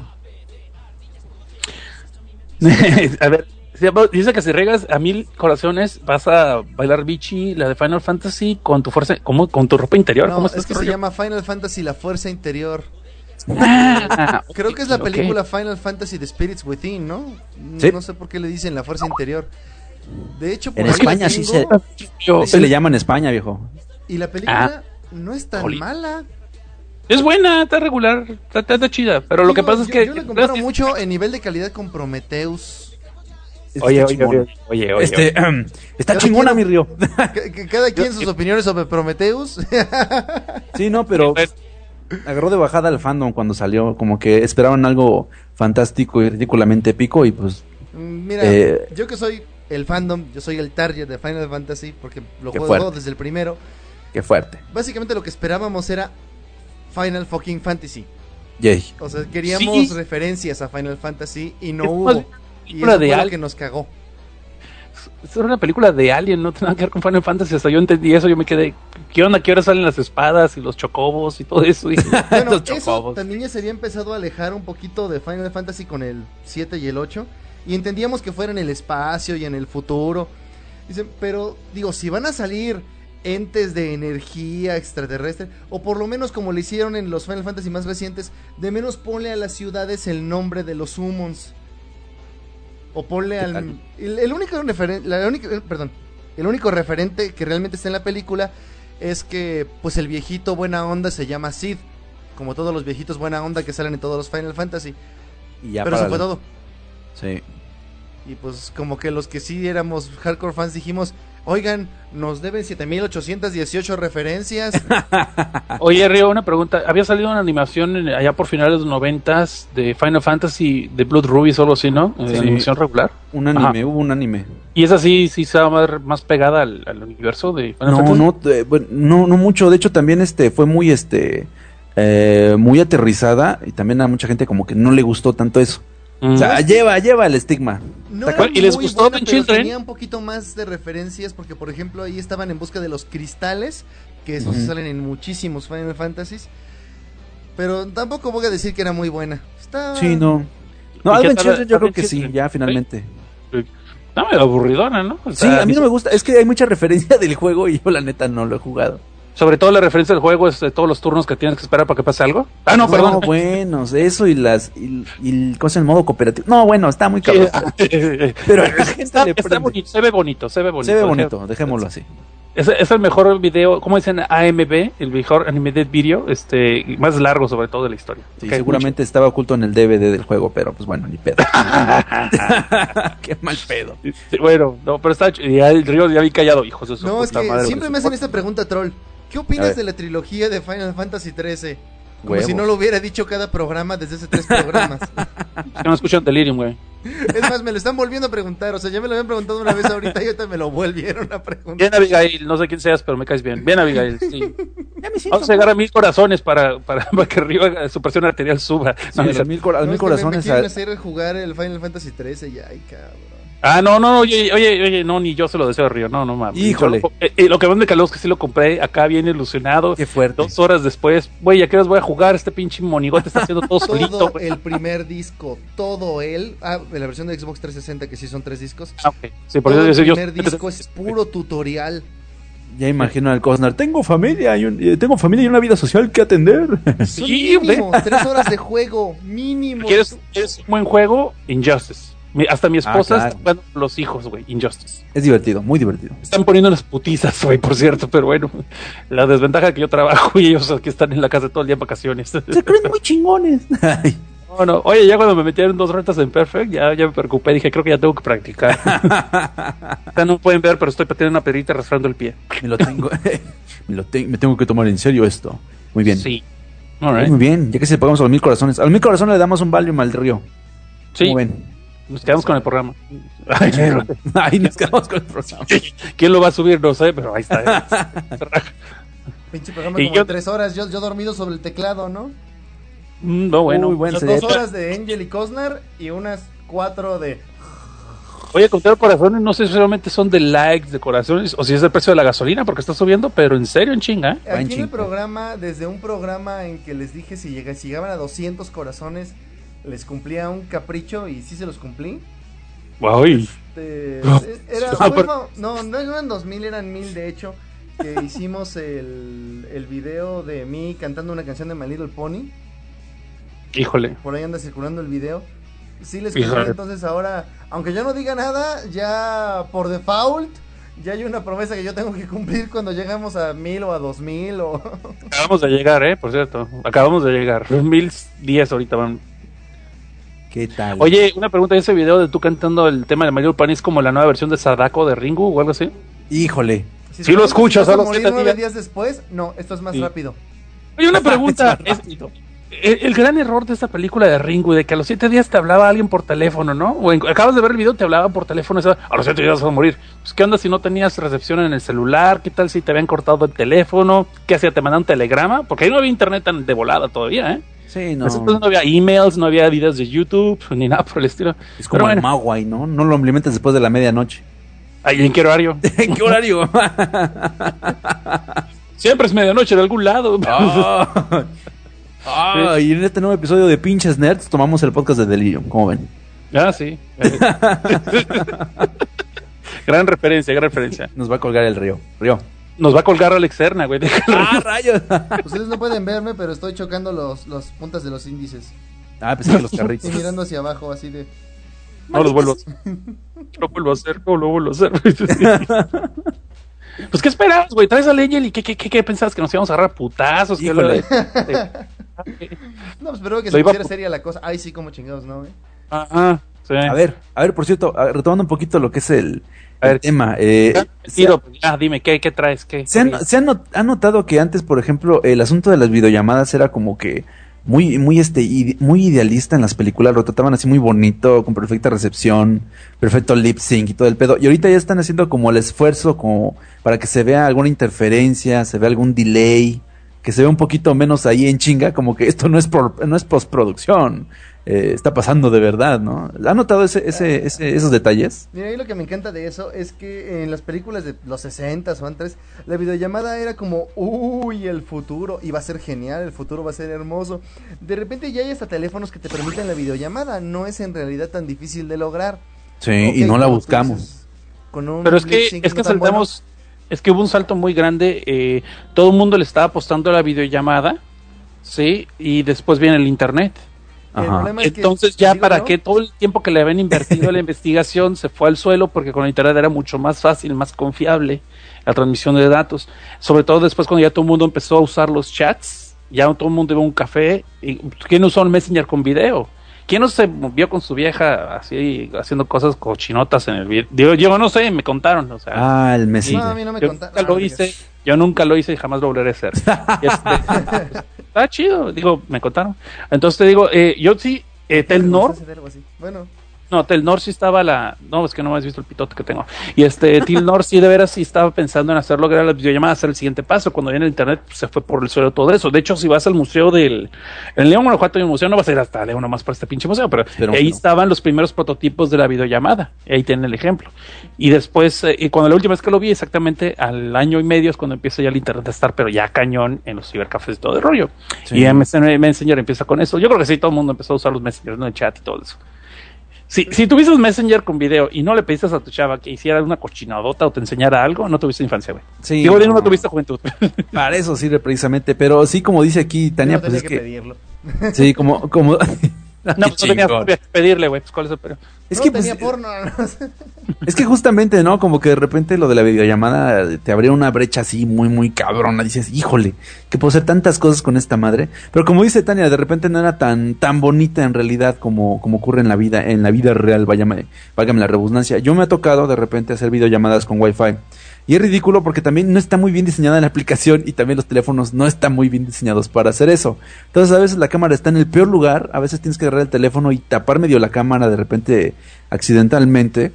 O a lo mejor el teléfono no está ideado para que estés viendo la pantalla, ¿no? Y dices, rayos, este, estoy viéndola, la veo clarita, pero no la oigo porque el pinche teléfono está diseñado para que, este, para que escuches pues, mediante la bocina. Entonces es muy ridículo porque de repente la estás viendo y la quieres escuchar y va tu oreja a la videocámara, ¿no? dices, rayos, Mm, esto es muy estúpido, pero pero están pues, viendo la cerilla acá. Ay, cabrón. Sí, no, la como que estás haciendo algo muy sexy y en ese momento pues como que pierde un poquito el feeling, pero sí ocurre, yo No, creo que todo le falta, todo le falta. ¿sabes qué, brother? Este, hermano. aunque no lo crean, lo que mató al internet, eh, perdón, lo que mató a la, ¿La videollamada, sí fue el internet, pero no de la forma que ustedes están pensando. Lo mató porque el internet se descubrió como una gran fuente de anonimato. Ah, claro. Esa gran libertad que la gente encontró en el internet de nadie sabe quién soy, nadie sabe cómo soy, soy quien yo quiera ser, la videollamada le daba en la madre. Sí, es Ujú. complicado. Piénsalo, hoy en día cualquiera podría estar en Steam en videollamada, cualquiera, con cualquiera, fácilmente, y la mayoría no elegimos esa opción. Bueno, en el Xbox Live, ¿no? Tan fácil, Pero los de que están repente. feos ustedes, pero yo sí me vale madre. Y todos los días, pues ya que Chizuka se lleva su taco de ojo de su. Ay, mamacita. Saludos, por cierto. Sí, verdad, verdad. Ay, corazón. Sí, pero incluso el Xbox Live también ocurre, ¿no? De repente tienes esa posibilidad de escuchar todo el desmadre y hay gente que mejor mutea todo, güey. ah, sí. Porque no aguantas el ranteo, hay gente que No, nomás... porque hay gente muy estúpida. Oh, Sí. you suck. Oh, you suck. Neta, really. Yo, yo sí les digo neta, eso es todo. Y eso cuando no estás trabajando de este lado o cuando no estás este, jugando de este lado, que speak English, motherfucker. I can speak in every language I want, you motherfucker. Sí, Ignorant. y es que es bien No, chistoso la, en la- algún la que nos platicó Seri, güey, y esa estuvo buenísima. que el cabrón estaba en Xbox Live y básicamente dijeron, Get back to your fucking country, fucking Mexican. y el güey, I am in my fucking country, fucking retarded. Es que sí, güey, de repente como que alguien apostó porque el léxico, la conversación gamer era algo muy disfrutable y que todo el mundo quería compartir. Y realmente cuando estás jugando o estás rompiendo madres, no tienes el diálogo más sesudo del mundo, ¿estás de acuerdo? No, y déjate de eso. Hay algo que es triste, también es muy triste. Pero a veces cuando estamos teniendo conversaciones con otras personas al otro lado del charco, donde quiera que estén, a veces también estamos haciendo otra cosa. Y tener que estar mirando la pantalla para que la estúpida videollamada pues, sea una videollamada, sí incomoda. Sí, O sea, no, tú bueno. quieres estar de este lado editando, moviéndole, Sí, aquí, no. escribiendo también. O estás en calzones. ¿no? Dibujando, bien chingón. O, o- o dibujando, como Río, estás, estás, o como Río ya se descubrió, estás haciendo todo menos ponerle atención a la persona con la que estás haciendo la videollamada. Hasta Por eso eso- que yo soy auditivo, este, pongo más atención a lo que escucho que a lo que veo. Ay, papá. Es decir, si estoy leyendo a alguien, le estoy poniendo mucha menos atención que a las personas que estoy oyendo. También, eso se nos nota a los que hablamos mucho. Híjole. Este, Seguramente todos aquí somos auditivos. este, híjole. No, yo soy muy torpe, yo prefiero ver a Chizuka en video, soy muy torpe, no, no le Ah, puedo... bueno, es que pues, tienes dos razones enormes para ser muy torpe, ¿no? Sí, a huevo. o sea, me, me acuerdo que me preguntaron así, eh, oye, neta, ¿y Shizuka qué tal está? Mira, no está así toda fea, como dice, no, ella sí, en serio, créeme que esa del Facebook sí es ella, me consta, y está más crecidita donde mejor le combino. No, no, Saludos otra vez.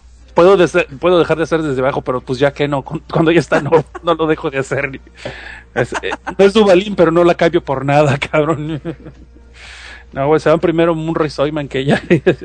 Pero bueno, ya, ya, ya. Qué chingón. Ay, ya está, ya está subiendo mucho la temperatura acá, permítanme tantito. No, perdón, brother. Ya, ya- ya me está ganando la ¿Estamos risa. película? Sí, de películas, ¿verdad? Ok.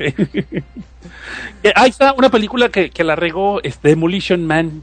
No A por ver, las sexo, sino por las videollamadas. Acuérdate que le, le sale una chava acá haciéndole una llamada que por error y sale bichi. Y el único fanservice de toda la película, super ultra descarado el fanservice. Pero ahí está la famosa videollamada, ¿no? Y ahí está. Y de cuerpo entero, güey, que- para que te guste, ¿no? Andy, papá. ¿Sí te Imagínate. acuerdas de o no? De plano.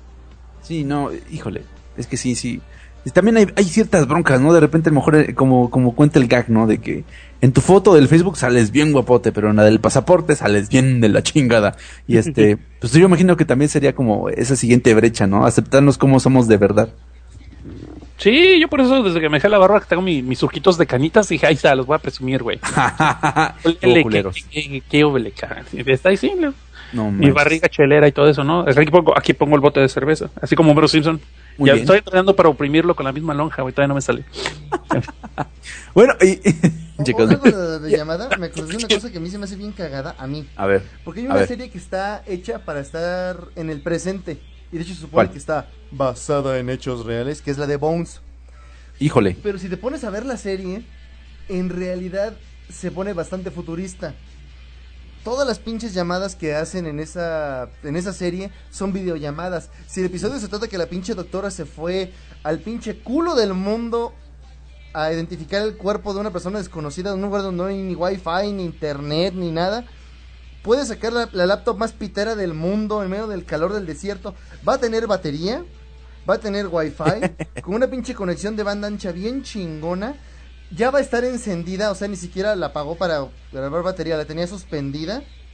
Ya tiene la computadora en el programa para que inmediatamente le haga conexión con sus compañeros en el Jeffersonian. Y yo imagino que eso son cosas de producción, ¿no? Que los actores dicen, Sí. no, pues es que yo no puedo hacer nada más un audio en un teléfono. Yo Sí, quiero no. salir, o sea, tienen que ponerme hecho- en videollamada.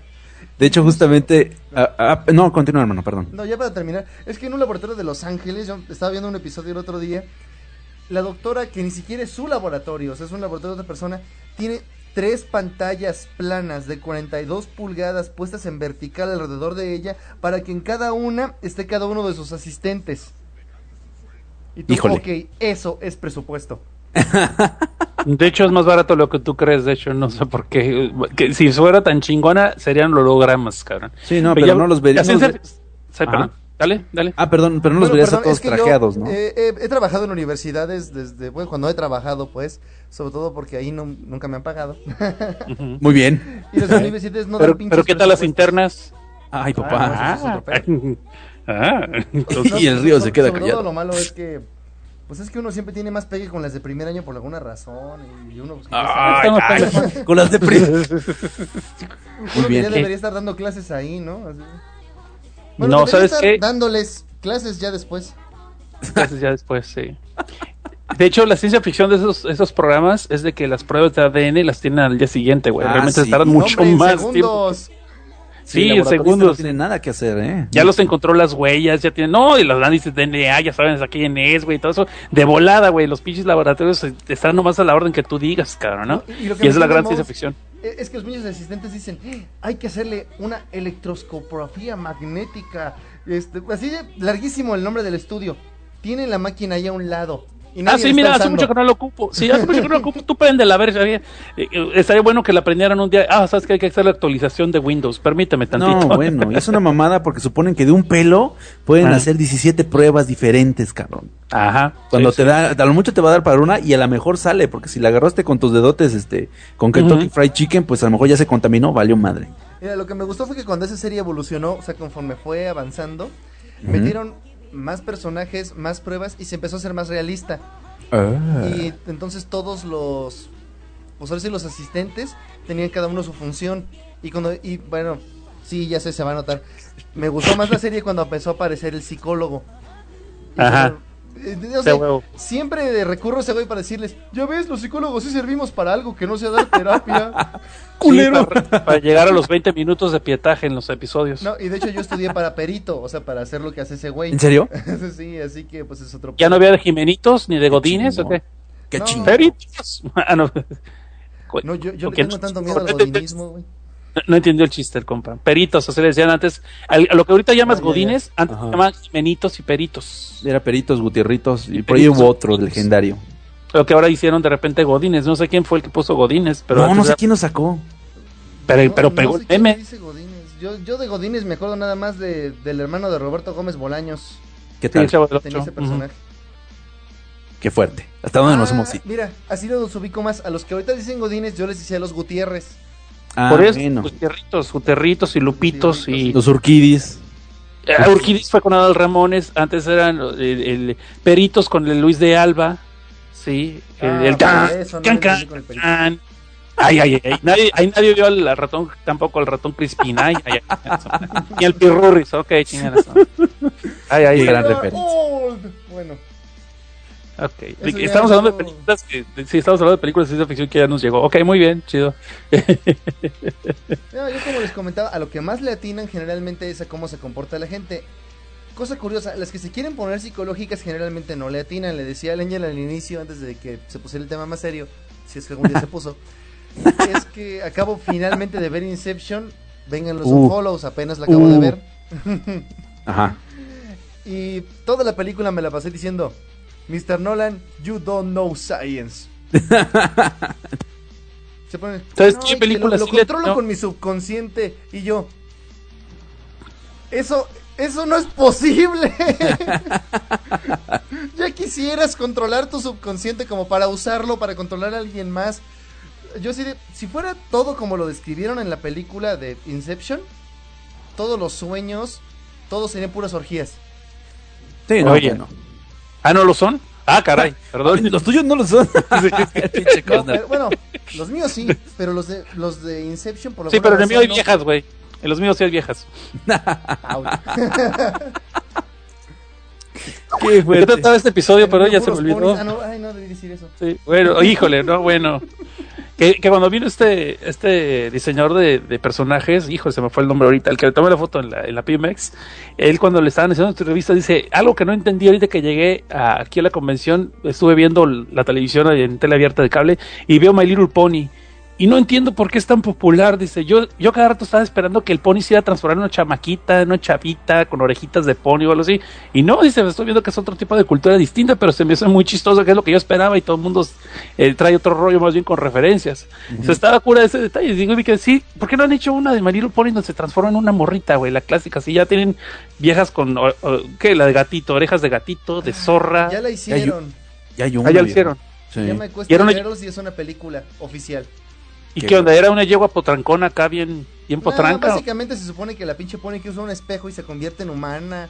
Y existen versiones humanas de todas sus amigas ponis que son exactamente iguales. Nada Sí, muy más que acá, en lugar de tratar de dar lecciones a las niñas sobre cómo se vive la vida y cómo se convive con la gente, que es como el chiste de My Little Pony y por lo que la alabo tanto, no, acá se trata de encontrar el amor y ser la reina del baile. Son las Bratz, hermano. Se y se enamoró de se enamoró de Cosnar My Little Burro. ¿Qué tal? Ay, güey, ¿no vieron esa parodia de Mad? ¿Cuál, hermano? No, ¿La de My Little Pony? Es que en Mad hicieron una parodia de la película ¿Todavía existe Los Mad? Agentes del, Ah, destino, cabrón. del destino. Ajá. Todavía existe esa revista, cabrón. No, la revista no, pero Cabrón. están haciendo una, una cosa en televisión con animaciones. Ay, papá. Ah, ok, ok. Mad TV. Mad Ok. TV. Básicamente Otra agarraron. Mira, todo empieza con Igor el burro, el de Winnie Pooh, Ajá. como siempre bien triste. Y un día de la nada conoce un pony de los de My Little Pony. Así. Ajá. Pero como son Casual. de series diferentes, no está destinado. Y ahí empieza la película Los Agentes del Destino. Chica. Qué fuerte se escucha eso. Y yo, Sí. yo cuando, cuando lo estaba viendo, me estaba muriendo de risa para empezar. Y luego preguntándome, ¿cómo se les ocurrió? ¿Cuál fue su proceso de pensamiento para llegar a esto? Se estaban viendo Winnie Pooh y dijeron, no mames, ese pinche burrito como que ya se merece algo, a lo mejor por eso está tan triste. Y un güey gritó por allá, pues una de las de My Little Pony, total, caballos, burros, es casi lo mismo. Sí, güey, pero como que no encaja. Ay, güey, este, pero pues ¿cómo No, lo vas va a evitar? Ay, pues ¿qué no viste los agentes del destino? Qué buena idea tengo para una parodia. Aquí dice Lectacos, en un universo paralelo hay versiones Pony del río, de Dengue y del Cosnar. No, Ay, es una versión de paralela. Estoy seguro de que alguien ya las dibujó. Qué fuerte. Es que no conoces a Yep. los pinches fans de My Little Pony, güey. Ah, ah, Little todo Pony. lo bronifican, todo. No, los fans lo de. le, y- le tengo más miedo a los fans de Delirium, güey. Esos me preocupan. A ver, no Little es por Pony- nada, no es por nada. Pero son los mismos que los tuyos y los de Angel. Bueno, en su mayoría. Yo creo que tiene más Angel que nosotros tú y yo juntos, güey. Pero bueno, el punto es gracias, No, eh. no, no digan A eso. lo que me Puro refiero es que bandirri. prácticamente no hay nadie aquí que no los escuche ustedes también. Debe haber Este- uno Ah. que otro, pero sí compartimos mucho la audiencia. Es- eso es chido, eso es chido. De hecho, a mí se me hace que esa es la fuerza que de. La poca fuerza que nos queda ahorita, jóvenes. Creo que esa es, güey. Que no estamos peleados. Realmente no, me cae gordo el Angel y todo eso, pero no estoy peleado con él y su trabajo. Ah, ah, ah, ah. No es cierto. Ya en serio, güey. Ya sabes que no. Nomás Ah, ya eso. sabes, hermano, no hay problema. Ya sabes, ya sabes que voy a ser carrillero, güey. La oportunidad. Ya ves, Río. Eh, oye, yo ya sí me dijeron la otra vez la pregunta. Ya en serio, ya en serio. ¿Nunca has pensado que podría- cómo se verían ustedes en Madoka Mágica? Yo dije, cállate los hocico, te lo reviento, cabrón. Pero se imaginan que nos hicieran un diseño de Madokazo al, al Río, al Angel y a mí. Híjole, este. ¿Por Huevos. qué dijiste eso, güey? Estoy seguro de que mañana ya está en algún lado en internet, güey. Atro, óigase a dibujar Atro. No, pero es que Puedo no. trabajar en eso esta noche. Ay, Ay. No, no, estaba interesante eso y me quedé yo. La neta, pues, pues nomás me depilo las piernas y tal vez en faldita no veo tan ay, mal. papá. Soy parte escocés, parte ¿La barba? Ya, hay mujeres bigotonas, quito, ¿o no?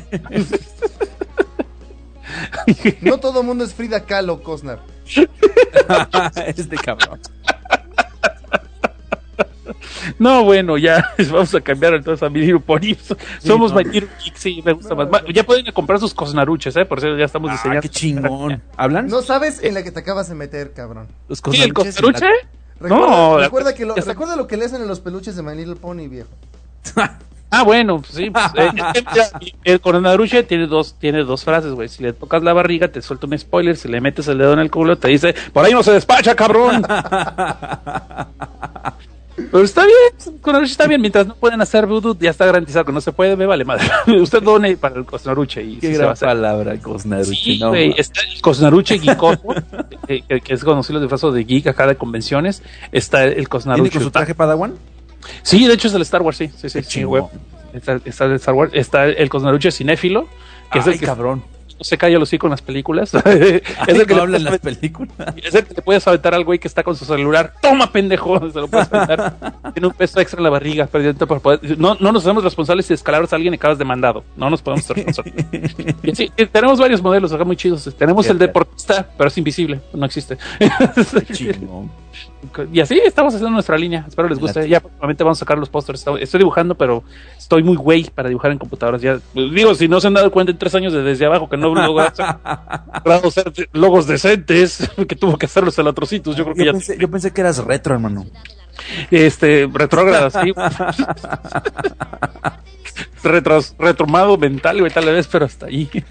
Chingón, cosnaruche. Oye, Me voy a estoy leyendo aquí que. Dodecaedro dice que quiere un Cosnaruche que diga spoilers. Pues ahí está. Me imagino el peluche de, de Cosnar de- con esos que tienen la cuerdita en la espalda, jalándole y que básicamente dice, Bruce Willis estaba muerto. a ver otra vez. Bruce Willis estaba muerto. No, pero es uno diferente cada vez. A ver. Ah, padre, es el papá de Luke. Está chingón. Al final, regala sus juguetes. Ah, qué fuerte. Dije, dije, pues el, el, el spoiler vintage no hay mucho pedo, pero ese sí ya duele. Eso sí ya duele. Ese sí duele. Espérate, el otro sería, él se salió de su casa, a ver a qué lo haces tú, puto. No, bueno, espero que sea contra el agua ese cosnaruche.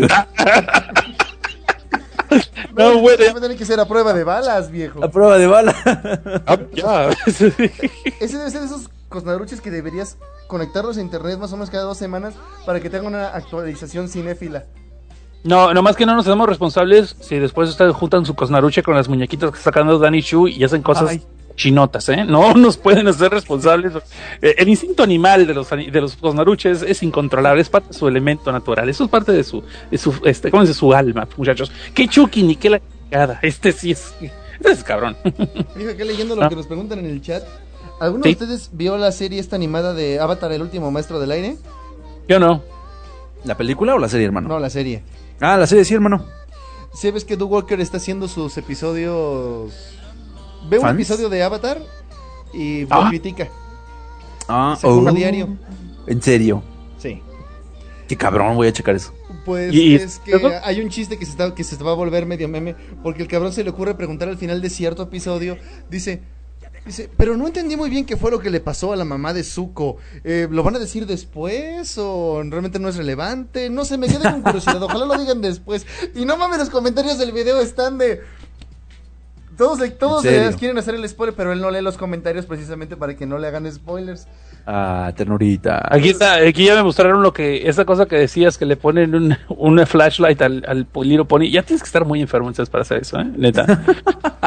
Neta. ¿Cómo les llamas estos broskis o cómo se llaman estos? Ah, los que se hacen sus, sus Sus con los muñecos de- esos güeyes se llaman cloppers.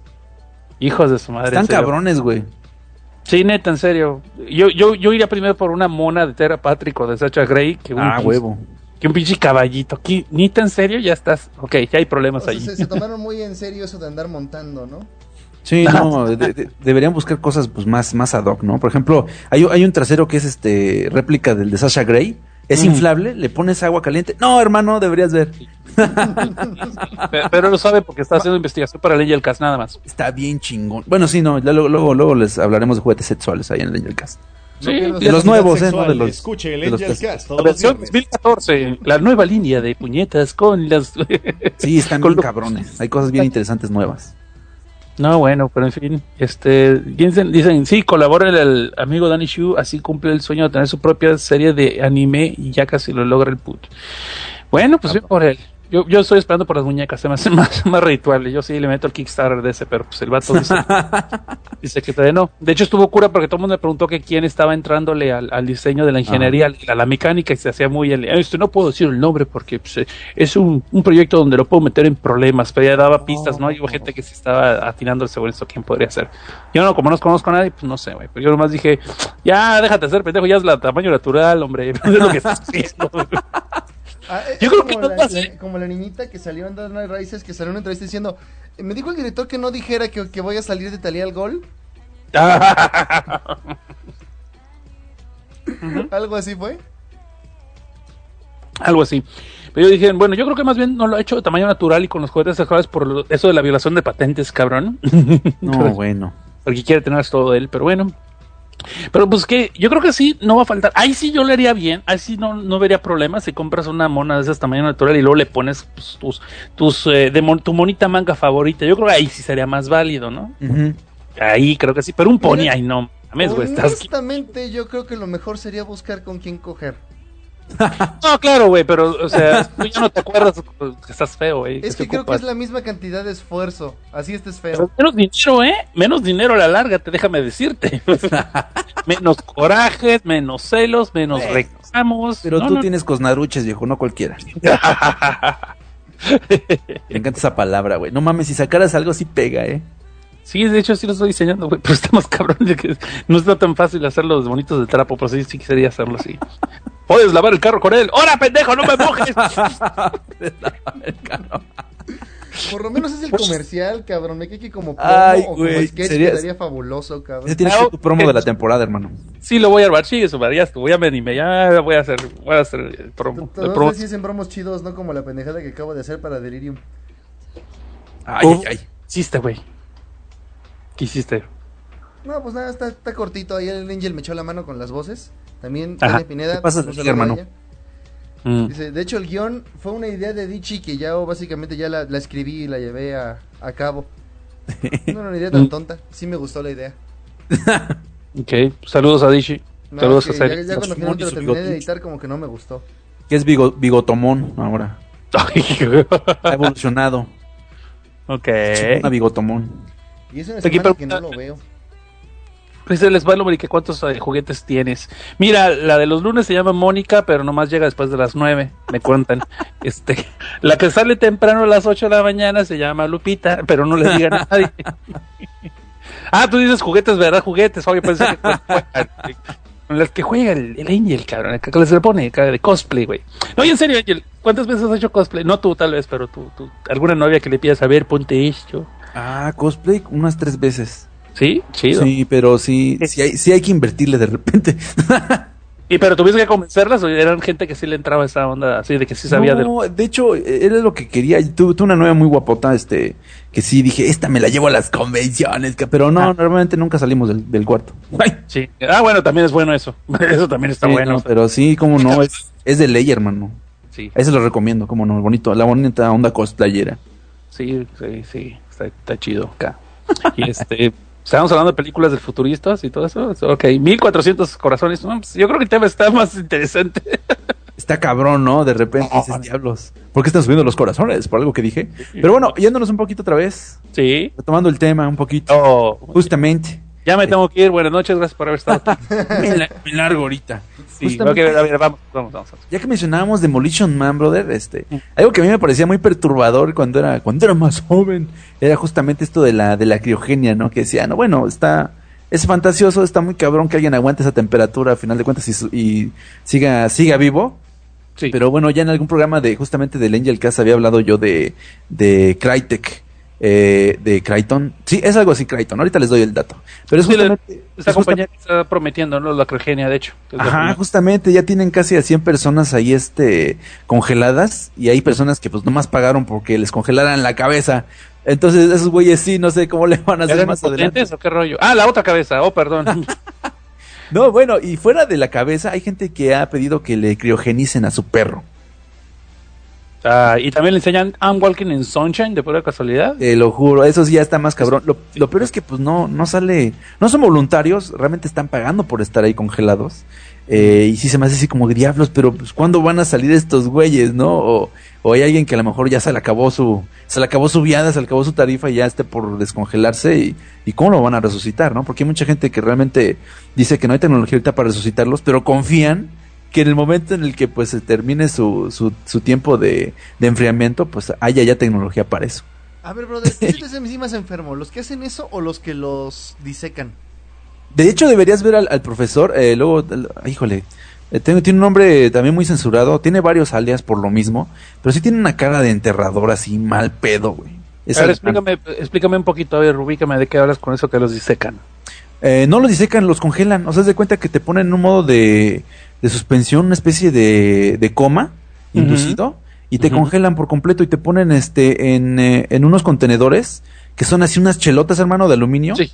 Ah, ok, sí, sí. Esos son los que pensé que habías dicho al principio. Esos son los que yo ya conocía. sí, sí, justamente. pero es que creo que más bien ahí fue el que no, que no fui claro. Cuando estamos hablando de las mascotas, sí sé que hay gente que las pone en congelación para revivirlas después. Pero hay gente que, bueno, se rinde en ese aspecto, pero como no pueden vivir sin su mascota, Ah, la disecan. Las ah, ok. Yo pensé que las personas, dije, las personas, dije, la madre. No, también, ¿Cómo? También. No, hay, hay, están los del arte, está el arte este que vimos en la película Casino Royal del museo este, donde son cadáveres y todo eso. Y eso no es nuevo, porque de hecho había un museo para, para médicos donde inclusive habían eh, vitrinas donde era un corte eh, vertical, como unas rajas, como filetes, vaya, del cuerpo humano precisamente para la gente de medicina y también estaban en museos, eso no es nada nuevo. Lo nuevo del museo que vemos en la película Casino Royale es que es un cuerpo completo. Sí, sí como que dice despellejado nada más. Ajá, las de Paul Higgins, ¿no? Es justamente sí, ah, esa, sí, gracias. No tenía ni idea, no me acuerdo ni el nombre, gracias. Entonces te digo, eh, eh, está así un poquito grotesco, pero te digo, yo que soy de películas de terror y todo eso, eh, sí tengo, siento, siento un, me, me ponen incómodo, pero al mismo tiempo me ha ayudado a superar muchas cosas, muchos traumas, porque pues, al final de cuentas tienes que entender que así es tú por dentro, ¿no? o sea, todos, todos tenemos eso por dentro, y también ayuda mucho a los niños para que le pierdan miedo a, ir al doctor y todo eso, y ahí les explicas cómo funciona el cuerpo. Bueno, es bonito, pero esto, cuando dices dicercar una, una mascota, pues no le veo nada de malo, cabrón. O sea, mientras no le pongas un, mientras no le pongas un flashlight y empiezas a hacerle como Little Pony estos este cloppers, todo está bien, güey. Eso sí. no mames. Ay, lo que sí tengo que recordarle a la gente es que hay una gran diferencia entre el acto y el motivo cuando uno piensa en la enfermedad de las personas. Es decir, Ah, tener un perro disecado en tu casa no es tan malo. Pero el aferrarte tanto a alguien que te quieras tener su cadáver a tu lado sí es un poco preocupante. No sé tú, a mí me Eh. pondría triste tener mi mascota consentida y básicamente Mm. tener su cadáver en una pose después, verla, acordarme y básicamente saber que lo que tengo es un facsímil. A mí no me parece ni tan sano ni tan genial. Pues no es tan digo- enfermo como Norman Bates y su mamá, pero bueno. No, normalmente sus mamás son otro ejemplo. Pero desde la momificación, o sea, imagínate. Sí. Todavía déjate de las creencias religiosas de la gente que pensaba que iba a resucitar en el futuro y que por eso tenés que conservar el cuerpo como fuera, aunque estuviera Mm. todo hecho mierda, que es básicamente una momia. ¿Qué tal? Bueno, pero Pero- aquí viene el, el otro detalle. Si, si crees en un Dios que te creó del polvo, puedes, al volver a, a renacer de tus este, restos, puede volverte a crear. Esa es toda la idea. El polvo eres, polvo te convertirás, es por eso. Sí, por pero eso mucha gente que es muy a religiosa los 10 años. Y por eso muchos de los este que son muy aferrados al catolicismo de hecho yo también soy católico no están no ven muy bien visto el cremar tu cuerpo o sea porque está con te tienen que enterrar para que te vuelvas polvo como dicen las escrituras y no no incinerarte sí me explico pero bueno eso ya es punto y aparte en México las iglesias te sacan de la tumba en 10 años y te incineran. Aunque te, te creman no. Te creman. sí eso es sí sí bueno pero ya que queda de tu cuerpo a los 10 años o sea Imagínate, puros huesitos. huesitos acá ese buffet, ¿no? Eh, para por no dudar a alguien que dice, "Mm, señor, mm, no se va a quemar bien. Mm, Déjame quitarle ahorita esa, esa lonjita que todavía le queda. Eh, Bueno, me han contado. Por algo venden, ve- por algo venden menudo los domingos jóvenes. Una Qué nota. cabrón. Güey, ¿para qué quitas este programa? Ya ves, güey, lo estoy despadrando. Sorry, sorry, tamales pido perdón. enfrente del hospital civil, para ser más exactos. Híjole. Gran leyenda urbana. Eh, Mm, no. ujú. Lamentablemente confirmada. ¿En serio? Sí, salieron noticias, agarraron al güey. Fue así Qué como. chingón. Conmocionó a la comunidad de aquí de Morelia, sí nos conmocionó. Después se volvió una leyenda urbana, es decir, ya después todo el mundo le puso de su cosecha, que si el güey se metía a las morgues del hospital civil y no lo agarraban, que si era Que eran viejitas. doctores, de que si era, no sé, Chela, la del departamento 3, así, todo- cada quien le echaba de su cosecha. A, mí cuando leyenda. me sacan de onda, me sacan de onda cuando agarran ese tipo de personas y luego los hacen posar en fotos, güey, acá. Que a este, por ejemplo, que le pusieron a un lado de la cacerola, güey, con el, con el, con el pinche, la cucharota, ¿no? Haciéndole así como que está me- mezclando los ingredientes o algo así.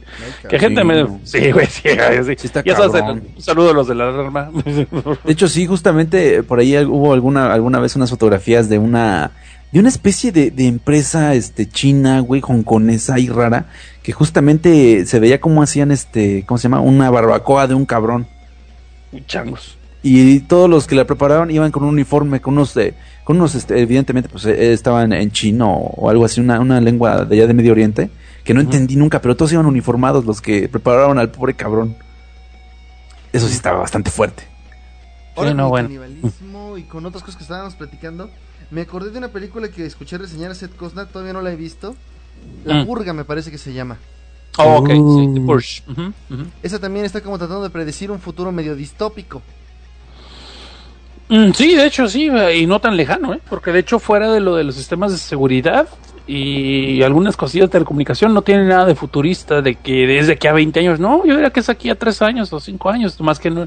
Lo único que podría este, decirnos es que nos separa desde ese futuro y el presente es que no ha ocurrido una bronca cabrona, una revolución, este un problema social, una guerra civil o algo que destone la violencia a tal nivel que decida el gobierno eh, imponer la purga, eh, de- eh, permitirte una vez al año hacer todo acto de violencia sin, sin este consecuencia alguna, con tal que el resto del año te portes bien. ¿Sí me explico? Eh, Sí, creo que no, no, es lo único que no le entiendo y creo que sí estaría bueno que la amplificaran en una secuela. Así es que llega, ya, ya la probaron que se va a ver, entonces espero que ahonden más en ese tema. Ah, la tengo que Ah, ver. Sí, de hecho te digo, pero voy con las expectativas bajas, ¿eh? porque no es un filme de acción, es No, más no. bien como de, de, de invasión casera, más o menos leve, pero está suave por lo que implica. Sí, yo, tiene creo una que, propuesta, ¿no? yo creo que por eso me gustó, ajá, por eso me gustó, porque a mí las películas como de Strangers no me gustan, se me hacen así como que eh, otra vez más de lo mismo. Entonces, más bien todo el contexto de cómo es que llegamos a ese punto y cómo ya el punto social, como lo expliqué en el podcast, todas las posibilidades que había y cómo la, lo- los pobres, de hecho, sería una forma muy este, disimulada de eliminar a la gente indigente y que el mismo pueblo sea lo que lo está haciendo y lo esté sancionando. Porque si tú mandas al gobierno con soldados o con policías a matar indigentes, luego, luego se, te, se te hincharía encima la gente. Sí, fácil. La doble, la doble moral. Pero si tú lo haces, hey, puedes matar a quien quieras durante un año, ahí toda la gente que le hace el feo a los indigentes durante el resto del año, ahí lo estarían viendo como que no, les estoy haciendo un favor a la nación, estos viven de mis impuestos y la chingada, y total, esta noche se puede hacer todo. Y es lo que yo creo, eh, a lo que realmente el mensaje está mandando a la película de The Purge. Ay, cabrón, vamos a verla. Los débiles Sí, siempre sí. van a terminar con la peor parte de todas las nuevas formas Por de eso, hacer control por eso social. yo por eso yo proponía que una secuela me gustaría ver a alguien que es de los pobres y que ha sobrevivido a tres o cuatro purgas y que de alguna forma él usa ese- esa noche para cobrar venganza con los que han matado a su familia, por ejemplo. Pero alguien pobre, porque en esta película vemos una clase a una clase alta. Todos son de la clase alta. Esta persona menos- pobre de la que hablas que te gustaría ver. Bruce Willis. a- sí, sería un Bruce Willis en la siguiente O película. Brad Pitt, güey, contra zombies, igualito. Me Ah, recordó muy bien. en Minority Report que los pobres, muchos de ellos no tienen ojos. Oh. Ajá, por la droga que estaban consumiendo. No, y además, este, para ellos son- es muy útil no tener ojos porque los ojos en ese mundo son tu identidad. Todo te escanea las retinas. Eh, pues hay, varios, hay varios motivos el por qué, güey, ¿no? Pero sí, es la idea. Ese es uno, pero para ellos son buenos. Incluso uno de ellos le dice a este compa que en tierra de ciegos el tuerto es rey. Aquí la gente sin identidad, sin posesiones, estamos un poco mejor de lo que estaríamos allá. No dejamos de ser unas personas miserables, pero entre nosotros mismos, cuando todos estamos en la misma situación, nos podemos ayudar y, y vivir no tan mal. Eso sería más o menos lo que pasaría en un mundo como en el de la purga. Acabarías encontrando a clases bajas, básicamente viviendo lejos de las urbes, haciendo por sus sociedades ahora sí que fuera del alcance del control de las masas, sobreviviendo Mm. como pudieran. Y probablemente no se juntarían en grupos. Los grupos son débiles cuando es hora de la matadera. bueno, Dependiendo. Me, me Bueno. gustó esa frase en Pacific Rim, esto no es un refugio, es la fila del buffet. ay, no, bueno, qué, qué grandes momentos, chinga. Precisamente, si pueden verlo así o no, en Pacific Rim precisamente también es como un modo, pues ha sido como un modo de deshacerse de la masa, ¿no? Los refugios donde concentras a la gente, en realidad no tan segura. Los muros precisamente a mí me parecían lo mismo. Dicen, ya no queremos seguir gastando los recursos, queremos seguir siendo privilegiados. Nosotros nos vamos a una isla lejos del alcance de los kaijus y en lugar de, de hacer Jaegers vamos a hacer muros que no sirven de nada, pero sirven para pendejarlos un rato a ustedes porque les damos pseudo trabajo por una miseria. No, y el placebo, el efecto placebo de que los placebo. trabajadores los trabajadores quedan cerca de los muros y ahí viven por cuestiones de trabajo, mientras que la clase privilegiada estaba yéndose adentro de los continentes, que es lo que reclaman en, en un noticiero allí, así muy apenas se alcanza a oír, pero están reclamando y es lo que empieza a estar también revueltas sociales, más cuando cae el muro de, de Australia. Es eso, de que de qué nos sirve si nomás están llevando los ricachones allá adentro y a nosotros nos dejan aquí. Y ellos, hasta el mismo Ron Perlman lo dicen, tú te vas a un refugio de esos, yo voy a mi propio búnker personal que ya tengo en Ticauyos. O sea, ya desde el principio está, siempre va a estar existiendo eso. Que también se toca en la novela de World War Z, con los... eh, Ah, este güey que tiene un, tiene un, este, siempre me quedo así que es una, en, en- en Long Island, tiene un lugar donde llegan todas las celebridades y las celebridades siguen comportándose todavía que quieren sus privilegios no entienden el problema que está allí. Y el otro güey televisando todo, que, que están bien chingones, que allí todo el mundo haciendo par y todo el rollo, y les llegan la gente que no tiene privilegios a querer entrar. Y es cuando se hacen el desmadres, con la misma gente pierde el control. Por eso es muy, muy interesante este capítulo. También léanlo cuando, cuando Está bien chingón World War Z. Sí, la, la novela. Precisamente para eso hablaba con ella que es al principio. De que Sí. una de las cosas que todas las películas han dicho bien, porque casi siempre lo predicen así, y cada vez la vemos en más películas, es esto de que mientras más tiempo pase y más desesperada sea la situación, más crece la diferencia entre los poderosos y los débiles. ¿Sabes cuál es la única que tiene que no tiene eso? ¿Cuál? Hola, Mad- mano. Mad Max. Ah, claro. Ahí sí ya valió madre. Sí, la segunda. La, la- obviamente cuando es el apocalipsis es en la segunda, el, el guerrero de la carretera.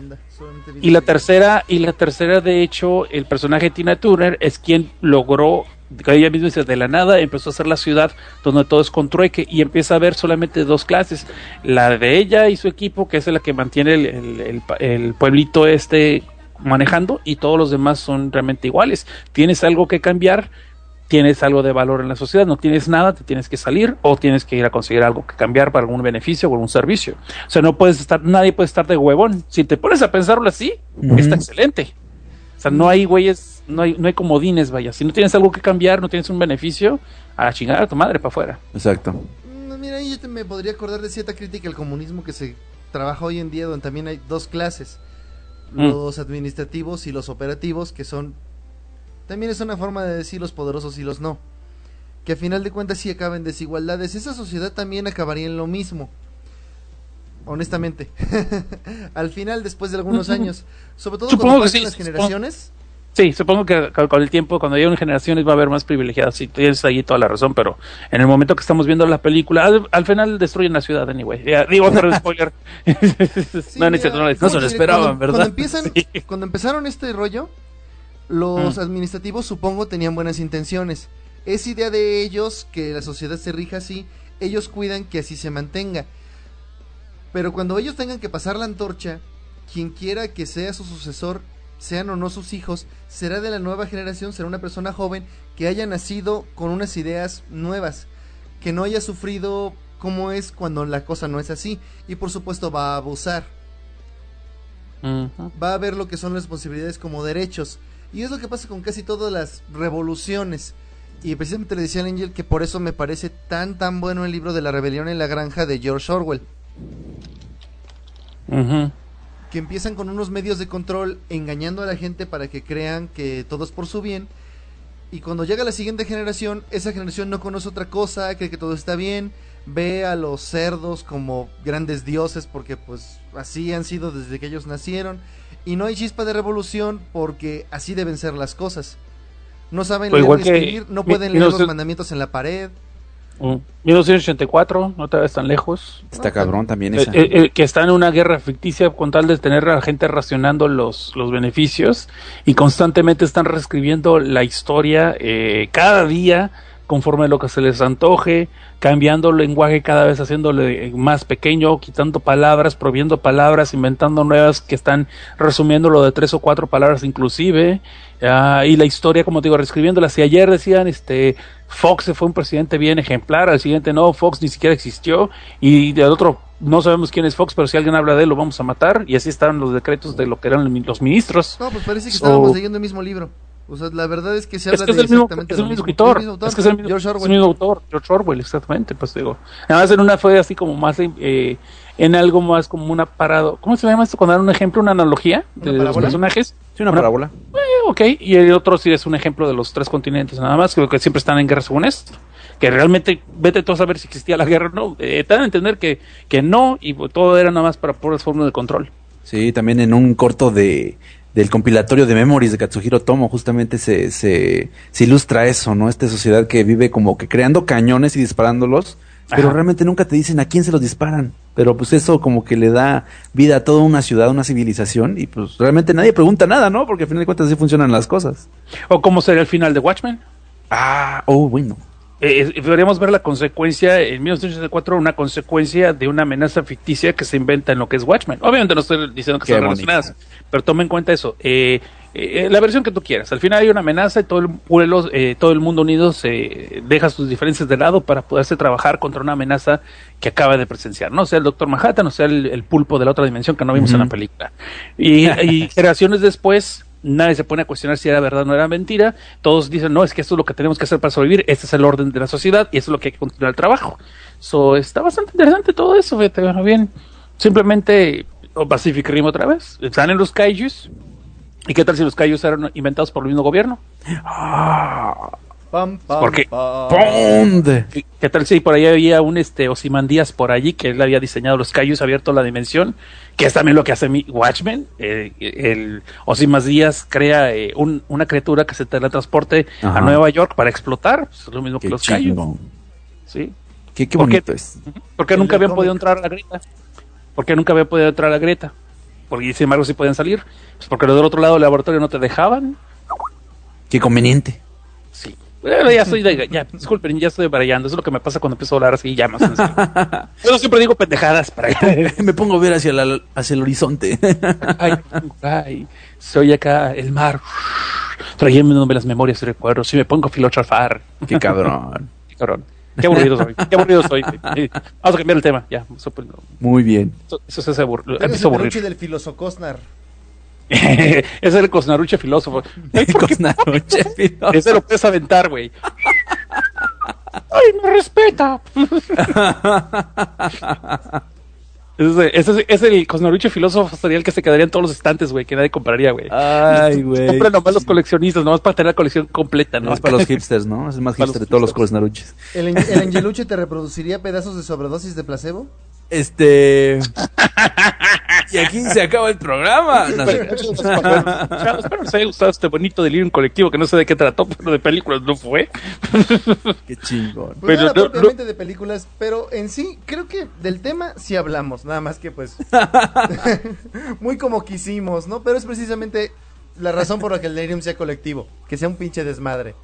Mira, la, la, que, la única realidad de las películas de ciencia ficción que me da miedo más que Sol Inverde, que está la sobrepoblación y que no haya nada que tragar y no hay, no es no es que seas pobre y no puedas comprarlo sino porque de veras bueno Ya obviamente no puedes comprar, ya no hay cabrón y por eso es caro donde inclusive una una lamida de una cucharada de una mermelada de fresa güey equivalga alrededor de 80 dólares 100 dólares no, si, si no han visto la película me puse a analizar eso de los precios que o sea está cabrón y que hagas lo que hagas no vas a conseguir esa feria y hagas lo que hagas, este, eh, no podrías conseguirlo, o sea, podrías conseguir el placer de una vez y ya, o sea, sin más allá que todo eso.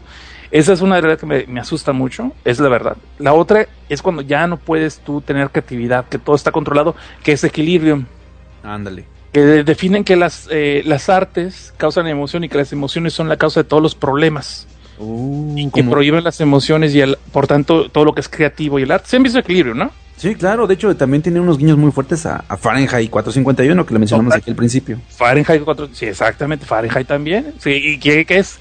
Eh, el, el pensar que viene de los libros, del conocimiento de los libros. El fireman, el fireman no era porque apagaba los fuegos, sino era porque los creaba. El hombre irónico. ¿Qué Rad tal? Bradbury era grande, güey. Rad Bradbury era grande el cabrón. No, no, no, sí hay muchas obras que podemos sí hablar de eso, pero miren. Los canamitas con la de Para servir al hombre. También es una, una historia muy, muy chida. Si, para que entiendan, es la donde al final te dicen de los eh, traen unos extraterrestres un libro y que empiezan a ayudar a la humanidad a quitarte de todas sus broncas de guerras, de, de hambre, de enfermedades y siempre todo ayudándolo por el bien de nuestro nuestro propio bien según nosotros. Ujú. Y empiezan a hacer viajes de la gente a que visiten el planeta de los canamitas y todo el mundo feliz porque, puta, güey, es que me escribió mi tía que está allá, güey. Este, y que todo está bien chido y que pinche clima bien chingón, tienen chicos de playas, llevan todos como borregos y de repente descubren que el libro que de- supuestamente son las leyes de ellos realmente es un libro de cocina y para ser hombre es muy distinto el término. Sí, Está chido, esa me late. chido, sí, sí. El- el- el- lo que voy con eso, el miedo de que el que viene a ayudarte no necesariamente es porque de veras le preocupa que estés bien, sino pues bien para, para él, cabrón. En fin, esos son mis términos. Ok, Qué paique. Me agrada eso. sí, sí. Yo me río. ¿Ahí sigues? Sigo aquí escuchando con atención porque yo no he visto esa película. He visto que la parodian. Ok. Ay, cabrón.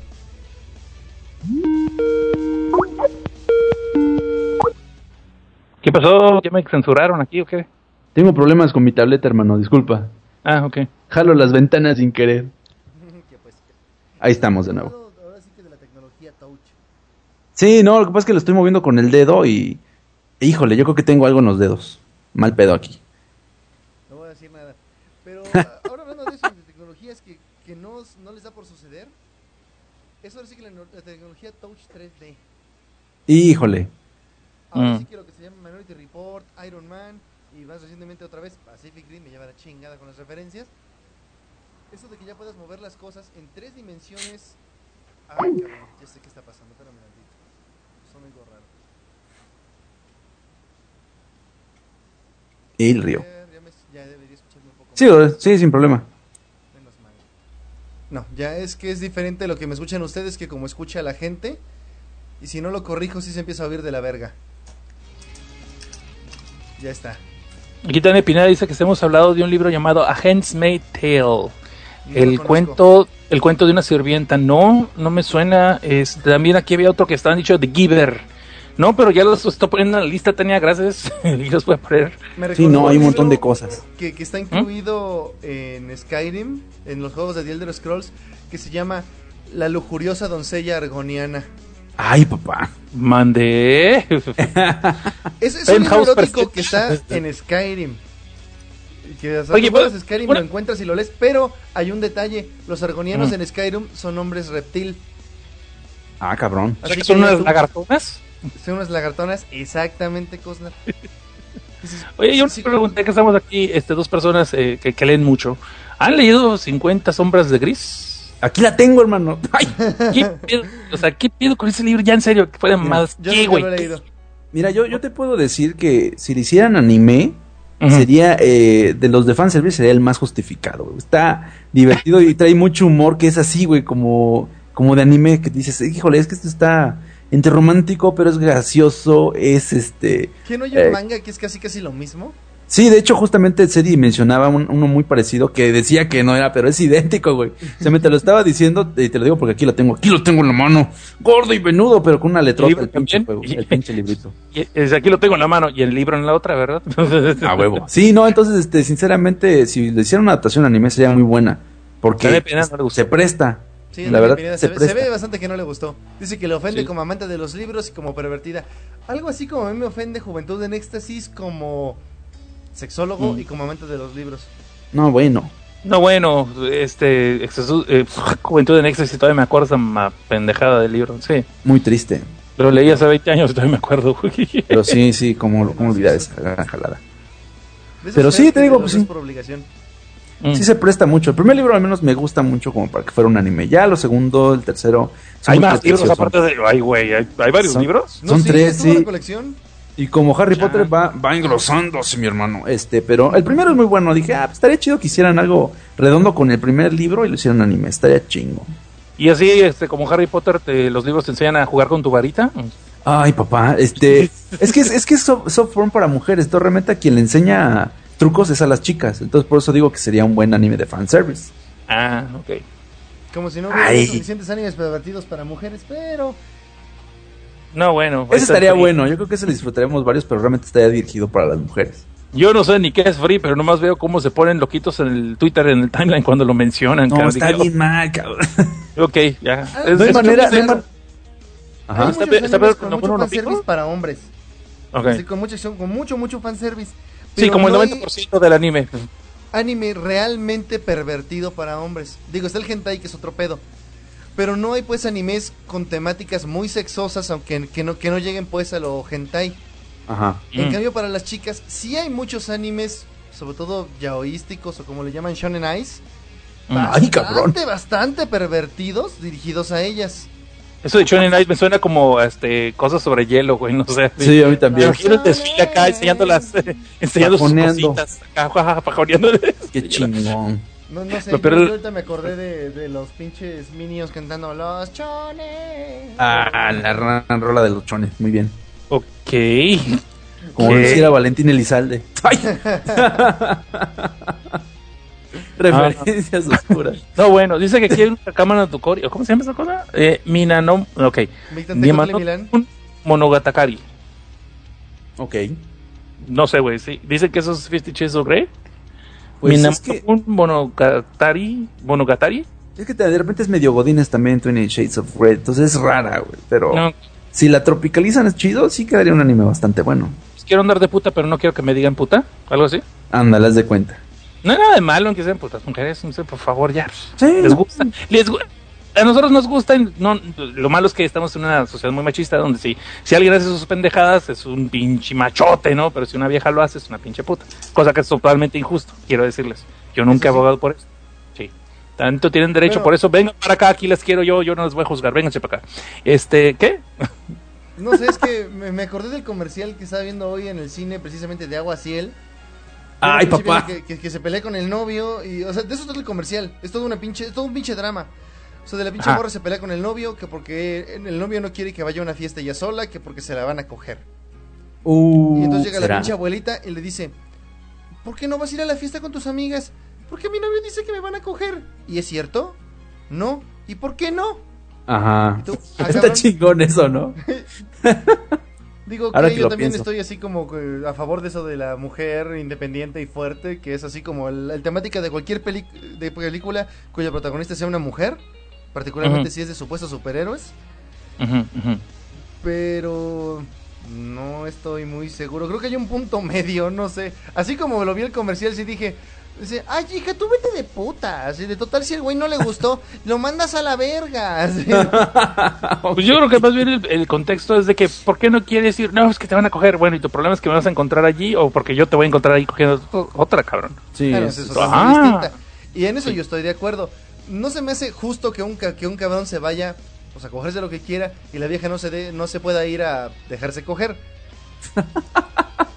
Dice, Sí, sí, la doble que moral. tomó esto. Es la doble moral, aquí, pero es el, el apropiamiento de la persona. Después de que tiene sexo, ya unos creen que ya es dueño de alguien. Pero bueno, me han contado. O sea, nada Este, híjole.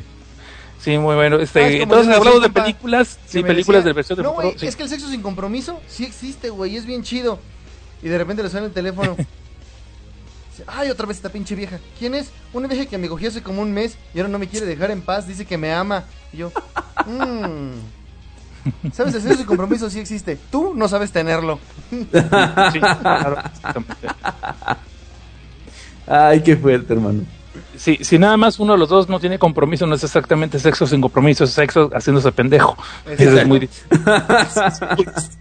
Sin compromisos que ninguno de los dos esté llamándole al otro para otra cosa que no sea, ¿qué onda? ¿Nos vemos al rato? Órale, Simón, se hace. Ahí está. Dice, no, pero noche todos- no, porque no- voy a coger con otro cabrón. Ah, chido. No tiene una hermana o algo así. Ando buscando Lo malo, lo- lo malo es que Hollywood nos mintió porque no todas las viejas que podemos tener una así de ese tipo de amigas no se parecen ni a nada, te le importan en Mila Kunis. Eso. Es lo malo. ¿Sabes qué es lo más cagado? ¿Qué pasó? Ahora que dices, nada me pone ni mira Kunis, me las imaginé, pero en el cisne negro. Ah, no, a huevo. pues,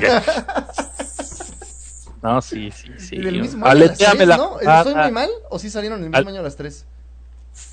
Aleteame la parvada, creo que sí, sí, sí, sí. Si no, muy pegada, sí, sí, sí. Ay, bueno. Pues No, sí, no mames, Natalie Portman coge sin compromisos. Ya viste, Mila Kunis también. Te las imaginas a las dos y que sale el cisne negro y tú dices, no mames, estaban oyendo mis plegarias. Yo se la compré en Blu-ray, cabrón. La película no, no merece tanto el Blu-ray, pero por esa escena sí. A mí sí me gusta mucho, sí la tendré en Blu-ray. Si tuviera un reproductor de Blu-ray. Lo digo más que nada porque yo las que compro para Blu-ray, sí tengo mi reproductor, son muy pocas y son las que compro por cómo se ven. Y casi por Oye, por cierto, cosa. ahorita que hablábamos de discos, ¿te acuerdas de que eh, una de las premisas que me dabas cuando estábamos pla- planeando eh, Ah, el show era me precisamente el disquito de Men in Black? Sí, esa les falló. Sí, un gran, fa- un gran fail. ¿Cómo no, ves, cabrón? No, de hecho sí salió, sí salió el minidisc. No, yo, yo diría que sí salió porque sí salió el minidisc. Fracasó la tecnología tal cual porque no reemplazó el CD. Es que llegó un formato. versiones. Había uno de Sony que era un disco Mm. como en una carcasa, casi como, como los discos del PSP. Es ese que dice Cosnar, el mini Minidisc, ese es el minidisc, ajá. Ah, El. MD. ¿No, el?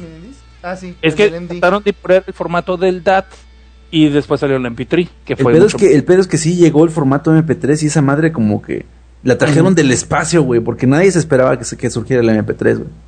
Bueno, es que el hecho de que ya no tendrías que poner un disco, si me explico, porque luego empezaron a traer los flash drives o tu computadora, o sea, no tenías ya algo físico, sino ya era el puro, la pura información. Es- eso fue lo que le dio la madre. Sí, sí, la- Imagínate, los primeros que salían eran Mm. de 64 megabytes.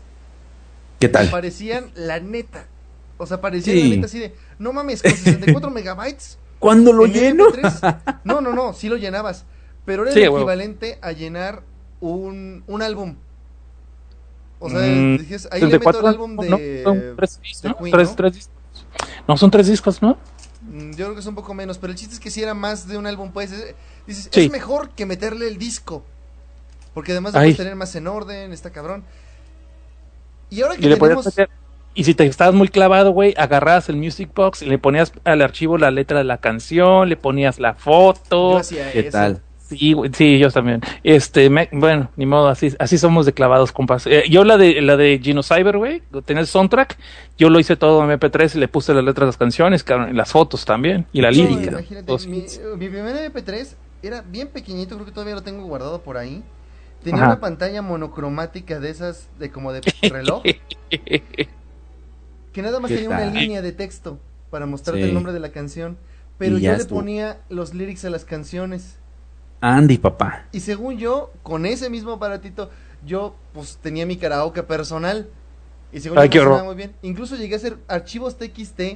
En ese tiempo jugaba juegos de cartas intercambiables. Ujú.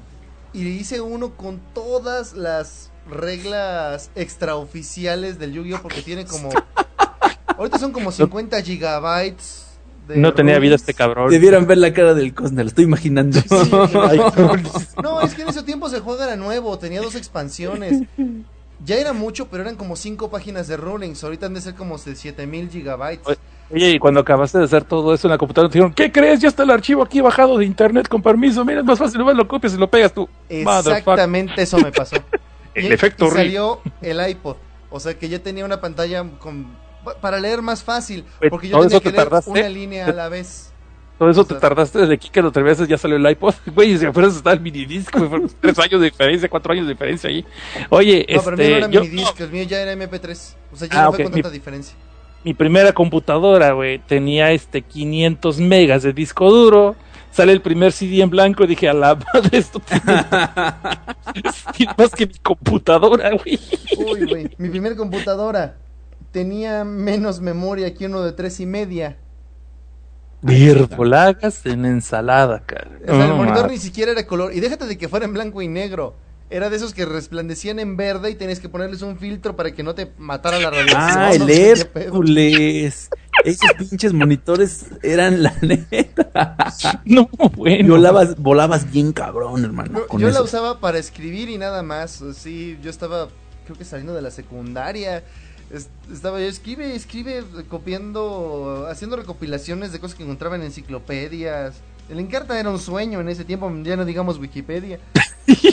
No- encarta, güey. Qué la encarta. Yo tenía enciclopedias y, y estaba haciendo mis recopilaciones de mitología griega y de geología. No sé, me daba por querer tener algo, según yo, para consultar en mis apuntes porque quería hacer trabajo sobre eso. Pero obviamente, como un año después, cuando terminé de escribir todo eso, ya eso se podía hacer 10 millones de veces más fácil y alguien ya lo había hecho. No te pases. Sí, es que la encarta justamente fue lo que le ocurrió, ¿no? Que el internet se la tragó. Sí, de hecho. Qué cabrón. Está, está chido el chat aquí lo que estoy viendo acá. Desde Sí, acá. dice- dice ya el Pyro. Y A ver. aparece Byte, dice oh, mínimo nerdos, güey. Está cabrón. Corre, nos agarramos la tecnología la nostalgia con Delirium Colectivo. No, No, a mí me trajeron porque íbamos a hablar de viejas y de picar y de, y mira lo que estamos hablando. ¿Qué nos Igual. llevábamos hora y media hablando de eso? Bueno, Y, tra- y traía sus juguetes ahí en su maletín. Sí, güey, yo acá con mi banderín Natalia Number One, Portman. Es- es una memorabilia que compré de cuando fue el, el Cisne Negro ganó los Oscars. Qué chingo. ¿no? Este, aquí están hablando del UMD que fracasó como dispositivo de música y video. Sí, el UMD es el que trató de poner el PS Vita, ¿no? ¿Estoy bien? Ujú, creo que sí. Ah, sí, sí. sí, ya me acordé. Bueno, esa pinche- es lo único que no me gusta de Sony, güey. Y, y a mí me gusta mucho la marca Sony. Pero es lo único que no me gusta. Que ¿Por qué a huevo quieren, sacan un aparato y a huevo quieren meter otro formato, güey? Ya están, ¿Sabes güey. ¿Por qué? Porque les ha funcionado antes. Ellos Pues crearon antes, muchos ya. formatos que ahorita se siguen usando. De hecho, que, sí, bueno, a lo mejor me equivoco, pero según yo el Blu-ray fue idea de ellos. Lo mismo el cassette. O sea, los Walkmans y otras muchas cosas fueron ideas de ellos y se hicieron populares. Tengo entendido que sí. el CD fue idea de ellos. No, es Philips. Es de Philips, sí. Philips, sí, tienes Philips, es Philips. La NASA se lo pasó a Philips el- el- el- lo que es la, la patente. Este, y de hecho, el, ¿qué te iba a decir? El, el HDMD, no, el, el HD DVD Ujú. iba a tener más fuerza, pero ¿sabes por qué perdió? Por el porno. De la plano. compañía, igual que el VHS, la industria porno adaptó más rápido el formato del VHS y tú sabes que el, pon- el, el porno vende. En chinga, la- todos los eh, productores de video porno empezaron a usarlo y de ahí salió también el Super VHS casi casi de inmediato para lo que eran la- los masters. El beta no tenía ese apoyo porque el beta no era de Estados Unidos, por eso otro no. Ahora en el caso del, el, HDVD también fue lo mismo, el Blu-ray luego la industria porno le saltó y cometieron el error, eh, los de HDVD, no me acuerdo compañía fue, Paramount, cometió el error de decir que ellos no iban a apoyar a cierta tecnología, se le echaron encima a otros estudios y sabes qué, pues si tú te vas para acá y nosotros vamos para allá y si es una gran división y de ahí es donde el Blu-ray este, quedó como el formato el formato este reinante, que estuvo muy gacho cuando salieron películas como eh, la primera de Batman, Batman Begins, es- iba a salir originalmente nada más para HDVD. Y hubo otras películas que fueron en los dos formatos. Imagínate todo el stock que te quedaste, güey, después con todas esas películas. Sí, eso, eso ha sido terrible, la verdad. Sí. De hecho, fue este Steven Spielberg el que dijo, ¿sabes qué? Pues yo no le entro el HDVD, yo me voy para Blu-ray y también George Lucas. De hecho, fueron de los que ya fueron como la última gota que derramó el vaso. Y valió madre, Milik. Lo que estoy viendo es que el Blu-ray con todo y todo es un formato que está sigue entrando lento y le está costando reemplazar al anterior. De hecho, eran carísimos los Blu-rays, ¿no? Y ahorita como que va en picada el precio porque pues sí hay que estarlo promoviendo y... Y aún así, digo, no en todos los casos es igual, pero cuesta encontrar gente que tenga principalmente Blu-rays.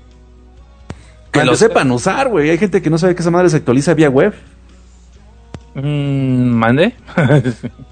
Y este, y es medio complicado porque luego, luego este, de repente llega alguien que sí lo, que sí lo, que, que le sabe, que le mueve, como el niño, como, como el sobrinito que sabía programar tu videocasetera y le pedías que te grabara el fútbol, ¿no? Este, y de repente te das cuenta que empiezan a salir extras y más extras, e incluso te puede hasta bajar trailers de la siguiente entrega de esa película que, que ya tienes en Blu-ray. Aquí dice Pairo, dice que el Laserdisc era mejor que el DVD. No, había un problema con el Laserdisc y sobre todo los que eran los dual layers, los de doble capa, que el plastiquillo que unía las dos caras a veces tenía un huequito por donde empezaba a pasar oxígeno y oxidaba la información. Y Empezaba, valía madre. Sí, te empezaba a comer el disco por dentro y te estaba ya era irreemplazable. Y desgraciadamente los primeros eh, Laserdisc de DVD, digo Laserdisc de anime, fueron los primeros que empezaron a, a tener ese problema porque muchos de ellos eran duales. Yo Sí. tenía varios. De hecho, de hecho también los discos de música, cuando el CD-ROM todavía ruleaba, mi hermano una vez se encabronó gachísimo porque su disco pirata de Lenny Kravitz se lo comió. Haz de cuenta que como lo dejaban en el, en el estéreo, y el estéreo de repente en aquellos tiempos todavía hacían scan, escáner de, hacían una, una exploración del disco, siempre le estaba pasando eh, pues, unas de luz. Y también Ujú. se lo comía. Cuando el disco pirata era muy chafa, Eh, pues también quedaba totalmente transparente. Que lo como- estaba veía como quemando, de quemado. Ujú. Sí, lo estaba quemando, de hecho, el láser. No podías. Y, y de justamente, hecho, ajá, dime. Per- perdón, algunos, de hecho, algunos eh, CDs de los primeros que salían en blanco y que tú grababas, algunos estéreos no los leían. Tenías que hacer la chicanada, me contaron, de poner dos discos, güey, pegado, dos discos. Ya ves que muchos eran de la bandejita que salía, ¿no? Sí, claro. Y tenían inclusive algunos tenían como el, el, eh, un tornillo en medio que era lo que sostenía el disco. No eran los que se metía al aparato y luego llegaba un puente y los alzaba para leerlos, no, sino que era lo sujetaba como si eran los fonógrafos antes o como los tocadiscos de antes. Entonces ahí, te, ahí tenías la ventaja de que podías poner dos discos juntos para que hicieran peso y ya tus estéreos viejos lo pudieran leer. No, era un desmadre. También ahorita que hablas del calibre de los discos, cuando empezó a salir que no, etiquetas para CDs, personalízalos con lo que quieras. Era vaciado porque le pegaban unas pinches etiquetas de papel espantosas. Y había unidades de CD-ROOM, güey, que las metías a la compu y eran más angostas. Entonces empezaba a girar y se, se Sí. todo el pinche papel, güey, y adiós unidad de CD. Si te iba bien, güey, porque a veces, eh, a veces el mismo eh, papel generaba calor con el láser y las tocadas y luego se te rompía el disco adentro. Llegaba, llegaba a ser el calor tan intenso que empezaba a quebrarse y tronaban, güey. Si llegó a ver inclusive en la tienda donde trabajé, si llegaron a tronar, cabrón. Incluso primeros- también hubo un tiempo, eh, eh, en un tiempo, eh, Blockbuster, entre muchos movimientos que hizo, este, anduvo apoyando una iniciativa, creo que venía de, de Japón la iniciativa, de, de una empresa así enorme, güey, que se estaba dedicando, eh, con científicos y todo el pedo, a hacer este DVDs este, desechables, que se biodegradaran. Para que no te la piratearas, ahora sí que para que no tuvieras que regresar la pinche película, la Ujú. idea era que pues, a las cuantas reproducidas ya el DVD quedaba inservible. Y pues también empezaron las copias digitales, llegó el, el Blu-ray y pues bueno, adiós, adiós empresa, adiós dinero, ¿no? Se- se- todo ese tipo de, de iniciativas se consumieron así muy cabrón. Eh, Ahorita estamos, pues, eh, el, eh, el formato en disco yo creo que ya va a ser más para los coleccionistas, de hecho, porque ya todo el mundo es digital. Salvo, yo te digo, yo tengo un buen de discos y yo incluso he jugado con la idea de mejor ya eh, transferirlos a, a archivo, o sea, ripearlos como que, si lo quieres ver de esa forma, Simón. porque muchas veces las special features ni las ves, güey, y hay algunas Sí. que no valen la pena.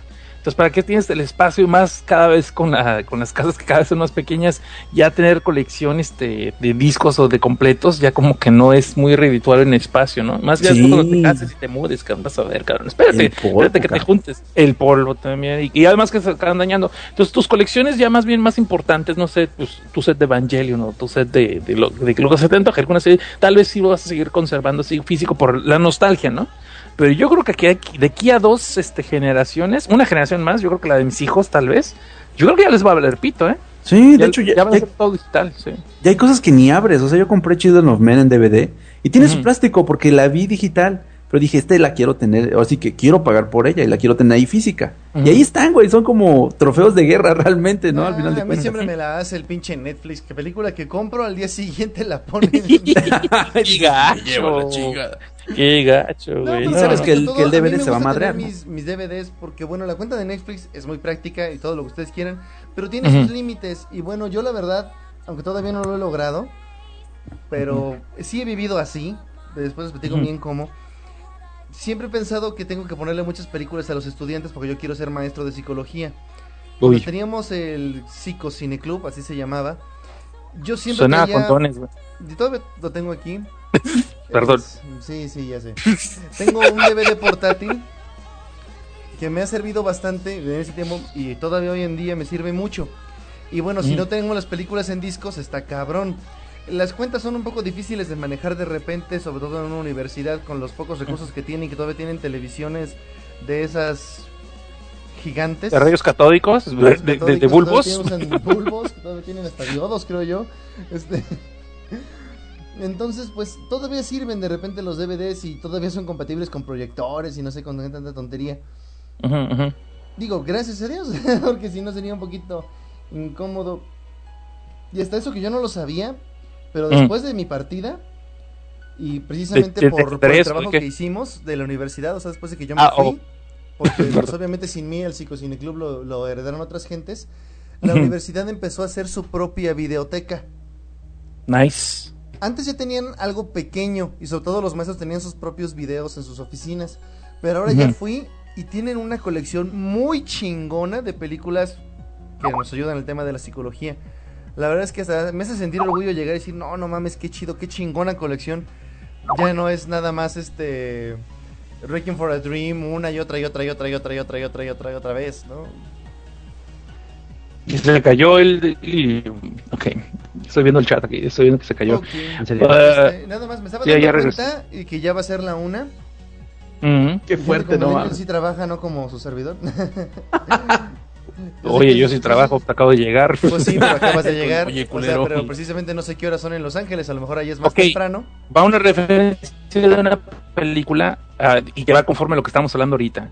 Eh, La película de Rollerball. Ah, las bibliotecas ya no existen, todo se pasó a archivos de unas computadoras. Ahora el problema está que no les están dando mantenimiento debido a las computadoras y se están deteriorando, no les están actualizando, no están cambiando toda la información a un formato nuevo, a otra computadora más poderosa.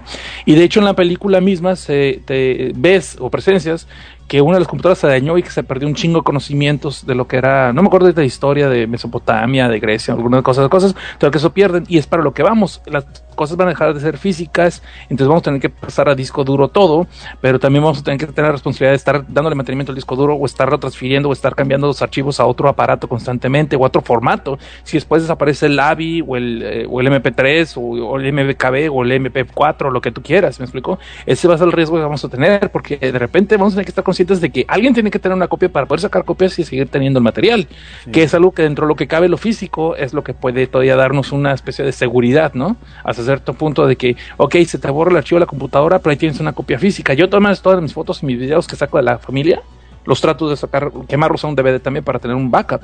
Sí. Pero es algo que en la película de Rollerball se ve, que nadie se preocupó por hacer un respaldo físico de los libros, puro digital, y de repente truena la computadora y se pierden un chingo de cosas de historia y de, y de cálculos y que nadie tiene copia, porque ya nadie, nadie se dedica a colectar conocimiento, de hecho. Sí, no, y pues que es que son cosas como que históricamente pasan, ¿no? Igual las bibliotecas de Alejandría eran pergaminos y, Ándale. ¿y qué iban a saber ellos que de repente iban a llegar este las invasiones este extranjeras y huevos a todo, quémenlo todo, ¿no? Como que para absorber eh, el tomar el control sobre la civilización, pues quemaban todo absolutamente.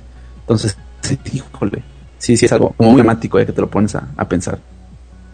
Habrá una generación que como- conozca a los, los Michael Como lo Jackson. estamos híjole. empezando a oír como también como bajo el agua. y perdonen que me estuviera como que medio durmiendo al final, pero le estaba muy bien Híjole. la plática y yo no tenía mucho que aportar. Estaba estaba Río estaba chingona. Ah, estaba Sí, güey, para eso nos invitó, güey, para, para hacer el programa tú y yo, y él nomás acá agarrando los, coleccionando los, los corazoncitos, güey. Le estoy dando un chingo aquí al botón, hermano, no hay pedo. Bueno, pues, pues no, por, no por presumir, pero el programa con más corazones que he hecho estaba yo solo. Fueron como cuatro. Oh, Ay, uy, oh, uy, bueno, uy. vámonos. Ok, jóvenes, ya pueden ir borrando sus corazones. Pueden ir ya ven lo que piensa de ustedes. Miren nomás. Ok, mira, me lo bueno que esta vez lo que me pidieron sí lo puedo hacer es que querían que jugara Final Fantasy 13 2, que no lo tengo y no lo pienso comprar. Qué raro Ok. se escucha eso. No voy a usar lo que la gente me coopere, o sea, las donaciones de la gente para un fin tan vil. Yo sí, cooperen desde abajo.net, ahí está el. Hijo, lo que quieran. No, yo sí. dice, cooperen, pero les juro que les voy a dar un uso mucho mejor. O sea, imagínate, dice, no mames, yo dono Río y compra Final Fantasy 13 2. No mames, yo no le vuelvo a donar. Al menos yo no lo haría. no, así vale verga. Bueno, pues ya nos vamos a despedir, gente. Espero que les haya gustado el programa. Vamos a ver si repetimos un día esto para que sea un buen desmadre más cabrón. Eh, Mm. Este, yo me traigo un cafecito para andar como más avispado. Te traes al seri. Me traigo al C. No, no, porque no, no, te. No, sí, sí, sí, No, se quedó pensando. ¿Cómo se quedó así? Ah, ok, bueno, el de, el Elezar de perdida, güey. El No, se queda ganas. dormido. Sí, Híjole, yo me, es que no le hablas de Batman. mutantes.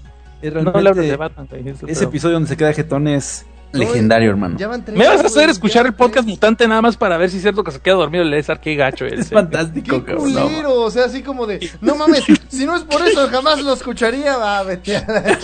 Ey, nadie me había preguntado, yo no lo había dicho, pero porque. Está bien chingón, güey, no mames. ¿Cómo me reí? ¿De veras, güey? Porque así me dijiste la otra vez del delirio, güey. Mira qué mamá. ¡Ay, perdón! ya no me vuelves a invitar, güey. Pinche aventadero de mierda en Delirium, cabrón. Pero si aquí nadie se agüita, espero. Bueno, Espero que no. No le llamen pendejo al público, todo está bien a esa agüita. este. Hola Río, ¿cómo estamos? ¿Bien? Chido, ok. Este, ok. ¿Qué onda? ¿Alguien me quiere reclamar, antes de que se acabe el programa, alguien me quiere reclamar algo desde abajo? Órale, aprovechen que estoy en terreno neutro donde no me puedo defender. No, No, tengo No, no te crees.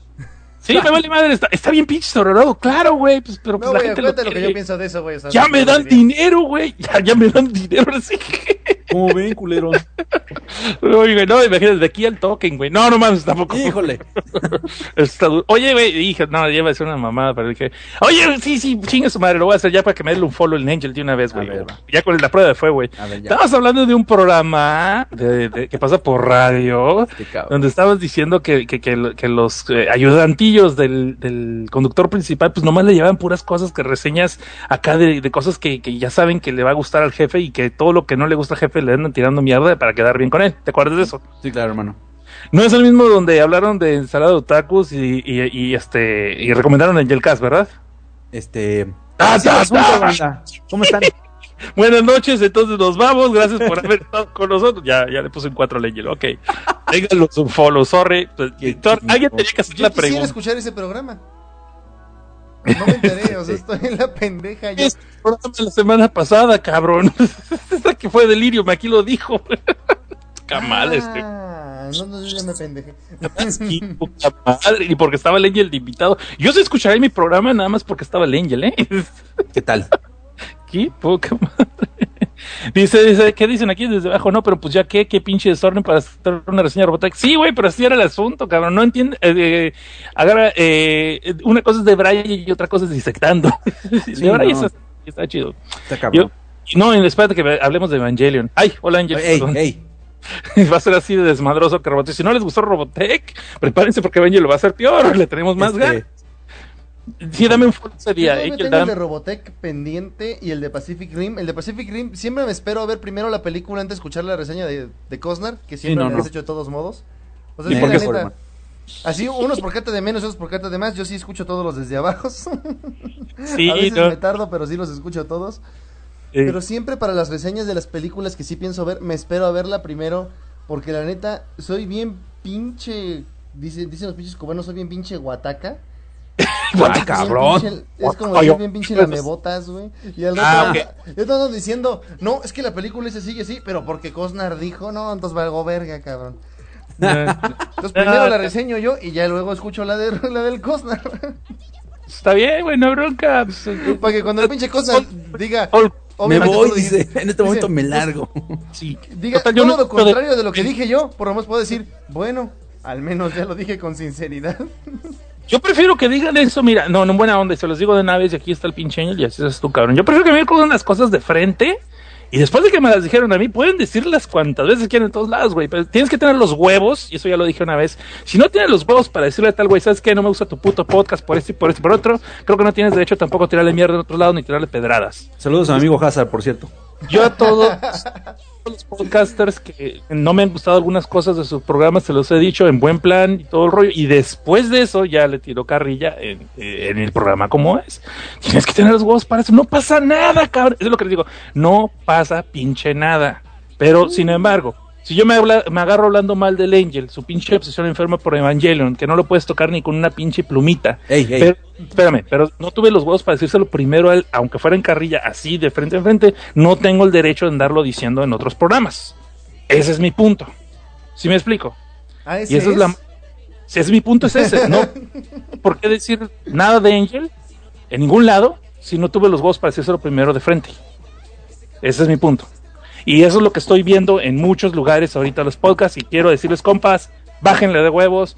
La onda no es para así, hay que hacer relajo, hay que hacer desmadre chido, sean carrilleros, pero ya será chido, no les cuesta nada y ser chido es chido. Ya dije. Saludos Ya. a Lamner también. Ay, bueno. pues, ya. Escuchen el podcast mutante, pues ya, ya lo dije, ya. Satisfechos. Ay, güey, no manches. Ay, invitar aquí. Ya ves por qué no me invitan. Por eso no me invitan a otros lados, güey. Por eso, güey. Sí, ahorita, Pues, empezar- ahorita lo peor es que van a empezar ahorita eh, en las redes sociales. ¡Ay, este cabrón! No, lo malo es que ya me, ya me puse a leer ahí algunas opiniones de otras personas que no saben que yo puedo leer lo que escriben sobre el podcast mutante. Y necesitamos dar una revisada al formato, cabrón. Por no decir que. digamos que no les gusta y hasta. Aquí me dice Mikla, a mí sí me gusta tu puto podcast. Bien, Mikla, gracias, Mikla. Y dice Ryoga, dice, ah, es que Ryoga estaba, estaba diciendo el Ryoga lo de que, de que, pues ya que qué pinche desorden de hacer una serie de Robotech. Y ya después dice, ah, así era el asunto. Pues sí, el de Braille es otra cosa. El de Braille, el, el asunto de un de Braille es no tener organizado nada, es a como te acuerdes, como se te ocurra. Esa es la onda, güey. Pues no es el Ya mismo cuando- título del podcast. O sea, ahí Sí. dice así, sin Ahí lo dice. guion, sin nada, sin puro de braille. y yo. Sin talento, sin organización, somos nosotros, güey. ¿Qué, qué talento va a haber allí, güey? Me hubieras dicho, René. Es que no, no, no sé, es como un video que hicimos hace tiempo en Leviatánime, que era el Bueno, es que top 10 de las series más memorables de los ochentas. Sí. El video empieza con nosotros diciendo, recuerden que son series hechas en los ochentas, no que pasaron en los ochentas. Ajá. Sí, así empieza el video y además también está en la descripción. Es que nos tomamos todos muy en los serio. comentarios, todos, todos, todos dicen, pero es que te faltó tal serie de los 50, de los 60, de los 70 y yo.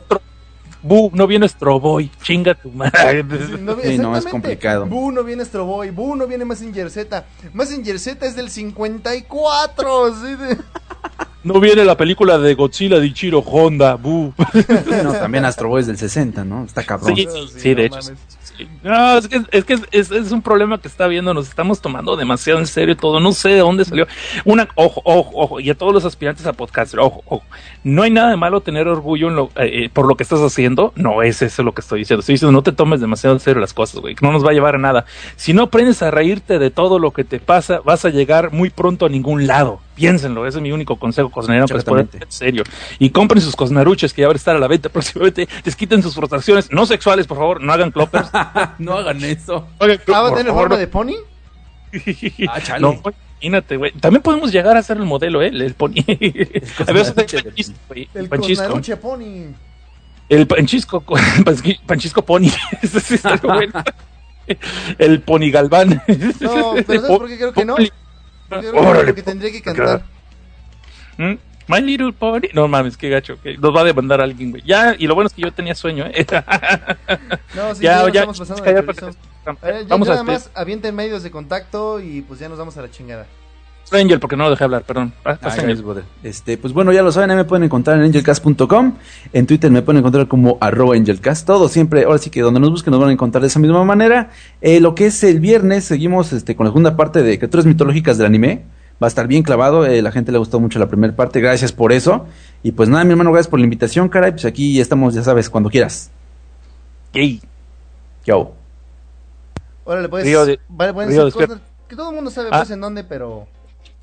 Ok, si quieren hablar ya eh, sí del podcast, está arroba desde abajo en el Twitter. En Facebook casi nunca me van a encontrar, va a ser más bien reposteados del Twitter, so ahí están. Pero ya si quieren encontrar conmigo así en buena onda, todos los que eh, están en mi timeline saben que yo- si me cotorrean chido, yo les respondo y estamos cotorreando en el Twitter. Sí, yo soy este cabrón que chatuitea, perdonen. Este, arroba Seth Cosnar. Es arroba Seth Cosnar. Desde abajo, por lo general salen los lunes en desdeabajo.net. Ah, yo trato de estar regular, pero se me juntaron muchas cosas, por eso nos tardamos. Salió Pacific Rim, eh, estuvimos con el Búho, con Munran y Moral, estuvo un desmadre muy. También fue un de Braille, pero también creo que creo- les gustó mucho. Ya me han llegado muchas críticas muy chidas. Eh, obviamente quedaron cosas fuera del tintero, pero porque a huevo siempre van a quedar cosas fuera. No puedes hacerlo todo, ni que fuera un especial de seis horas. Pregúntale a Angel cómo le va con ese especial de Evangelion. y Este- te puedo- Sí, lleva cuántos haciéndolo y te puedo posar que todavía, por más que quiera, le quiera meter todo, va a ser mucho más horas. De, no, no acabarías nunca, no acabas nunca. Es un detalles. desmadre, de hecho, eh, bueno, qué bueno que lo mencionas así rápidamente. Pues ya no, ya no ha continuado el, el especial porque por suerte pues Evangelion sigue en boga, entonces, o sea, ahora sí que venir este a hacerlo ahorita, pues vamos a esperar un poquito a ver qué pasa este. Yo no quiero este- pensar en la chinga que fue hacer ese episodio. Estaba muy chingón, porque qué chinga ha de ser. Yo sí, dije, gracias, hermano. Pero sí, justamente venía como con esa intención de que todo el mundo se acordara que existió Evangelion. Y ahorita, pues hasta los posers se acuerdan de él. Entonces, este, vamos a darle un, un pequeño, un pequeño receso. Eh, Ay, disculpen, sí, sí sigo grabando eso, pero sí es No, ahorita algo complicado. Nomás no digas con que no, gracias a Guillermo el Toro, yo no tengo que hacer ese trabajo, porque te voy a Sí, no, no, la verdad, este, se ha puesto muy mal la banda desde que empezó el rebuild de Evangelion. Entonces, este, sí, por suerte no, no ha muerto todavía. Todo, todo el mundo lo recuerda. Y pues bueno, la verdad, sí, agradezco bastante eso, ¿no? Pero sí, como de que no, pienso, pienso terminarlo, claro que sí. Así sea lo último que haga, pero pienso terminarlo. Yo solo voy a los pitufos, Gargamel, cálmate. Exactamente. Y ya por último, pues ya que todos los viernes media hora, hora chilanga en mixlr.com, diagonal, pues ya que, ahí estamos con nosotros, voy haciendo desmadre también de Brayes, espero les guste. Y Bexestal, el compatrocinador oficial, gracias carnal, ahí estamos, bye. Gracias por la invitación. Eh, Eh. Mira, para aprovechar que vino mucha gente siguiéndolos a ustedes que a mí jamás me habían oído. Espero. no, pero yo llegué a más corazoncitos que ustedes, yo solo, güey. culero. Ustedes son los que Culeros. empezaron, cabrón. Así, putos, pues fíjense que yo. Sí, güey, pues, ¿sabes qué, güey? Al Angel lo siguen más que a ti a mí juntos, güey. Este, Eso, vámonos no ya. Yo tengo Quiere 200 más seguidores en Twitter, no chingues, y me costó más Facebook, Ah, miren, ah, pues ahí les van los medios de contacto para ya no tener nomás 200 ya para subirle tantito. Eh, Twitter Yo ya como, agüitado. como Nara-Ryosuke. Porque Este, lleguen más. La paginita en Facebook donde yo pongo toda la pinche información, pero ya ni le quiero poner ahí porque nadie la pela. Es pues Tú Delirium Podcast. más gusto, dale un like a su página de Facebook. Por solamente un clic al día puedes hacer que Río duerma tranquilo. Ah, no, perdón. Es, un, clic en la vida para empezar. Ah, ¿qué tal, eh? Eh, Qué gran Ojo. frase. Nos vamos con esa frase. Sí, Es un clic en la vida. No, nada más es, es pa- como para que se enteren que, que el programa está en boga y que todavía va a haber otro y que no está- y bueno, digamos que va a haber invitados. Si quieren saber cuándo va a haber otro pinche programa con estos dos cabrones, pues denle clic a Delirium para que les pueda yo avisar. Y así puedan no escucharlo. ¿eh? O sea, para que no tengan que, que tomar el riesgo y ponerse a oírlo un pinche lunes así de, ah, está el río solo, ay, a la chingada. Vayan a desbajo.net, le pican o dice donar para PayPal. Ah, sí, por favor, Volvemos aquí al. al- No, pues al- mira, también hay un botoncito de esos ahí en Leviatánime. Este, gracias a los que lo han usado, ya les hemos mandado sus agradecimientos. Nos han servido mucho, eh, afortunadamente. Estamos tratando de abrirlo a más modos eh, para donar, porque sí nos han preguntado mucho por modos nuevos. Nada más que su amigo Río es tan, pero tan, pero, pero tan pobre que no puede tener cuentas de banco ya, al parecer. Qué pachón. Ay, caray. Sí, eso se Qué está fuerte. poniendo como que severo. Sí. Estamos buscando la solución, pero hay que convencer gente. Me late, Sí. me late. Ah, en el mío sí pueden, sí pueden depositar en el Oxxo. En vez de ponerle recargas a los celulares, donenle el Angel. Es más efectivo. Sí, sí, sí. ¿Puedes comprar sus cigarros? Mándenle un, un depósito al Indy. Ay, te digo cómo hacerlo para acá desde Los Ángeles. Bueno, en fin. Sale, ya vámonos. Vámonos, muchachos. Nos vemos a la chingada y nos vemos la próxima semana. Y estos dos cabrones, pues ahí cuando. Pues todo el día, porque es cabrones. El pinche cosa cuando quiere saca como cinco al día. Ah, mañana tengo programa de veras. Vamos a hablar de Pacific Rim en, en Cine Plus. Oh, en Cine Plus, güey, también estás allí. Oh, También. Y el jueves en el Push Star también. Oh, Vamos a hablar de. Evangelion. ¿Dónde Eh, chingados no estás, güey? Este. Pues y ya ahora sí nos vamos. Pues es que ya no está, güey. Huevos. Sí, no, te, no, des- no te despidas de la gente que estuvo en el programa, ¿eh? No, no, no te preocupes. Lo les vi importa. venir. Ah, les este habíamos mandado hermano. saludos hace rato, pero sí es cierto, pues ya son otros. Ahí está el buen Janus G, el BK201, el buen Cano, The Kino Fighter, son de los que se han quedado hasta el final. Monkey 03, el Dodecaedro, que llegó un poquito tarde, ya no alcanzamos a saludar cuando entró, pero igual le mandamos su besote. A Kid GS, que nunca lo habíamos visto por aquí, pues esperemos verlos de nuevo. Al Fox Muteki, al buen... Ah, no, ese, ya, ya lo saludamos, ese güey, ese no vale la pena. A Gran No. Citrosh, al buen Ryoga, a Usui Kun, Yamato Rinosuke, el buen Samael García, el Bayangelo, que dice que es de los pocos que ha visto, pero según yo, yo te lo he visto aquí varias veces. A Mm. Luis Miguel y a mi tante Cutli, que también siempre los vemos aquí jodiendo un rato, pero pues igual, es, Ya, chido, es nos caen bien. Sí. Esa- Moka Akashina me parece que dice aquí, es que no se ven los Saludos, saludos. completos acá. Akashiya, perdón. Tampoco lo Usted puede cooperar para que Río vaya a la escuela y aprender a leer. O para que MixL, o para que pueda pagar el plus de MixLR y que me muestre los nombres completos. Oye, estaría chido, sí, chingón, estaría ¿no? chido, sí. Ahí está la pared también, siempre La escuchando. la pared. Fíjate, la pared se comporta como tal, rara vez comenta, pero siempre escucha y siempre está presente. ¿Qué tal? El, el barrio de persona no se cae, que ahora curiosamente anduvo muy decente, no, fue- no anduvo tan lépero. El Ben Drake 102, el buen Geras, que ya vi que no es el jefe Gus, o sí será. El buen No. Atrocitus fucking Red, ay cabrón, ni mi ¿Qué cuenta me di que ya andabas, cabrón, di que ya llegaste. Tania Pineda, que nunca falta, Cristel Betty y Des Motter. Y esta persona que se ve nada más como guest, seas quien seas, compa, pues nos despedimos de ti y nos alegra mucho que hayas estado con nosotros. Eh, Quiero decir que ya me regañaron y que yo ya pude cumplir. pues nos vamos, señores. Que se la Eh, pasen bonito bien. desmadre. Yo los veré la próxima semana y el resto de la semana la tienen para andar oyendo a estos cabrones. eh, Sí que sí. Paigón verde. Cuídense mucho. Sigan chidos, no cambien. Evangelion Forever. Ya, ya valió. ya está grabándose. No nos pueden invitar. Muy bien. Ahora nomás falta